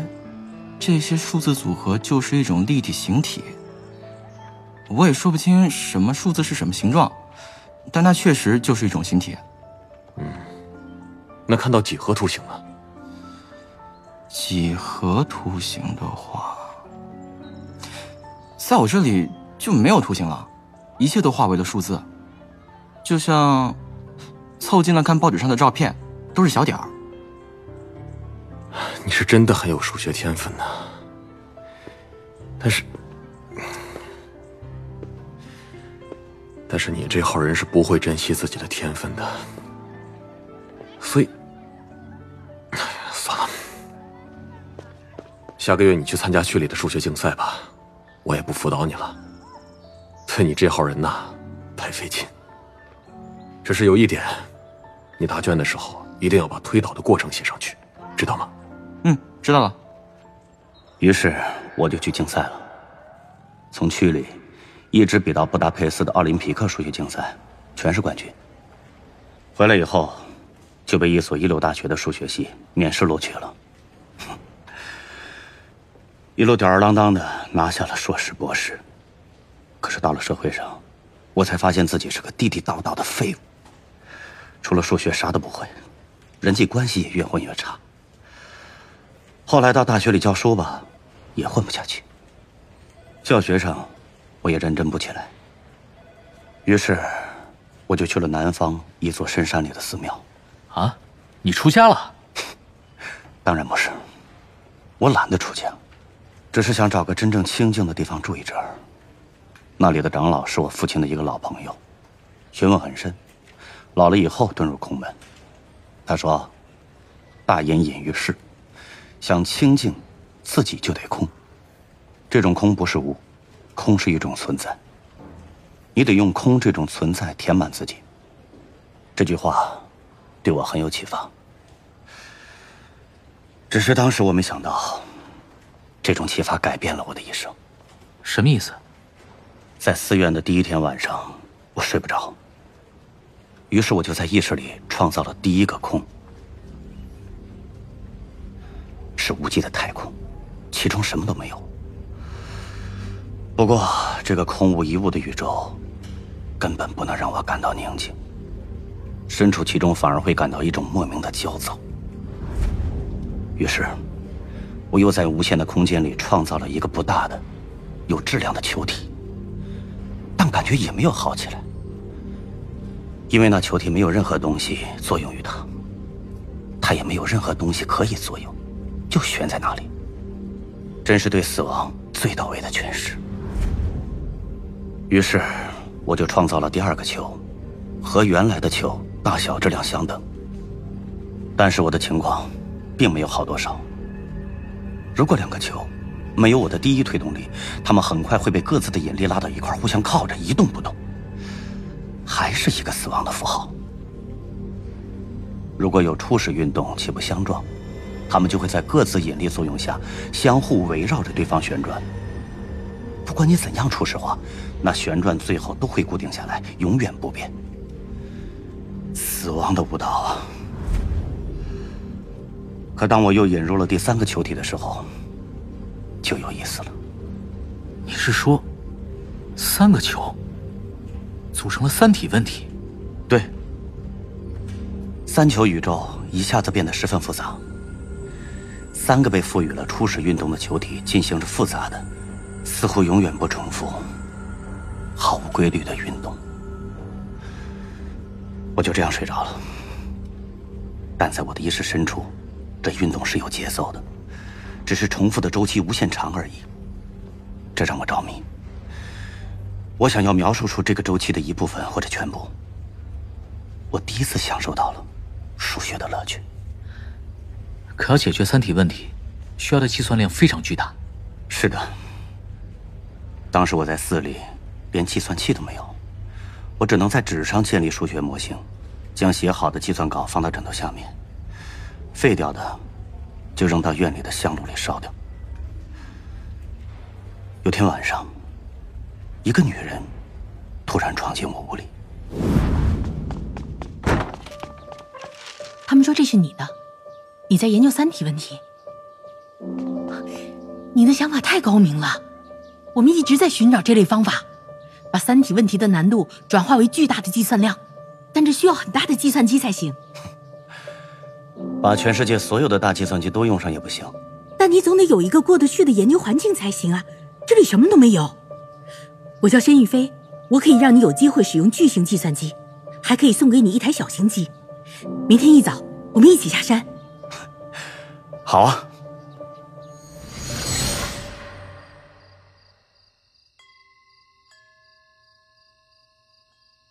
佛祖保佑我主脱离苦海。沈雨飞。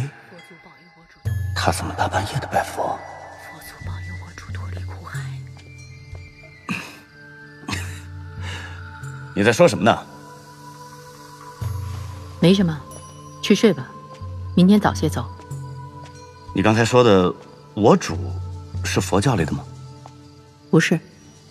那佛祖保佑我主，保佑我主，难道？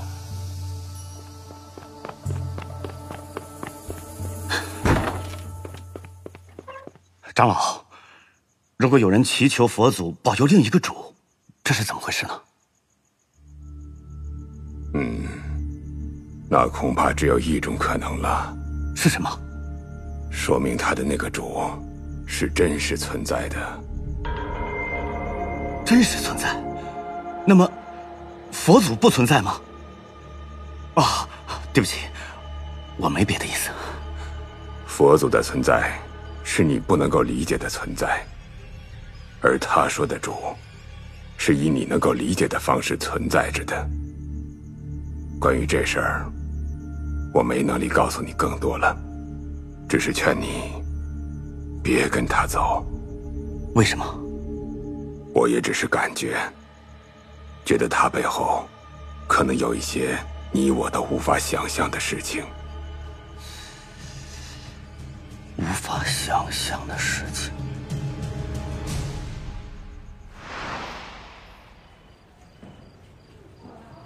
第二天，我还是跟申玉飞走了。申玉飞实现了他的诺言，我拥有了一台小型机和舒适的环境。他很有钱，我不知道他哪来这么多钱。后来，我们结婚了，没有多少爱情和激情。只是为了双方生活方便而已，我们都有各自的事情要做。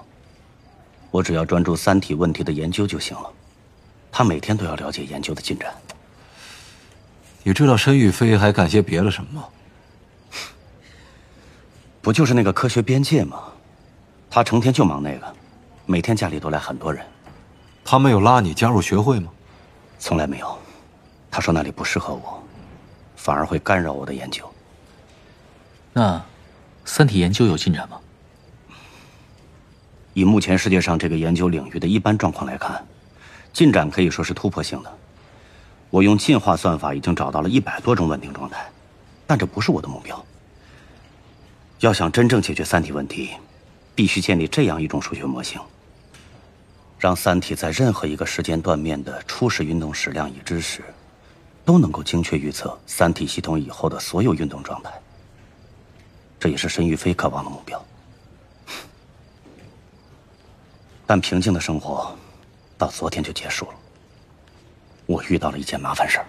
哦，这就是你要报的案了吧？是的。昨天有个男人来电话，说如果我不立刻停止三体问题的研究，就杀了我。那人是谁？不知道，电话号码是多少？也不知道，我那个电话没有来电显示。那还知道其他有关情况吗？不知道了。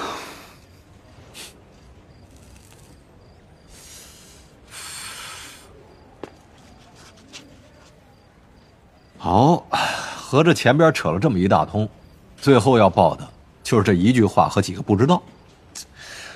我不扯那一大通，这一句话你能听得懂吗？你。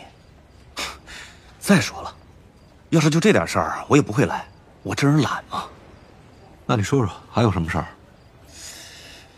今天夜里，哦，当时是半夜了，我也不知道是昨天还是今天，我睡着了，迷迷糊糊的，感到脸上有凉凉的东西在动。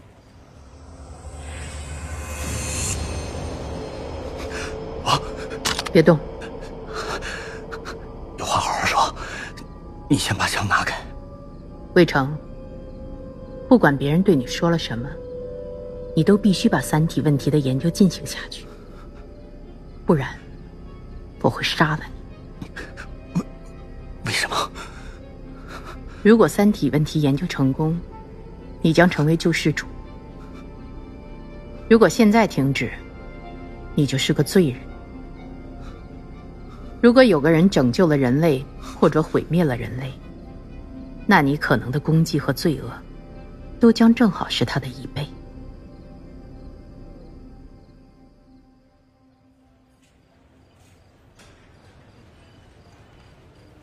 嗯，有点意思了。这话很奇怪，怎么正好是一倍呢？我再问你一声啊。你觉得你老婆那支枪是真的吗？有枪油味吗？嗯，有，肯定有油味。好。啊，总算找到个机会。非法持有枪支嫌疑是个勉强说得过去的搜查理由。手续明天补办吧，我们得马上行动。啊，王教授，嗯，这还得辛苦你跟着再去参谋参谋啊。小徐，嗯，现在专案组里值班的只有两个人，不够。知道你们信息处的都是金枝玉叶，但是今天你这个专家得出趟外勤了。求之不得。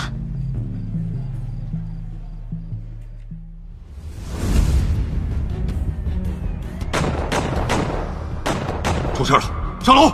凶手在楼下。上帝和他说的主，自身难保了。欢迎进入第二集《三体》。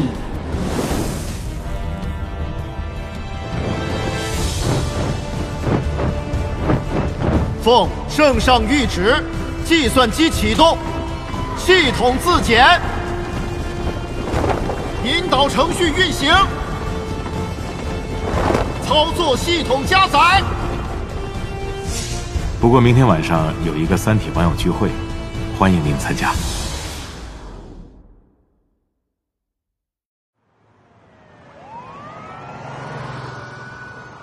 王老师，您在三体中威望值很高的。你也玩？是啊，我是负责监视和追踪他的，苦差是一个。哎那你能不能告诉我一些关于他的情况？我真的很想知道。我们也想知道呢，可他的服务器在境外，系统和防火墙都很严实，不好进啊。我们现在只是知道他是非盈利的，而且游戏软件的水平很高，甚至可以说高的不正常。还有其中的信息量，你也知道更不正常了，这哪像一个游戏啊？那你说这里边会不会有什么，嗯，貌似超自然的迹象？这我们倒是觉得没有。参加这个游戏编程的人很多，遍布世界各地，开发方式肯定使用了某种很超前的开发工具。至于那些信息，真有些您说的超自然了。不过我们还是相信史顿那句名言：这一切肯定都是人为的。我们的追踪还是有成效的，很快会有结果。《三体》宇宙授权，刘慈欣原著，喜马拉雅出品，七二九声工厂配音。《三体》广播剧第一季第九集《无解》。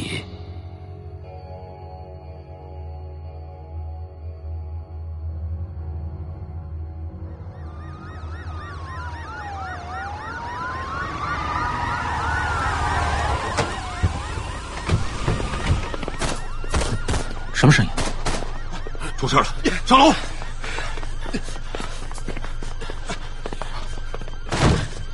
是雨飞，大家都先别动，凶手在楼下。黑色桑塔纳，只有一个人，车牌号看不清，让他们重点封锁五环入口。是。他妈的，可能要让他溜了。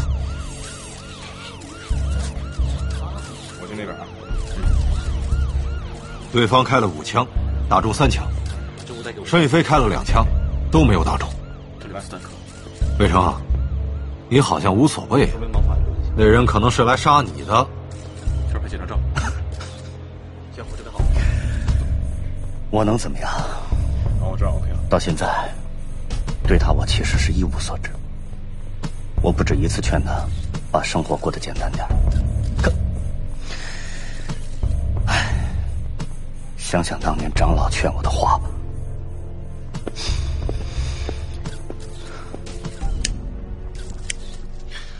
你总还有些情况没告诉我们吧？嗯，有些事我懒得说。那你现在可得勤快点了。今天，哦，是昨天下午，他在客厅里和一个男人吵架，就是那个潘寒，著名的环保主义者，提到什么统帅，什么降临派。拯救派，总之听得不是很清楚。那你听声音，是电话里威胁你的人吗？不知道，当时声音很小，我听不出来。那行，我们就不妨碍警察勘察现场了。王教授，你还是先回家休息吧。等事情有进展了，我再通知你啊。好。非常，那个三体问题进化算法的模型，你能不能给我一份概要之类的东西？哦，都在这光盘里了，全部的模型和附加文档。不过，我还是劝你离这东西远一点，世界就要发生突变了。每个人能尽量平安的打发完余生，就是大幸了。别的不要想太多，反正没有。你好像还知道更多的事。每天和他在一起，不可能什么都不知道。那为什么不告诉警方呢？警方算个狗屁！上帝来了都没用。现在全人类已经到了叫天天不灵，叫地地不应的地步了。其实我也不是那么超脱，这几天都是整夜睡不着，早上起来就从这里看到日出的时候，总觉得是日落。其实这一切都在于上帝和他说的主。自身难保了。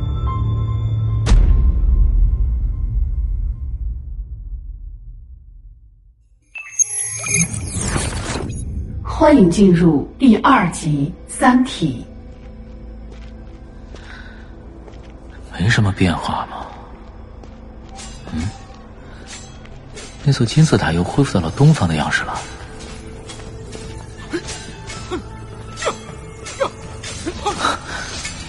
那两个欧洲人，难不成是在决斗？停下来！你们这两个无聊的人，你们就没有一点责任心吗？如果世界文明没有未来，你们那点荣誉算个屁！你，呸！只知道逃跑的胆小鬼，无耻之徒！他居然说微积分是他发明的！哎，我的假发呢？请问你是？啊，你好，我是伊萨克·牛顿。牛顿？那么跑的那位是莱布尼茨了？哼，是他，无耻之徒！呸！哼，其实我根本不屑和他争夺这项名誉。力学三定律的发现。已经让我成为仅次于上帝的人了。从星球运行到细胞分裂，无不遵从于这三个伟大的定律。哼，现在有了微积分这个强有力的数学工具，以三定律为基础，掌握三个太阳运行的规律，将指日可待。没那么简单。你考虑过计算量吗？我看过你列出的那一系列微分方程，计算量之大，就是全世界的数学家不停的工作。到世界末日也算不完，唉，当然，如果不能尽快掌握太阳运行的规律，世界末日也不是太远了。这人是谁呀？哦，忘了自我介绍。你好，我是冯诺依曼。冯，你带我们千里迢迢来东方，不就是为了解决这些方程的计算问题吗？我不太明白，计算机需要到东方来制造吗？计算机？计算机器？还有这种东西？这，您不知道计算机？冯诺依曼不是现代计算机技术的奠基人吗？那，你打算用什么来进行那些海量计算呢？用什么？当然是用人了。这世界上除了人之外，难道还有什么东西会计算吗？可您说过，全世界的数学家都不够用。我们不会用数学家的。我们用普通劳动力，最少要三千万人。普通人，三千万。不，我要是没理解错，这是一个百分之九十的人都是文盲的时代。你要找三千万个懂微积分的。有一个川军的笑话，你听说过吗？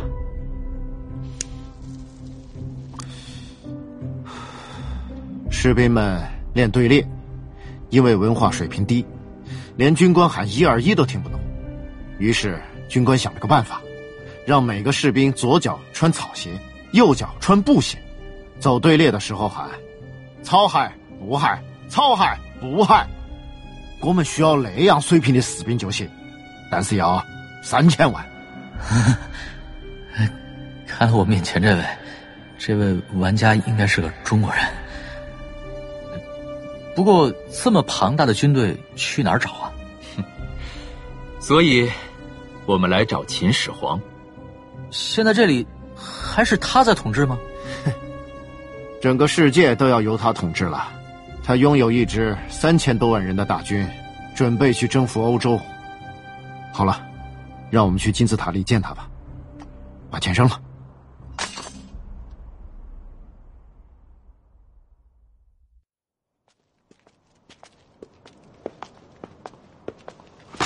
什么人？我们要见皇帝。见皇帝先搜身，把衣服脱了。凭什么？我们是著名学者，没有暗器。那也不行，这是规矩。来人，在。是发现三定律的西洋人吗？让他们进来。是。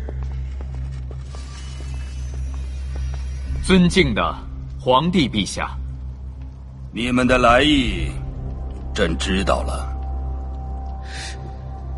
他的眼睛是纣王和格里高利教皇的眼睛，想不到在这里，他成为了秦始皇。你们是西洋人，为什么不去找凯撒？他的帝国疆域广大，应该能凑齐三千万大军吧？可是，尊敬的皇帝，您知道那是一支什么样的军队吗？您知道那个帝国现在是什么样子吗？整个帝国都陷入荒淫无度的泥潭中不能自拔，即便组成了三千万大军，也不可能具备进行这种伟大计算的素质和体力的。嗯，这朕知道，但凯撒正在清醒过来，重整军备。西洋人的智慧也是件可怕的东西啊！你们并不比东方人聪明，但想对了路子，比如。他能看出太阳有三个，你能想出那三条定律，都是很了不起的。东方人暂时做不到，而朕现在还没有能力远征西洋。所以，伟大的皇帝，您的帝国还要发展。如果掌握了太阳运行的规律，您就能充分利用每一个恒纪元。同时避免乱纪元带来的损失，这样发展速度要比西洋快得多。请您相信我们，我们是学者，只要能用三定律和微积分准确预测太阳的运行，我们不在乎是谁最后征服和统治世界。嗯，朕当然需要预测太阳的运行，但你们让朕集结三千万大军，至少要向朕。演示一下这种计算应该如何进行吧，陛下，请给我三个士兵，我将为你演示。三个？只要三个吗？朕可以轻易给你三千个。我只要三个，陛下。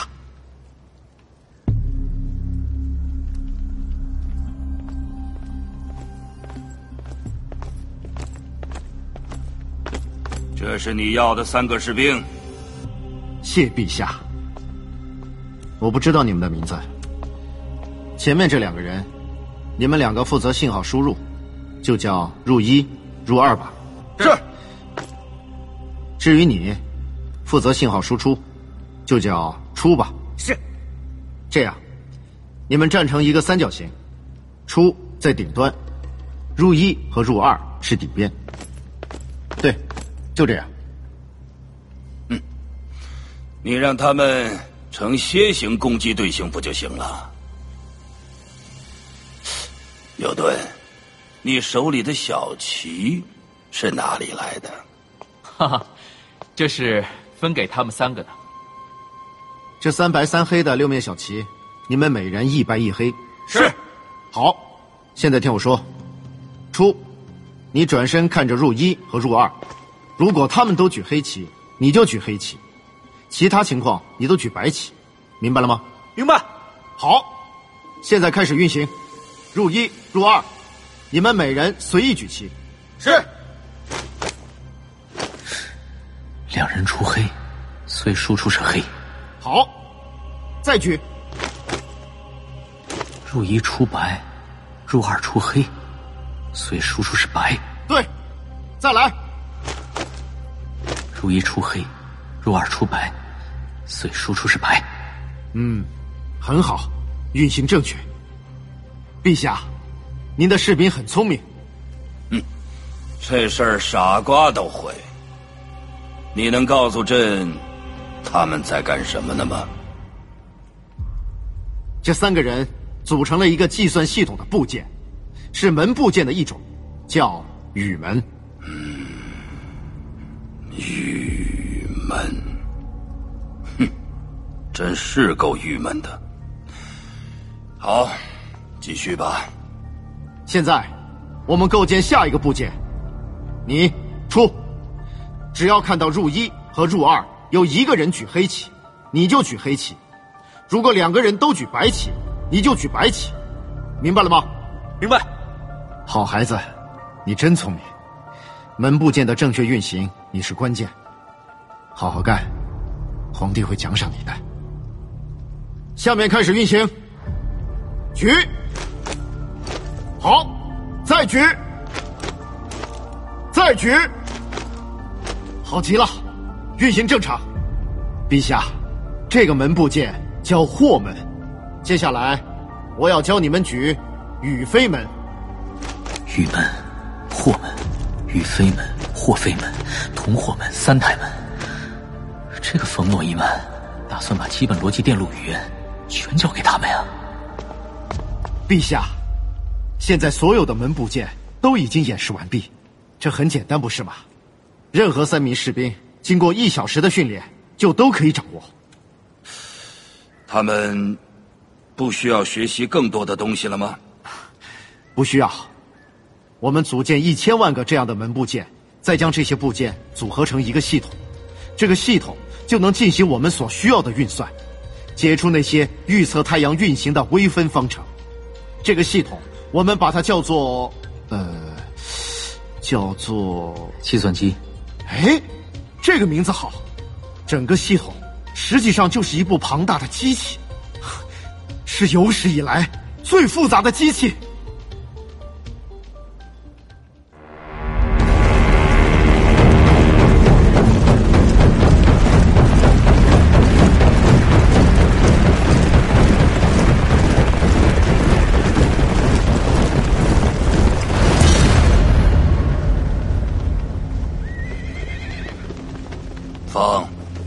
你训练的三千万人，今天都在这里了。陛下，您的军队真是举世无双，竟然能在短短三个月的时间就完成了如此复杂的训练。虽然整体上复杂，但每个士兵要做的都很简单。比起以前那个为粉碎马其顿方阵进行的训练来啊，哼，这算不了什么。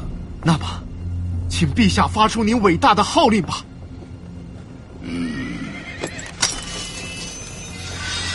成计算机队列，成计算机队列。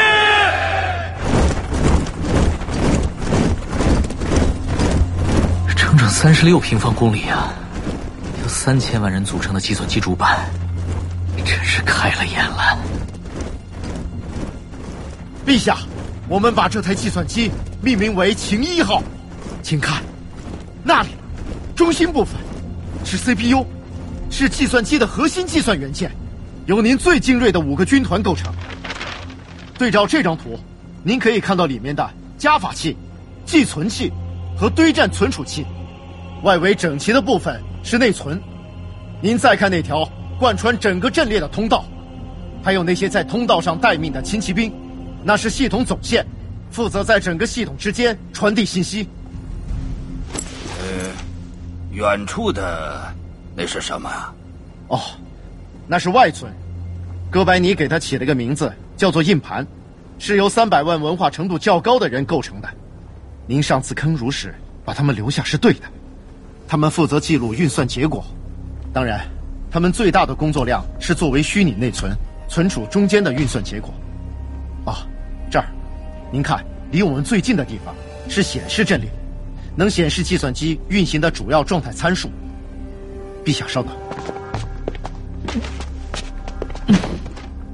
这么高的直卷是什么？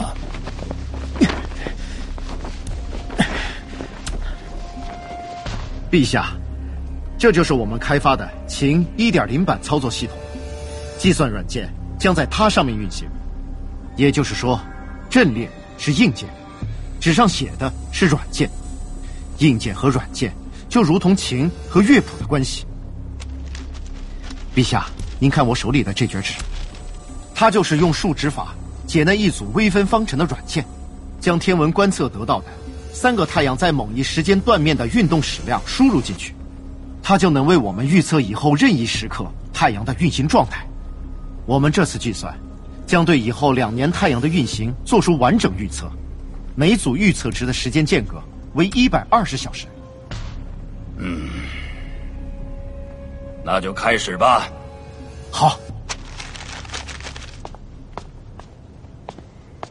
奉圣上谕旨。计算机启动，系统自检。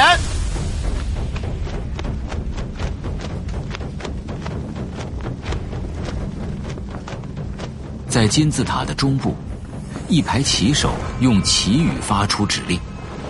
一时间，下面大地上三千万人构成的巨型主板仿佛液化了，充满了细密的粼粼波光。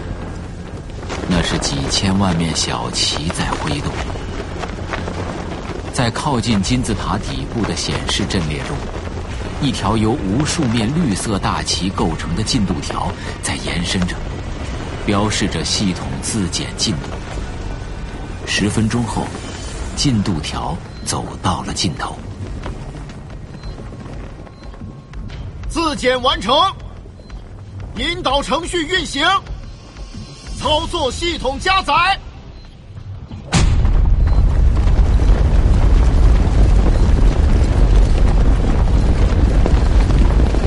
大地上，贯穿系统总线上的轻骑兵快速运动起来，总线立刻变成了一条湍急的河流。这条河流沿途又分成无数条细小的支流，渗入到各个模块阵列之中。很快。黑白气的涟漪演化成汹涌的浪潮，激荡在整块主板上。中央的 CPU 区激荡最为剧烈，像一片燃烧的火药。突然，仿佛火药燃尽，CPU 区的扰动渐渐平静下来，最后竟完全静止了。以它为圆心。这静止向各个方向飞快的扩散开来，像快速风动的海面，最后整块主板大部分静止了。显示阵列中出现了闪动的红色。报，系统锁死，不要慌，查询故障原因。是。报，故障原因查清，是 CPU 中的一个门电路运行出错。系统重新热启动。慢，陛下，为了系统的稳定运行，对故障率较高的部件应该采取一些维修措施。更换出错部件，组成那个部件的所有兵卒，斩。以后故障照此办理。是，撤。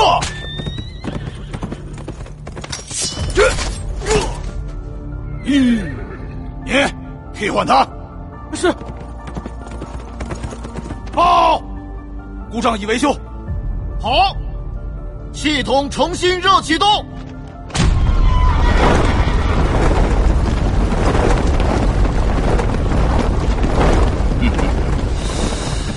嗯，真是有意思啊！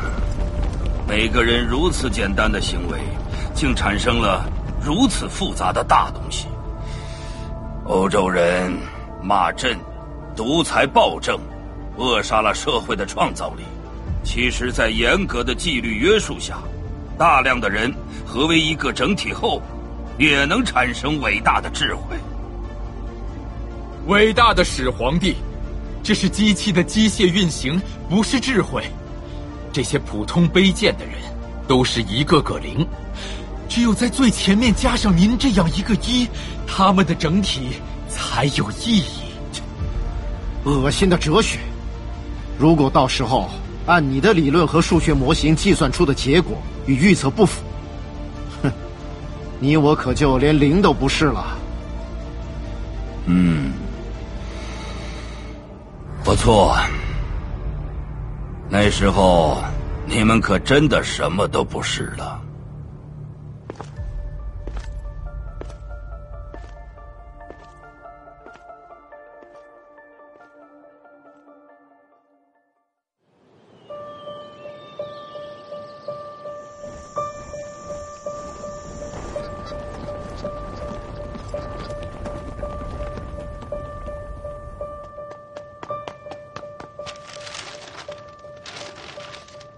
伟大的始皇帝，经过一年零四个月的计算，人列计算机已经计算出了未来两年太阳运行的轨道状况。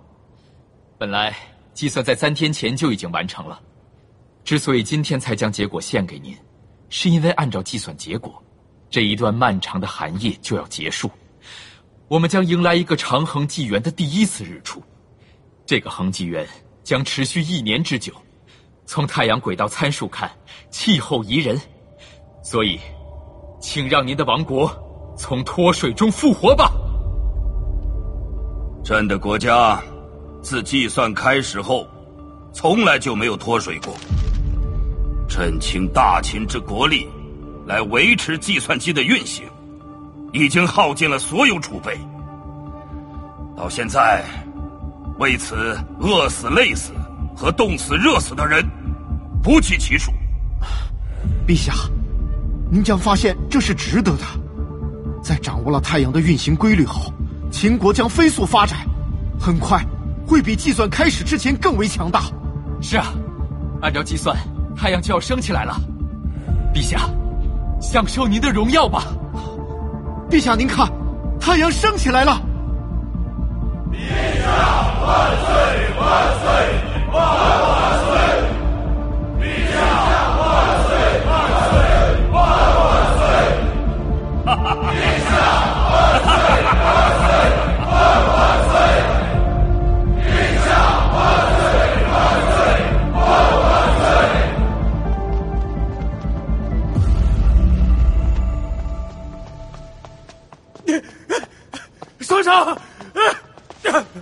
圣上，不好了！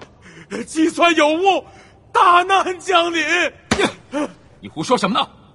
没看到太阳精确的按照计算出的时间升起了吗？可，你们看那，你们看那是几颗太阳？天文大臣，你是受过正统西洋教育的剑桥留学博士，不会愚蠢到不识数吧？太阳当然是一颗，而且气温适宜。不，是三颗。三颗，另外两颗在这一颗的后面。这真的是三颗吗？怎么可能？三颗小不会吧？三颗太阳同时出现，我们该怎么办？帝国天文台的观测表明，现在出现了亘古罕有的三日连珠，三颗太阳成一条直线，以相同的小速度围绕我们的行星运行，这样我们的行星。和三颗太阳始终处于一条直线上，而且我们的世界始终在这条线的顶端。你确定观察无误？当然无误。观测是由帝国天文台的西洋天文学家进行的，其中有开普勒和赫歇尔，他们使用的是从欧洲进口的世界上最大的望远镜。啊！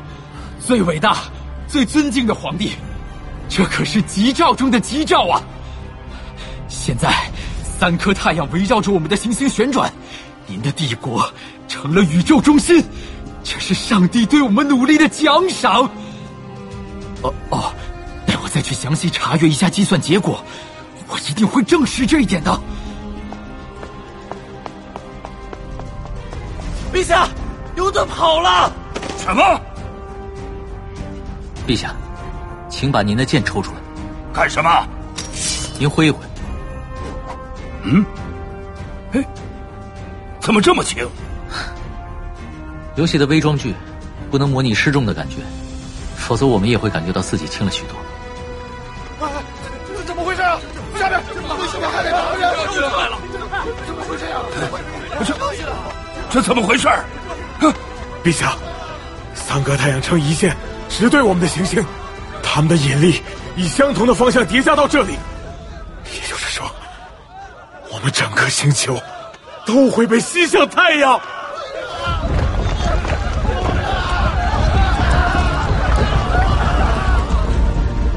陛下，陛下，我想到了，用电源键做门电路，组成计算机，那样计算机的速度要快很多倍，体积也要小很多，估计有一栋小楼就放下了。陛下，你再听我说吧。闭嘴！朕杀了你！两块巨石将秦始皇夹在中间，碎石和血肉横飞，惨不忍睹。但汪淼没有听到相撞的巨响，周围已经一片死寂。由于空气散失，声音也不存在了。漂浮在空中的人体在真空中血液沸腾，吐出内脏，变成了一团团形状怪异的东西。由于大气层消失，天空已经变得漆黑，从三体世界被吸入太空的一切反射的太阳光，在太空中构成了一片灿烂的星云。这星云形成了巨大的漩涡。流向最终的归宿——太阳。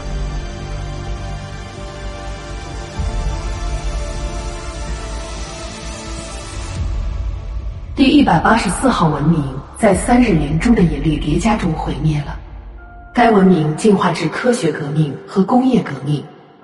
这次文明中，牛顿建立了低速状态下的经典力学体系，同时。由于微积分和冯诺依曼结构计算机的发明，奠定了对三体运动进行定量数学分析的基础。漫长的时间后，生命和文明将重新启动，再次开始在三体世界中命运莫测的进化。欢迎再次登录。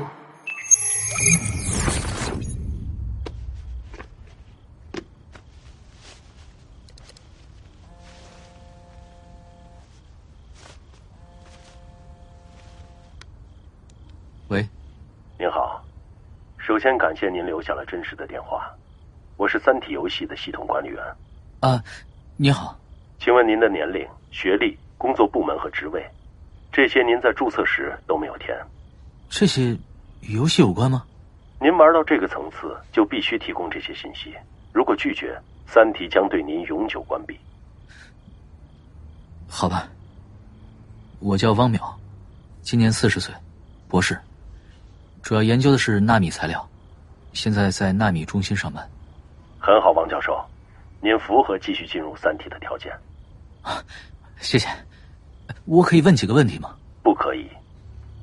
不过明天晚上有一个三体网友聚会，欢迎您参加。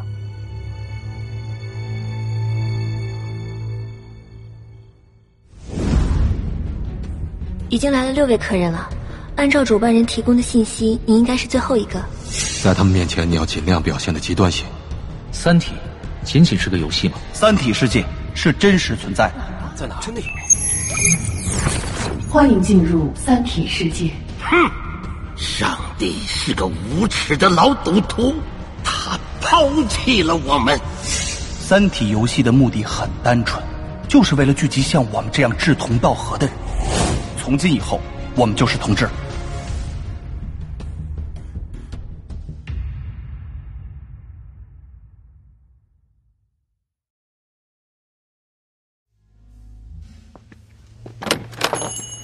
欢迎光临。啊，呃，我来参加一个网友聚会。他们让我来这家咖啡厅。啊我知道，主办人已经将本店包下了，这边请。哎，已经来了六位客人了，按照主办人提供的信息，你应该是最后一个。只有七个人吗？就是这儿，您请吧。您是张老先生吧？啊，你好，您认识我？我读过您的书。哦，我叫汪淼，游戏的 ID 叫哥白尼。哦，哥白尼就是你呀！哎呦，小伙子，了不得！啊，不不，您的哲学理论才真是了不得。您将咱们的东方哲学赋予了现代科学的内涵，这个观点让我耳目一新啊！不敢当，不敢当。哎，我的书啊，应该没有这位陈女士畅销啊！前辈，您就别拿我开玩笑了。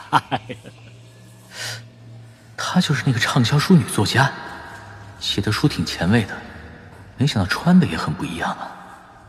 我哪能比得上这位大名鼎鼎的软件公司总裁啊？我手机里用的哪一个软件不是他们公司的？不不不，这真不算什么。我旁边这位可是国家电力公司的高层领导，这才是大领导呢。哎，那两位年轻人才是后生可畏啊！一位是大媒体的记者，另一位是在读的理科博士，未来前途不可限量啊！啊，你好，你好啊，你们好。看来《三体》的玩家，相当一部分都是社会精英啊！人都来齐了，好。哎，看来组织者要现身了啊！大家来的真早啊！潘寒，魏成在吗？潘寒，你有什么事？我要警告他，当然也要警告你，别逼我们。是昨天下午。他在客厅里和一个男人吵架，就是那个潘寒。申玉飞之死，潘寒嫌疑最大，他还竟然像什么事都没有发生一样，得给大师发条短信。见到潘寒，在西城区云和咖啡馆。《三体》宇宙授权，刘慈欣原著，喜马拉雅出品。七二九声工厂配音，《三体》广播剧第一季第十集《聚会》和大撕裂。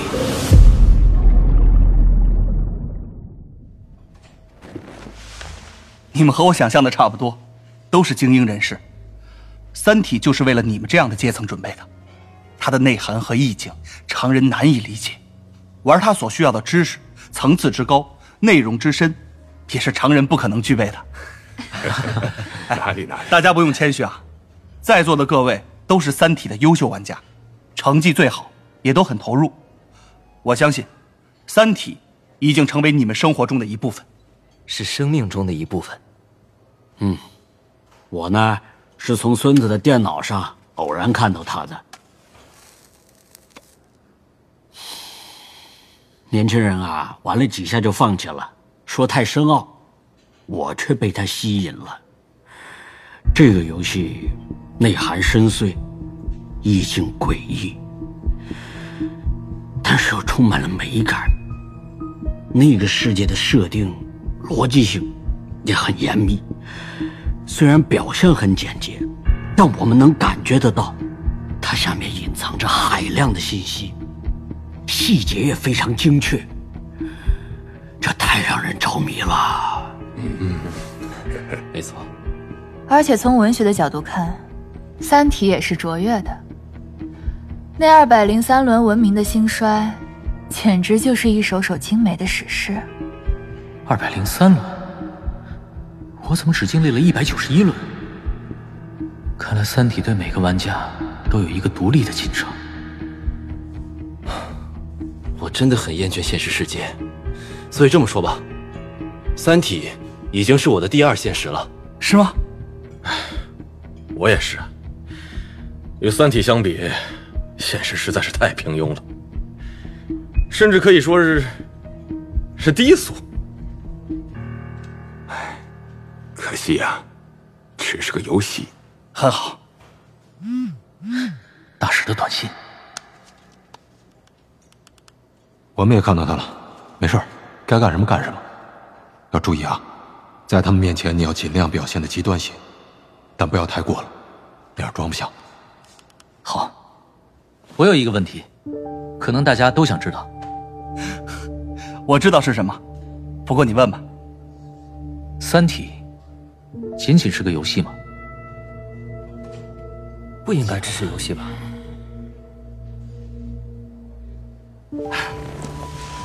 三体世界是真实存在的，真的有？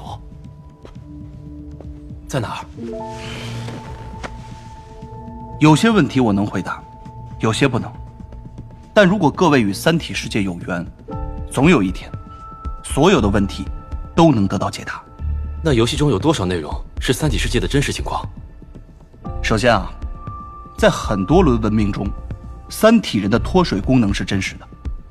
为了应对极端环境，他们随时可以将自己体内的水分完全排出，变成一种干燥的纤维状物体。三体人是什么样子的？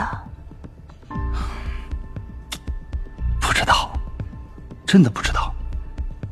每一轮文明中啊，三体人的外形都完全不同。哦，游戏中的人列计算机在三体世界中也是真实存在的。啊哈，我觉得那是最不真实的。我曾经拉着我们公司上百号人做过简单的测试。嗯，这么说吧，这个想法就算真的能实现，它的运算速度可能比一个人的手工计算都慢。不错，但假如构成计算机的三千万个士兵，每个人在一秒钟内可以挥动黑白小旗十万次呢？如果总线上的轻骑兵的奔跑速度是音速的几倍甚至更快呢？什么？你们刚才问过三体人的外形，根据一些推测，构成人类计算机的三体人，外表可能覆盖着一层全反射镜面。这种镜面啊，可能是为了在恶劣的日照条件下生存而进化出来的。镜面可以变化出各种形状，它们之间就通过镜面聚焦的光线来交流。用光线交流？对，这种用光线语言传输信息的速度是很快的。这就是人类计算机得以存在的基础。当然，这种机器效率还是很低，但确实能够完成人类力不能及的运算。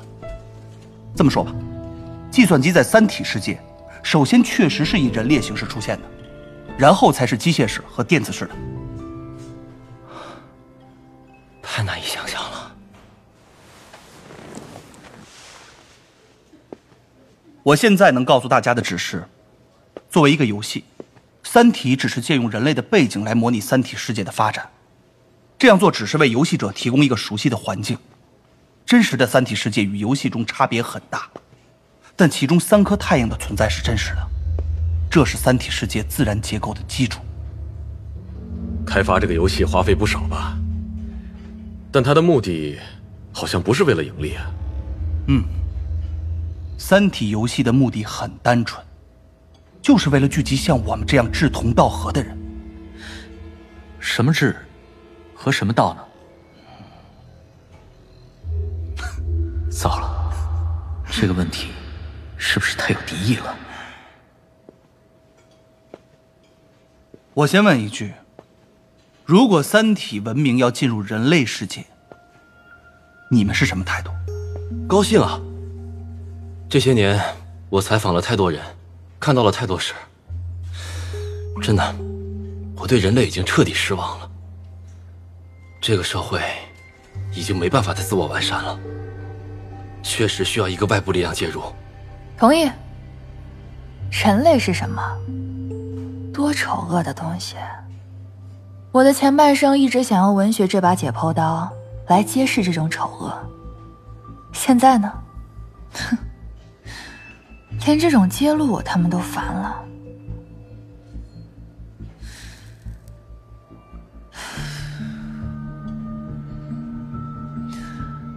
我希望三体文明能来，给这个世界带来真正的美。嗯嗯，我也想问一句啊，你们对阿兹特克文明有什么印象？阿兹特克啊，嗯。黑暗、血腥、很残暴的文明。很好，那么想象一下，假如后来没有西班牙人的介入，这个文明会对人类历史产生什么样的影响？哎，长老，介入这个词儿用的有点颠倒黑白吧？那时入侵美洲的西班牙人其实是强盗和凶手啊。就算是强盗和凶手，但他们至少制止了阿兹特克无限制的发展，防止了他们把美洲变成一个血腥和黑暗的帝国。如果西班牙人不来，美洲和全人类的民主和文明时代恐怕会来得更晚，甚至根本就不会出现。您到底想说什么呀？我想说的是啊，人类的文明已经病入膏肓了，所以不管三体文明是什么样子，他们的到来总是个福音。那您想过没有啊？阿兹特克文明最后被西方入侵者毁灭了，对这个文明来说是福音吗？这里的思想很危险呐！不，是深刻。长老，我也有过这个想法，但不知道如何表达。您说的太好了，王先生，您呢？我也站在张老他们这边。很好，那么。反对张老的这两位，你们已经不适合这场聚会了，也不适合继续玩三体游戏了。你们的 ID 将被注销。啊？就因为我们不欢迎三体文明？是的。现在请你们离开，谢谢你们的到来。请吧。莫名其妙。算了，走吧。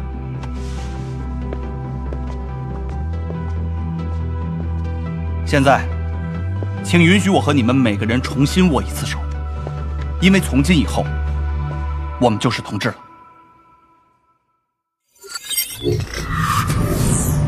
欢迎进入三体世界。已经来到现代文明了吗？因为三体人身上有全反射镜面，所以这里的建筑的外面也全是镜面的了。眼前的这座，倒是有点像联合国大厦。等等，现在的太阳不太对，太大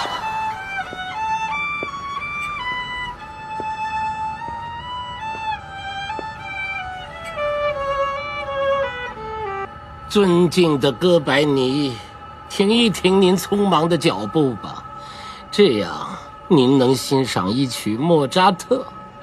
我也就有了午饭。别管午饭了，老人家，太阳已经这么大了，快脱水吧。没事的，它不是太阳，不是太阳。对啊，它已经完全升起来了，竟然没觉得热。难道说它是月亮？而且运转速度好快。月亮落下去的时候很美吧？太壮观了，老人家，您，哎，如果我没认错，嗯，您没认错，我是爱因斯坦，一个对上帝充满信仰，却被他抛弃了的可怜人。刚才那个大月亮是怎么回事？我前几次来没有见过他。啊，他已经凉下来了。谁？大月亮啊！我小时候他还热着，升到中天时能看到核心平原上的红光。现在凉下来了。哎，你没听说过？大撕裂吗？没有，怎么回事？你，哎，不提了，往事不堪回首。我的过去，文明的过去，宇宙的过去，都不堪回首啊！您怎么落到这个地步啊？我看看我身上，哎，还真有点钱。哦，谢谢哥白尼先生，但愿上帝不抛弃您吧。不过我对此没有信心。唉，我感觉您和牛顿他们到东方用人列运算的那个模型，已经很接近于正确结果了。但所差的那么一点点，对牛顿他们来说是一道不可逾越的鸿沟。我一直认为，没有我，别人也会发现狭义相对论，但广义相对论却不是这样。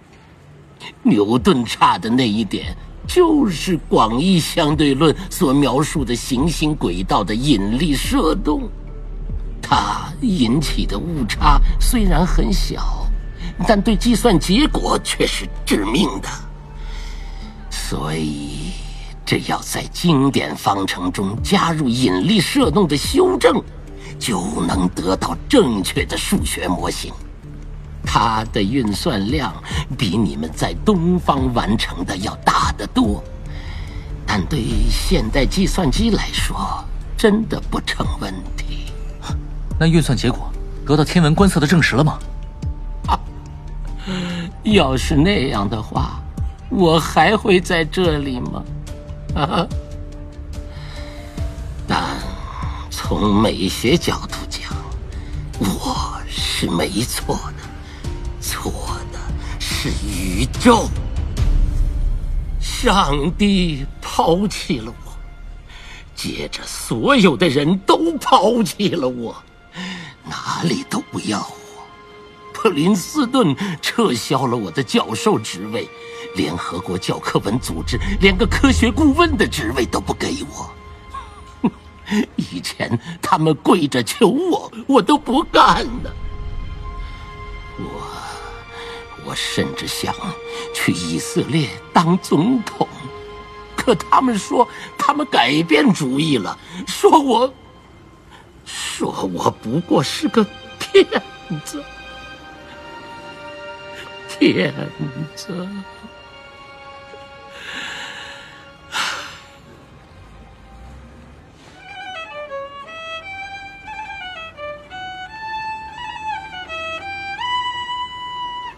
这座楼是联合国大厦，我进去看看。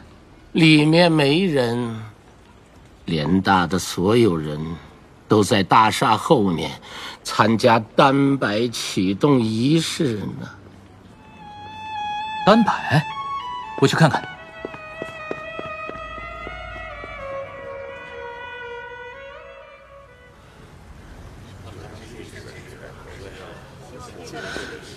好家伙，这么大的单摆！对了，我第一次玩这个游戏的时候，伏羲就见过这么一个巨摆。不过这个金属镜面的，可比之前那个现代多了。摆锤的线缆也几乎看不到了。他们建这个做什么？哈，你就是哥白尼啊！跨越五个时代的人呐！哎呀，居然是哥白尼啊！你就是哥白尼啊！真是太荣幸了。哎呀，没想到能在这儿见到他。是啊。哦，哥白尼先生。见到您太荣幸了，您是在战国时代亲眼见过单白的人。给您介绍一下，这位是联合国秘书长。哦，您好，我确实见过战国时代的单白，可为什么现在又建起这个东西呢？它是三体纪念碑，也是一个墓碑。墓碑？谁的？为努力而建的墓碑。一个延续了近二百个文明的努力，为解决三体问题的努力，寻找太阳运行规律的努力。难道这努力终结了？到现在为止，彻底终结了。等等，我就是为这事儿来的。这是我带来的解决三体问题的数学模型，应该是很有可能成功的。哎呀，他还是没明白，是啊，是没懂啊。来，咱们走吧。嗯走。哎，你们，呃，葛白尼先生，这位是我的科学顾问，出于对您崇高威望的尊敬，这份资料我会让他看一下的。哎，您看看吧。好的，秘书长。哦，您不要介意大家的反应，其实大家已经对您表示了尊敬，换了别人，会立刻招来嘲笑的。进化算法，哥白尼，你是个天才，能搞出这种算法的人都是天才。这除了高超的数学能力，还需要想象力。听您的意思，已经有人创造了这种数学模型。啊，是的，还有其他几十种数学模型。其中一半以上比您这个要高明得多，他们都在计算机上完成了计算。在过去的两个世纪中，这种巨量的计算是世界的中心活动。人们就像在等待最后审判日那样，等着结果。结果呢？唉，已经确切的证明。三体问题无解，无解。正像我们早就猜测的那样，三体是一个混沌的系统，会将微小的扰动无限放大。它的运行规律从数学本质上讲是不可预测的。怎么可能？如果连三体这么简单的系统都处于不可预知的混沌，那我们哪还有什么信心去探索规律更复杂的宇宙呢？哼！上帝是个无耻的老赌徒，他抛弃了我们。是的，爱因斯坦先生，上帝是个赌徒，所以三体文明的唯一希望就是也赌一把了。你看，月亮又升起来了。秘书长，您说到文明，这一个文明，好像已经发展到了相当的高度了。是的，掌握了核能，到了信息时代。那是不是就存在着一种希望，文明继续发展下去，达到另一个高度？虽然不能得知太阳运行的规律，但大家还是能在乱纪元生存下去，并且能抵御那些毁灭性的大灾难。以前人们都是这样想的。这也是三体文明前赴后继、顽强再生的动力之一。但月亮让我们认识到，这一想法是何等的天真。月亮怎么了？你可能是第一次看到这个巨大的月亮。其实，它几乎有我们行星的四分之一大小。它已经不是一个月亮了，而是这颗行星的一颗半星。它是大撕裂的产物。到底？什么是大撕裂？就是毁灭上一轮文明的大灾难。其实，与以前的文明相比，对这个灾难的预警期还是相当长的。遗留的记载显示，一百九十一号文明的天文学家很早就观测到了飞星不动。飞星不动？这个你应该知道吧？我知道，飞星不动。是三体世界最大的凶兆。飞星是远方的太阳，如果从地面看到飞星静止了，就是说，太阳与行星是在一条直线上运行，那就只有三种可能了。是的，第一种是太阳与行星以相同的速度在向同一个方向运行，第二种。是太阳正在远离行星而去。最后一种是，太阳正冲行星而来。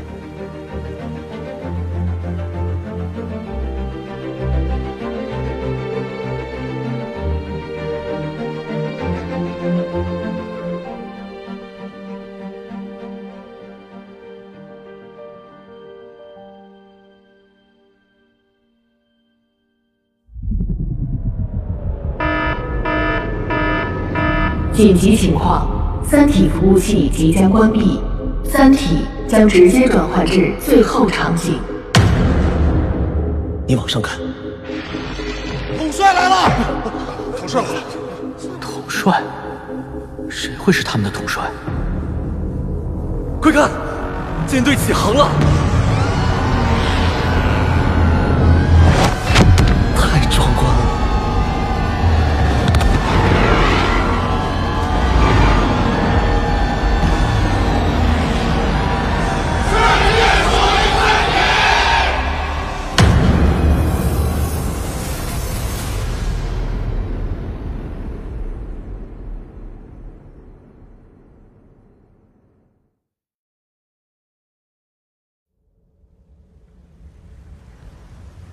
哥白尼先生，你说的很对。但是飞行不动的这三种可能，在一百九十一号文明之前，只是一种想象中的灾难，从没有真实发生过。但人们对它一直没有放松警惕，甚至“飞行不动”这个词都成了我们最不吉利的咒语了，因为。即使只有一颗飞星静止，也是让人不寒而栗的。然而当时，三颗飞星同时静止了，三颗太阳向着行星直扑过来。一百九十一号文明的人们只能站在大地上，看着这一切发生。几天后，第一颗飞星运行到了外层气层，在一个夜晚。它突然变换成了光焰四射的太阳。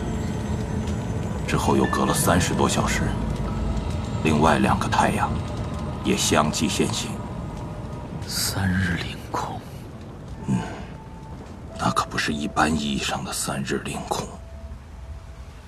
当最后一颗飞星变成太阳时，第一颗太阳已从很近的距离掠过行星，紧接着，另外两个太阳。又相继从更近的地方掠过，三个太阳对行星产生的潮汐力，都超过了洛希极限。所谓洛希极限，就是我知道，一个小天体在接近另一个比它大得多的天体的时候，会受到强大的潮汐力作用，最终被撕成碎片。小天体被拉碎的距离，就是洛希极限。嗯，第一颗太阳。撼动了行星最深层的地质结构。第二颗太阳在行星上撕开了一条大裂缝，裂缝直通地壳。第三颗太阳直接将行星撕成了两半。你现在看到的月亮，就是比较小的那一半。现在上面还有人吗？怎么可能？行星被撕裂成两部分之后。在自身的引力下，又重新变成了球形。行星灼热的核心物质涌上地面，那简直就是地狱。海洋在岩浆上沸腾，几万米的巨大山脉可以在一个小时内升起，然后又迅速消失。有一段时间，行星被撕开的两部分藕断丝连，被一股股岩浆连了起来。这些岩浆在太空中慢慢冷却，在行星周围形成了一个环。但由于行星的引力，那个环并不稳定，构成它的岩石开始不断坠落。整整几个世纪，全世界都在下陨石雨。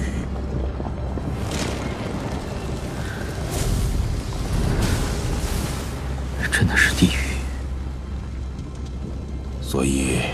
暗星上早就没有生命了，五星也差不多。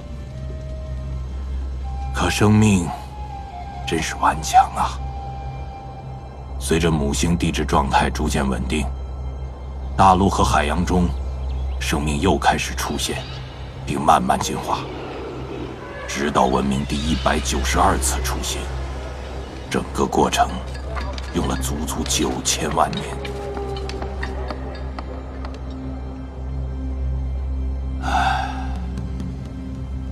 下一次飞行不动，我们可能就没有这么好的运气了。很有可能我们的行星会一头扎进太阳里，这几乎是必然的。一切只是时间问题。别那么悲观。啊，本来这也只是我们的推测，但是最近我们刚刚发现，三体星系在很久以前曾有过十二颗行星，而现在只剩下我们这一颗了。那么，解释就只有一个：那十一颗行星都被三颗太阳吞噬了。我们的世界只不过是这场宇宙大捕猎的残余，文明能够经过一百九十二次轮回再生，只不过是侥幸罢了。而且，我们还发现了这三颗恒星的呼吸现象。恒星呼吸？啊，这是一种比喻。您发现了恒星的外围气态层，但您不知道的是，这个气态层一直在不停的膨胀和收缩，就像呼吸一样，只不过周期比较漫长。当气态层膨胀时，它的厚度可以增大十多倍，这就会让恒星的直径大大增加，也就能更容易的捕获到行星。根据我们的考证。在三体星系的漫长历史上，太阳气层每膨胀一次，就会吞噬一到两颗行星。那十一颗行星就是在太阳气态层膨胀到最大时，相继坠入火海的。现在，三颗太阳的气态层都处于收缩状态，否则在上次和太阳擦肩而过时，我们的行星已经落到太阳里了。据学者们的预测，最近的一次膨胀将在一百五十至两百万年后发生。哼，这个鬼地方实在是待不下去了。对，待不下去了，也不能再待下去了。三体文明的唯一出路，就是和这个宇宙赌一把。怎么赌？飞出三体星系，飞向广阔的星海。在银河系中寻找可以移民的新世界。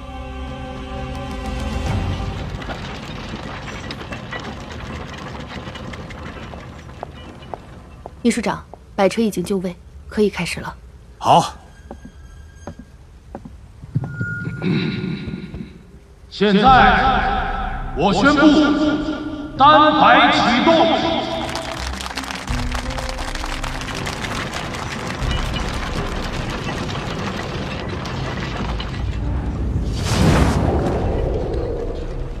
真壮观呢！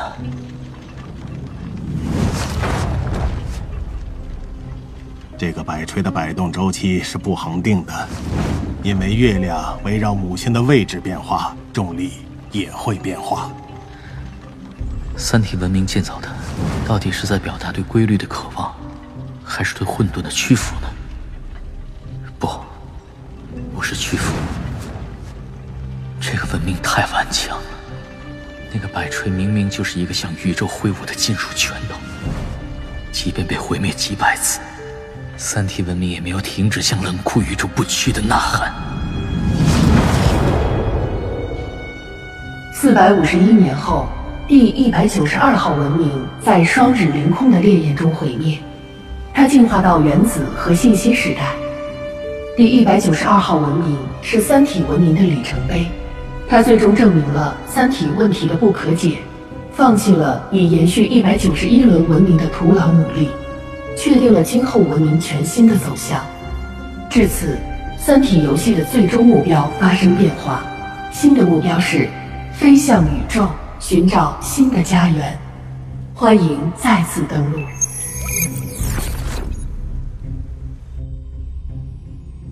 三体宇宙授权，刘慈欣原著。喜马拉雅出品，七二九声工厂配音，《三体》广播剧，第一季第十一集《地球叛军》。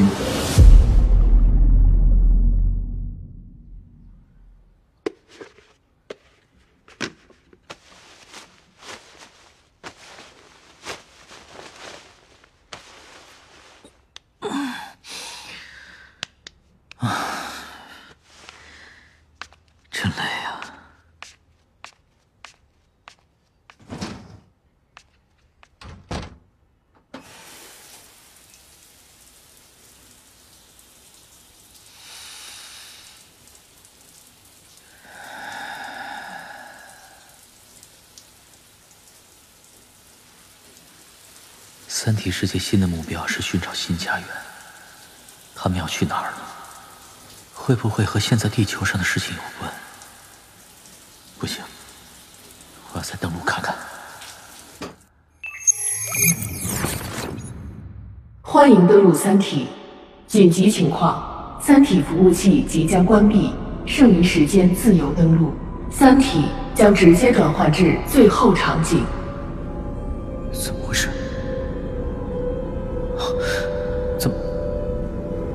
什么都没有？这不是和第一次进来的时候一样吗？天哪，哥白尼，你这样的大人物怎么来的这么晚？整整过去了三轮文明了，你错过了多么伟大的事业！伟大的事业？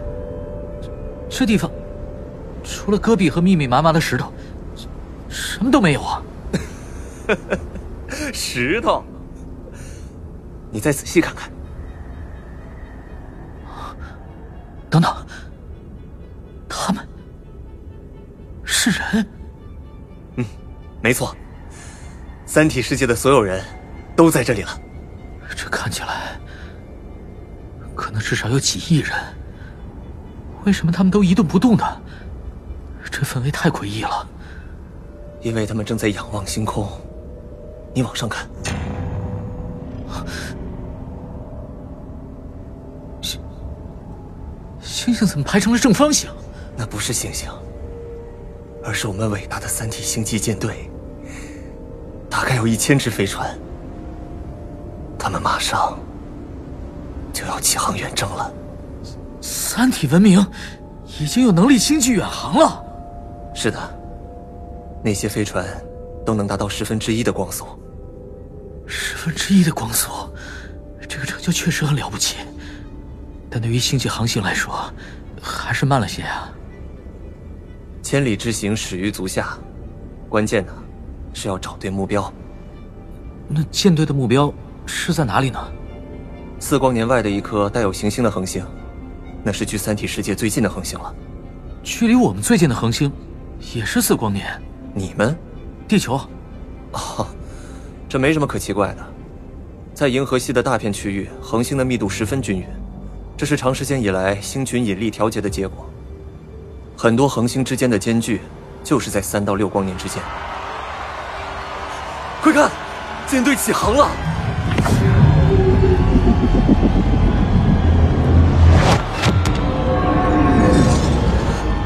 太壮观了，像不像上千颗太阳？太空中正方形的星阵中，每颗星体的亮度都在急剧增加，这显然是它们本身在发出光芒。这光芒很快淹没了天边的晨曦。三体世界迎来了辉煌的白昼，大地上的人们向着天空都高举双手，形成了一望无际的手臂的草原。三体舰队开始加速，庄严地移过苍穹，越过刚刚升起的巨月顶端，在月面的山脉和平原上投下蔚蓝色的光晕。欢呼声平息了，三体世界的人们默默地看着他们的希望，在西方的太空渐渐远去。他们此生看不到结局，但四五百年后，他们的子孙将得到来自新世界的消息，那将是三体文明的新生。三体文明对新世界的远征开始了，舰队正在航程中。三体游戏结束了。当您回到现实时，如果忠于自己曾做出的承诺，请按随后发给您的电子邮件中的地址参加地球三体组织的聚会。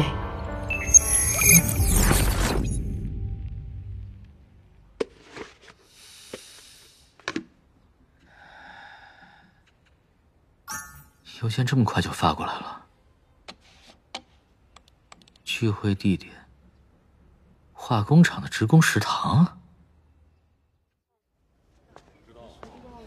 这么多人，哎，王淼，是你啊！既然物理博士也来了，看来那次聚会剩下的人都来了。哎，今天人真多呀！我刚才看了看，估计得有三百多人了。嗯，而且看上去好多都是社会名流。哎，那是什么？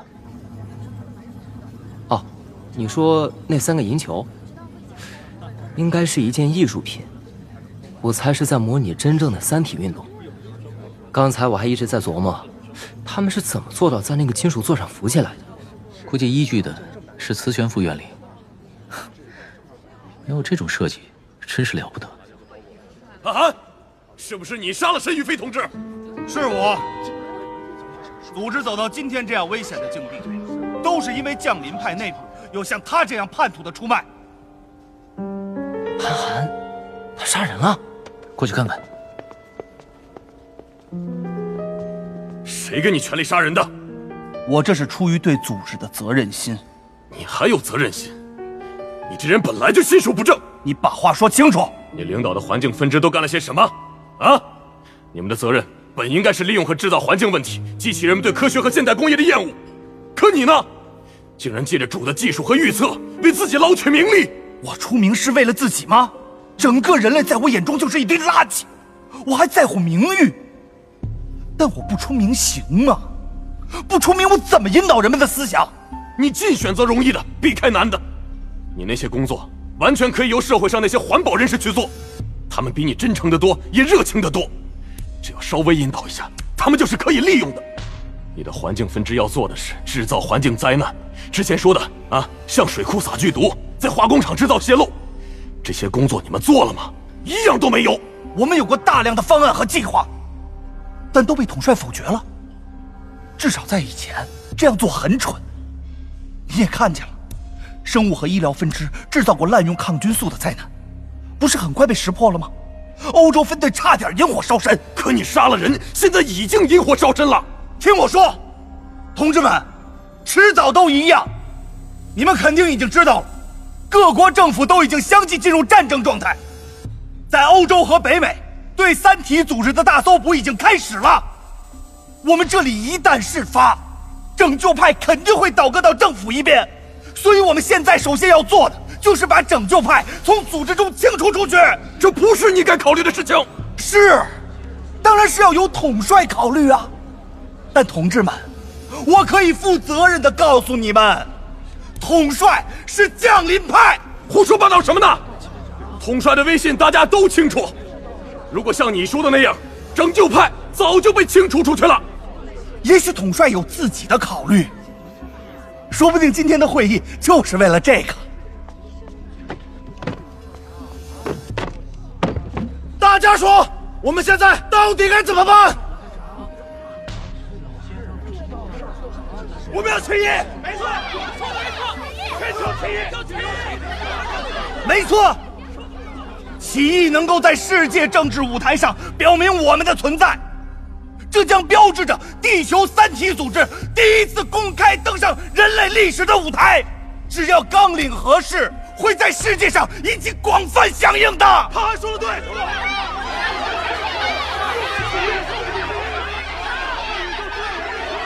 统帅来了。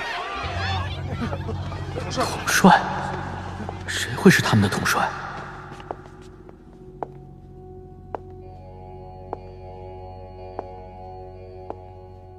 汪淼抬眼望去，感到一阵眩晕。世界在他的眼中变成了黑白两色，唯一拥有色彩的是刚刚出现的那个人。在一群年轻护卫的跟随下，地球三体叛军的最高统帅叶文洁稳步走来。消灭人类暴政，世界属于三体。同志们好，最近身体不太好，没有和大家见面。现在形势严峻，我知道大家都承受着很大的压力，所以来看看大家。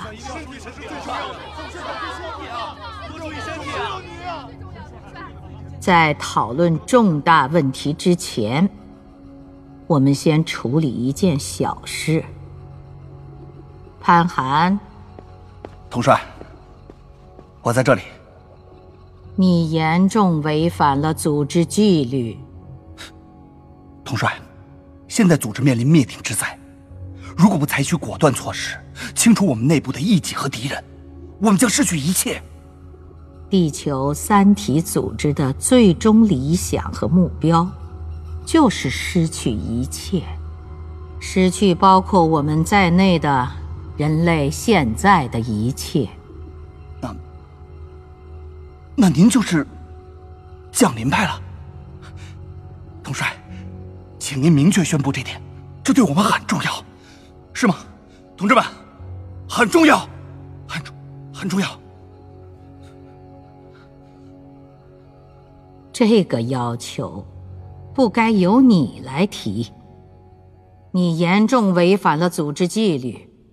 如果要申诉，现在可以，否则。你将为此承担责任。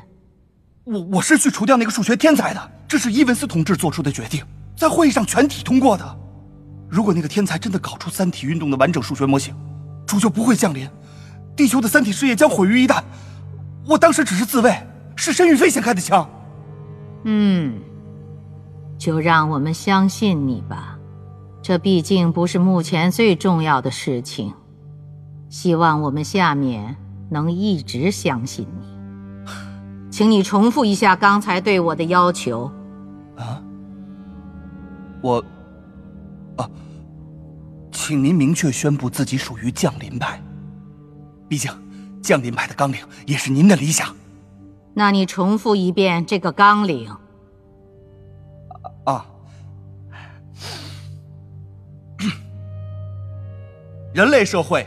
已经不可能依靠自身的力量解决自己的问题，也不可能凭借自身的力量抑制自己的疯狂，所以，应该请主降临世界，借助他的力量，对人类社会进行强制性的监督和改造，以创造一个全新的、光明完善的人类文明。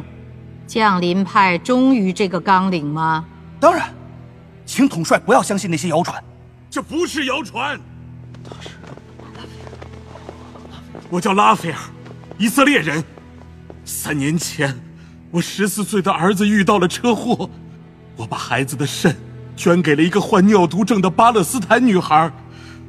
我想用这种方式，表达我对两个民族和平相处的愿望。为了这个愿望，我甚至可以献出自己的生命。而且，还有很多的以色列人和巴勒斯坦人也在做着和我一样的努力。但这一切都没有用，我们的家园仍在冤冤相报的泥潭中越陷越深。我对人类已经失去信心了，所以加入了三体组织。我曾经也是个和平主义者，但是绝望让我变成了极端分子。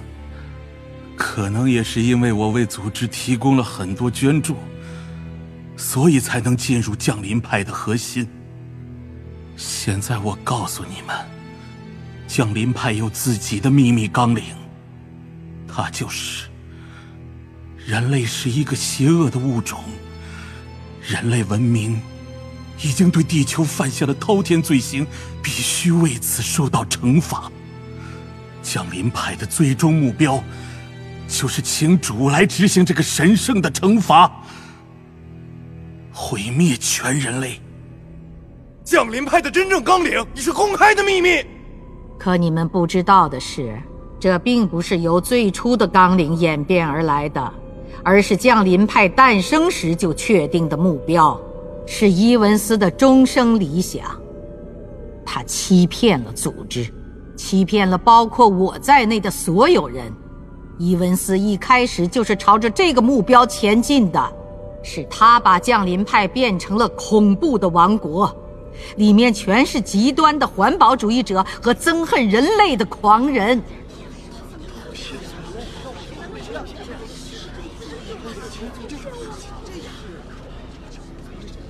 我也是后来才知道伊文斯的真实想法。尽管如此，我还是想努力弥补这个裂痕，让地球三体组织成为一个整体。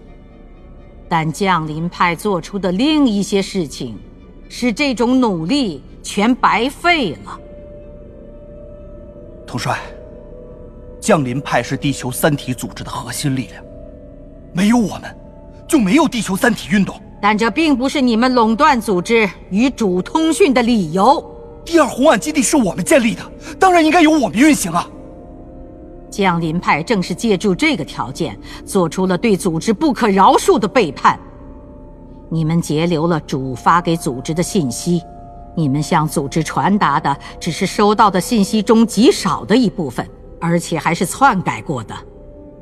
你们还通过第二红岸基地向主发送了大量未经组织审核的信息。好啊。总算发生了。对降临派的背叛，有大量的证据。申玉飞同志就是提供者之一。他曾位居降临派的核心，但他在内心深处却是一名坚定的拯救派。你们也是后来才发现这点的。他知道的太多了，所以这次伊文斯派你去。是要杀两个人，而不是一个。我，你可以看到，这次与会的大多是拯救派的同志，少数降临派的成员，相信他们是会站到组织一边的。但像伊文斯和你这样的人已不可挽救了。为了维护地球三体组织的纲领和理想。我们将彻底解决降临派的问题。你要干什么？别别过来！别别过来！别！拖出去！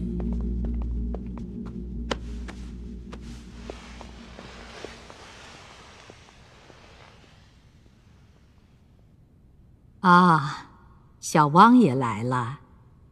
你好，这是国家科学院院士汪淼教授，我的朋友，他研究纳米材料，这是主首先要在地球扑灭的技术。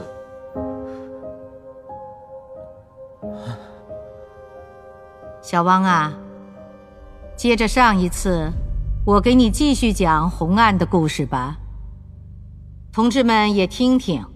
这不是浪费时间，在这个非常时刻，我们需要回顾一下组织的历程。红岸还没讲完，没完，才刚刚开始。《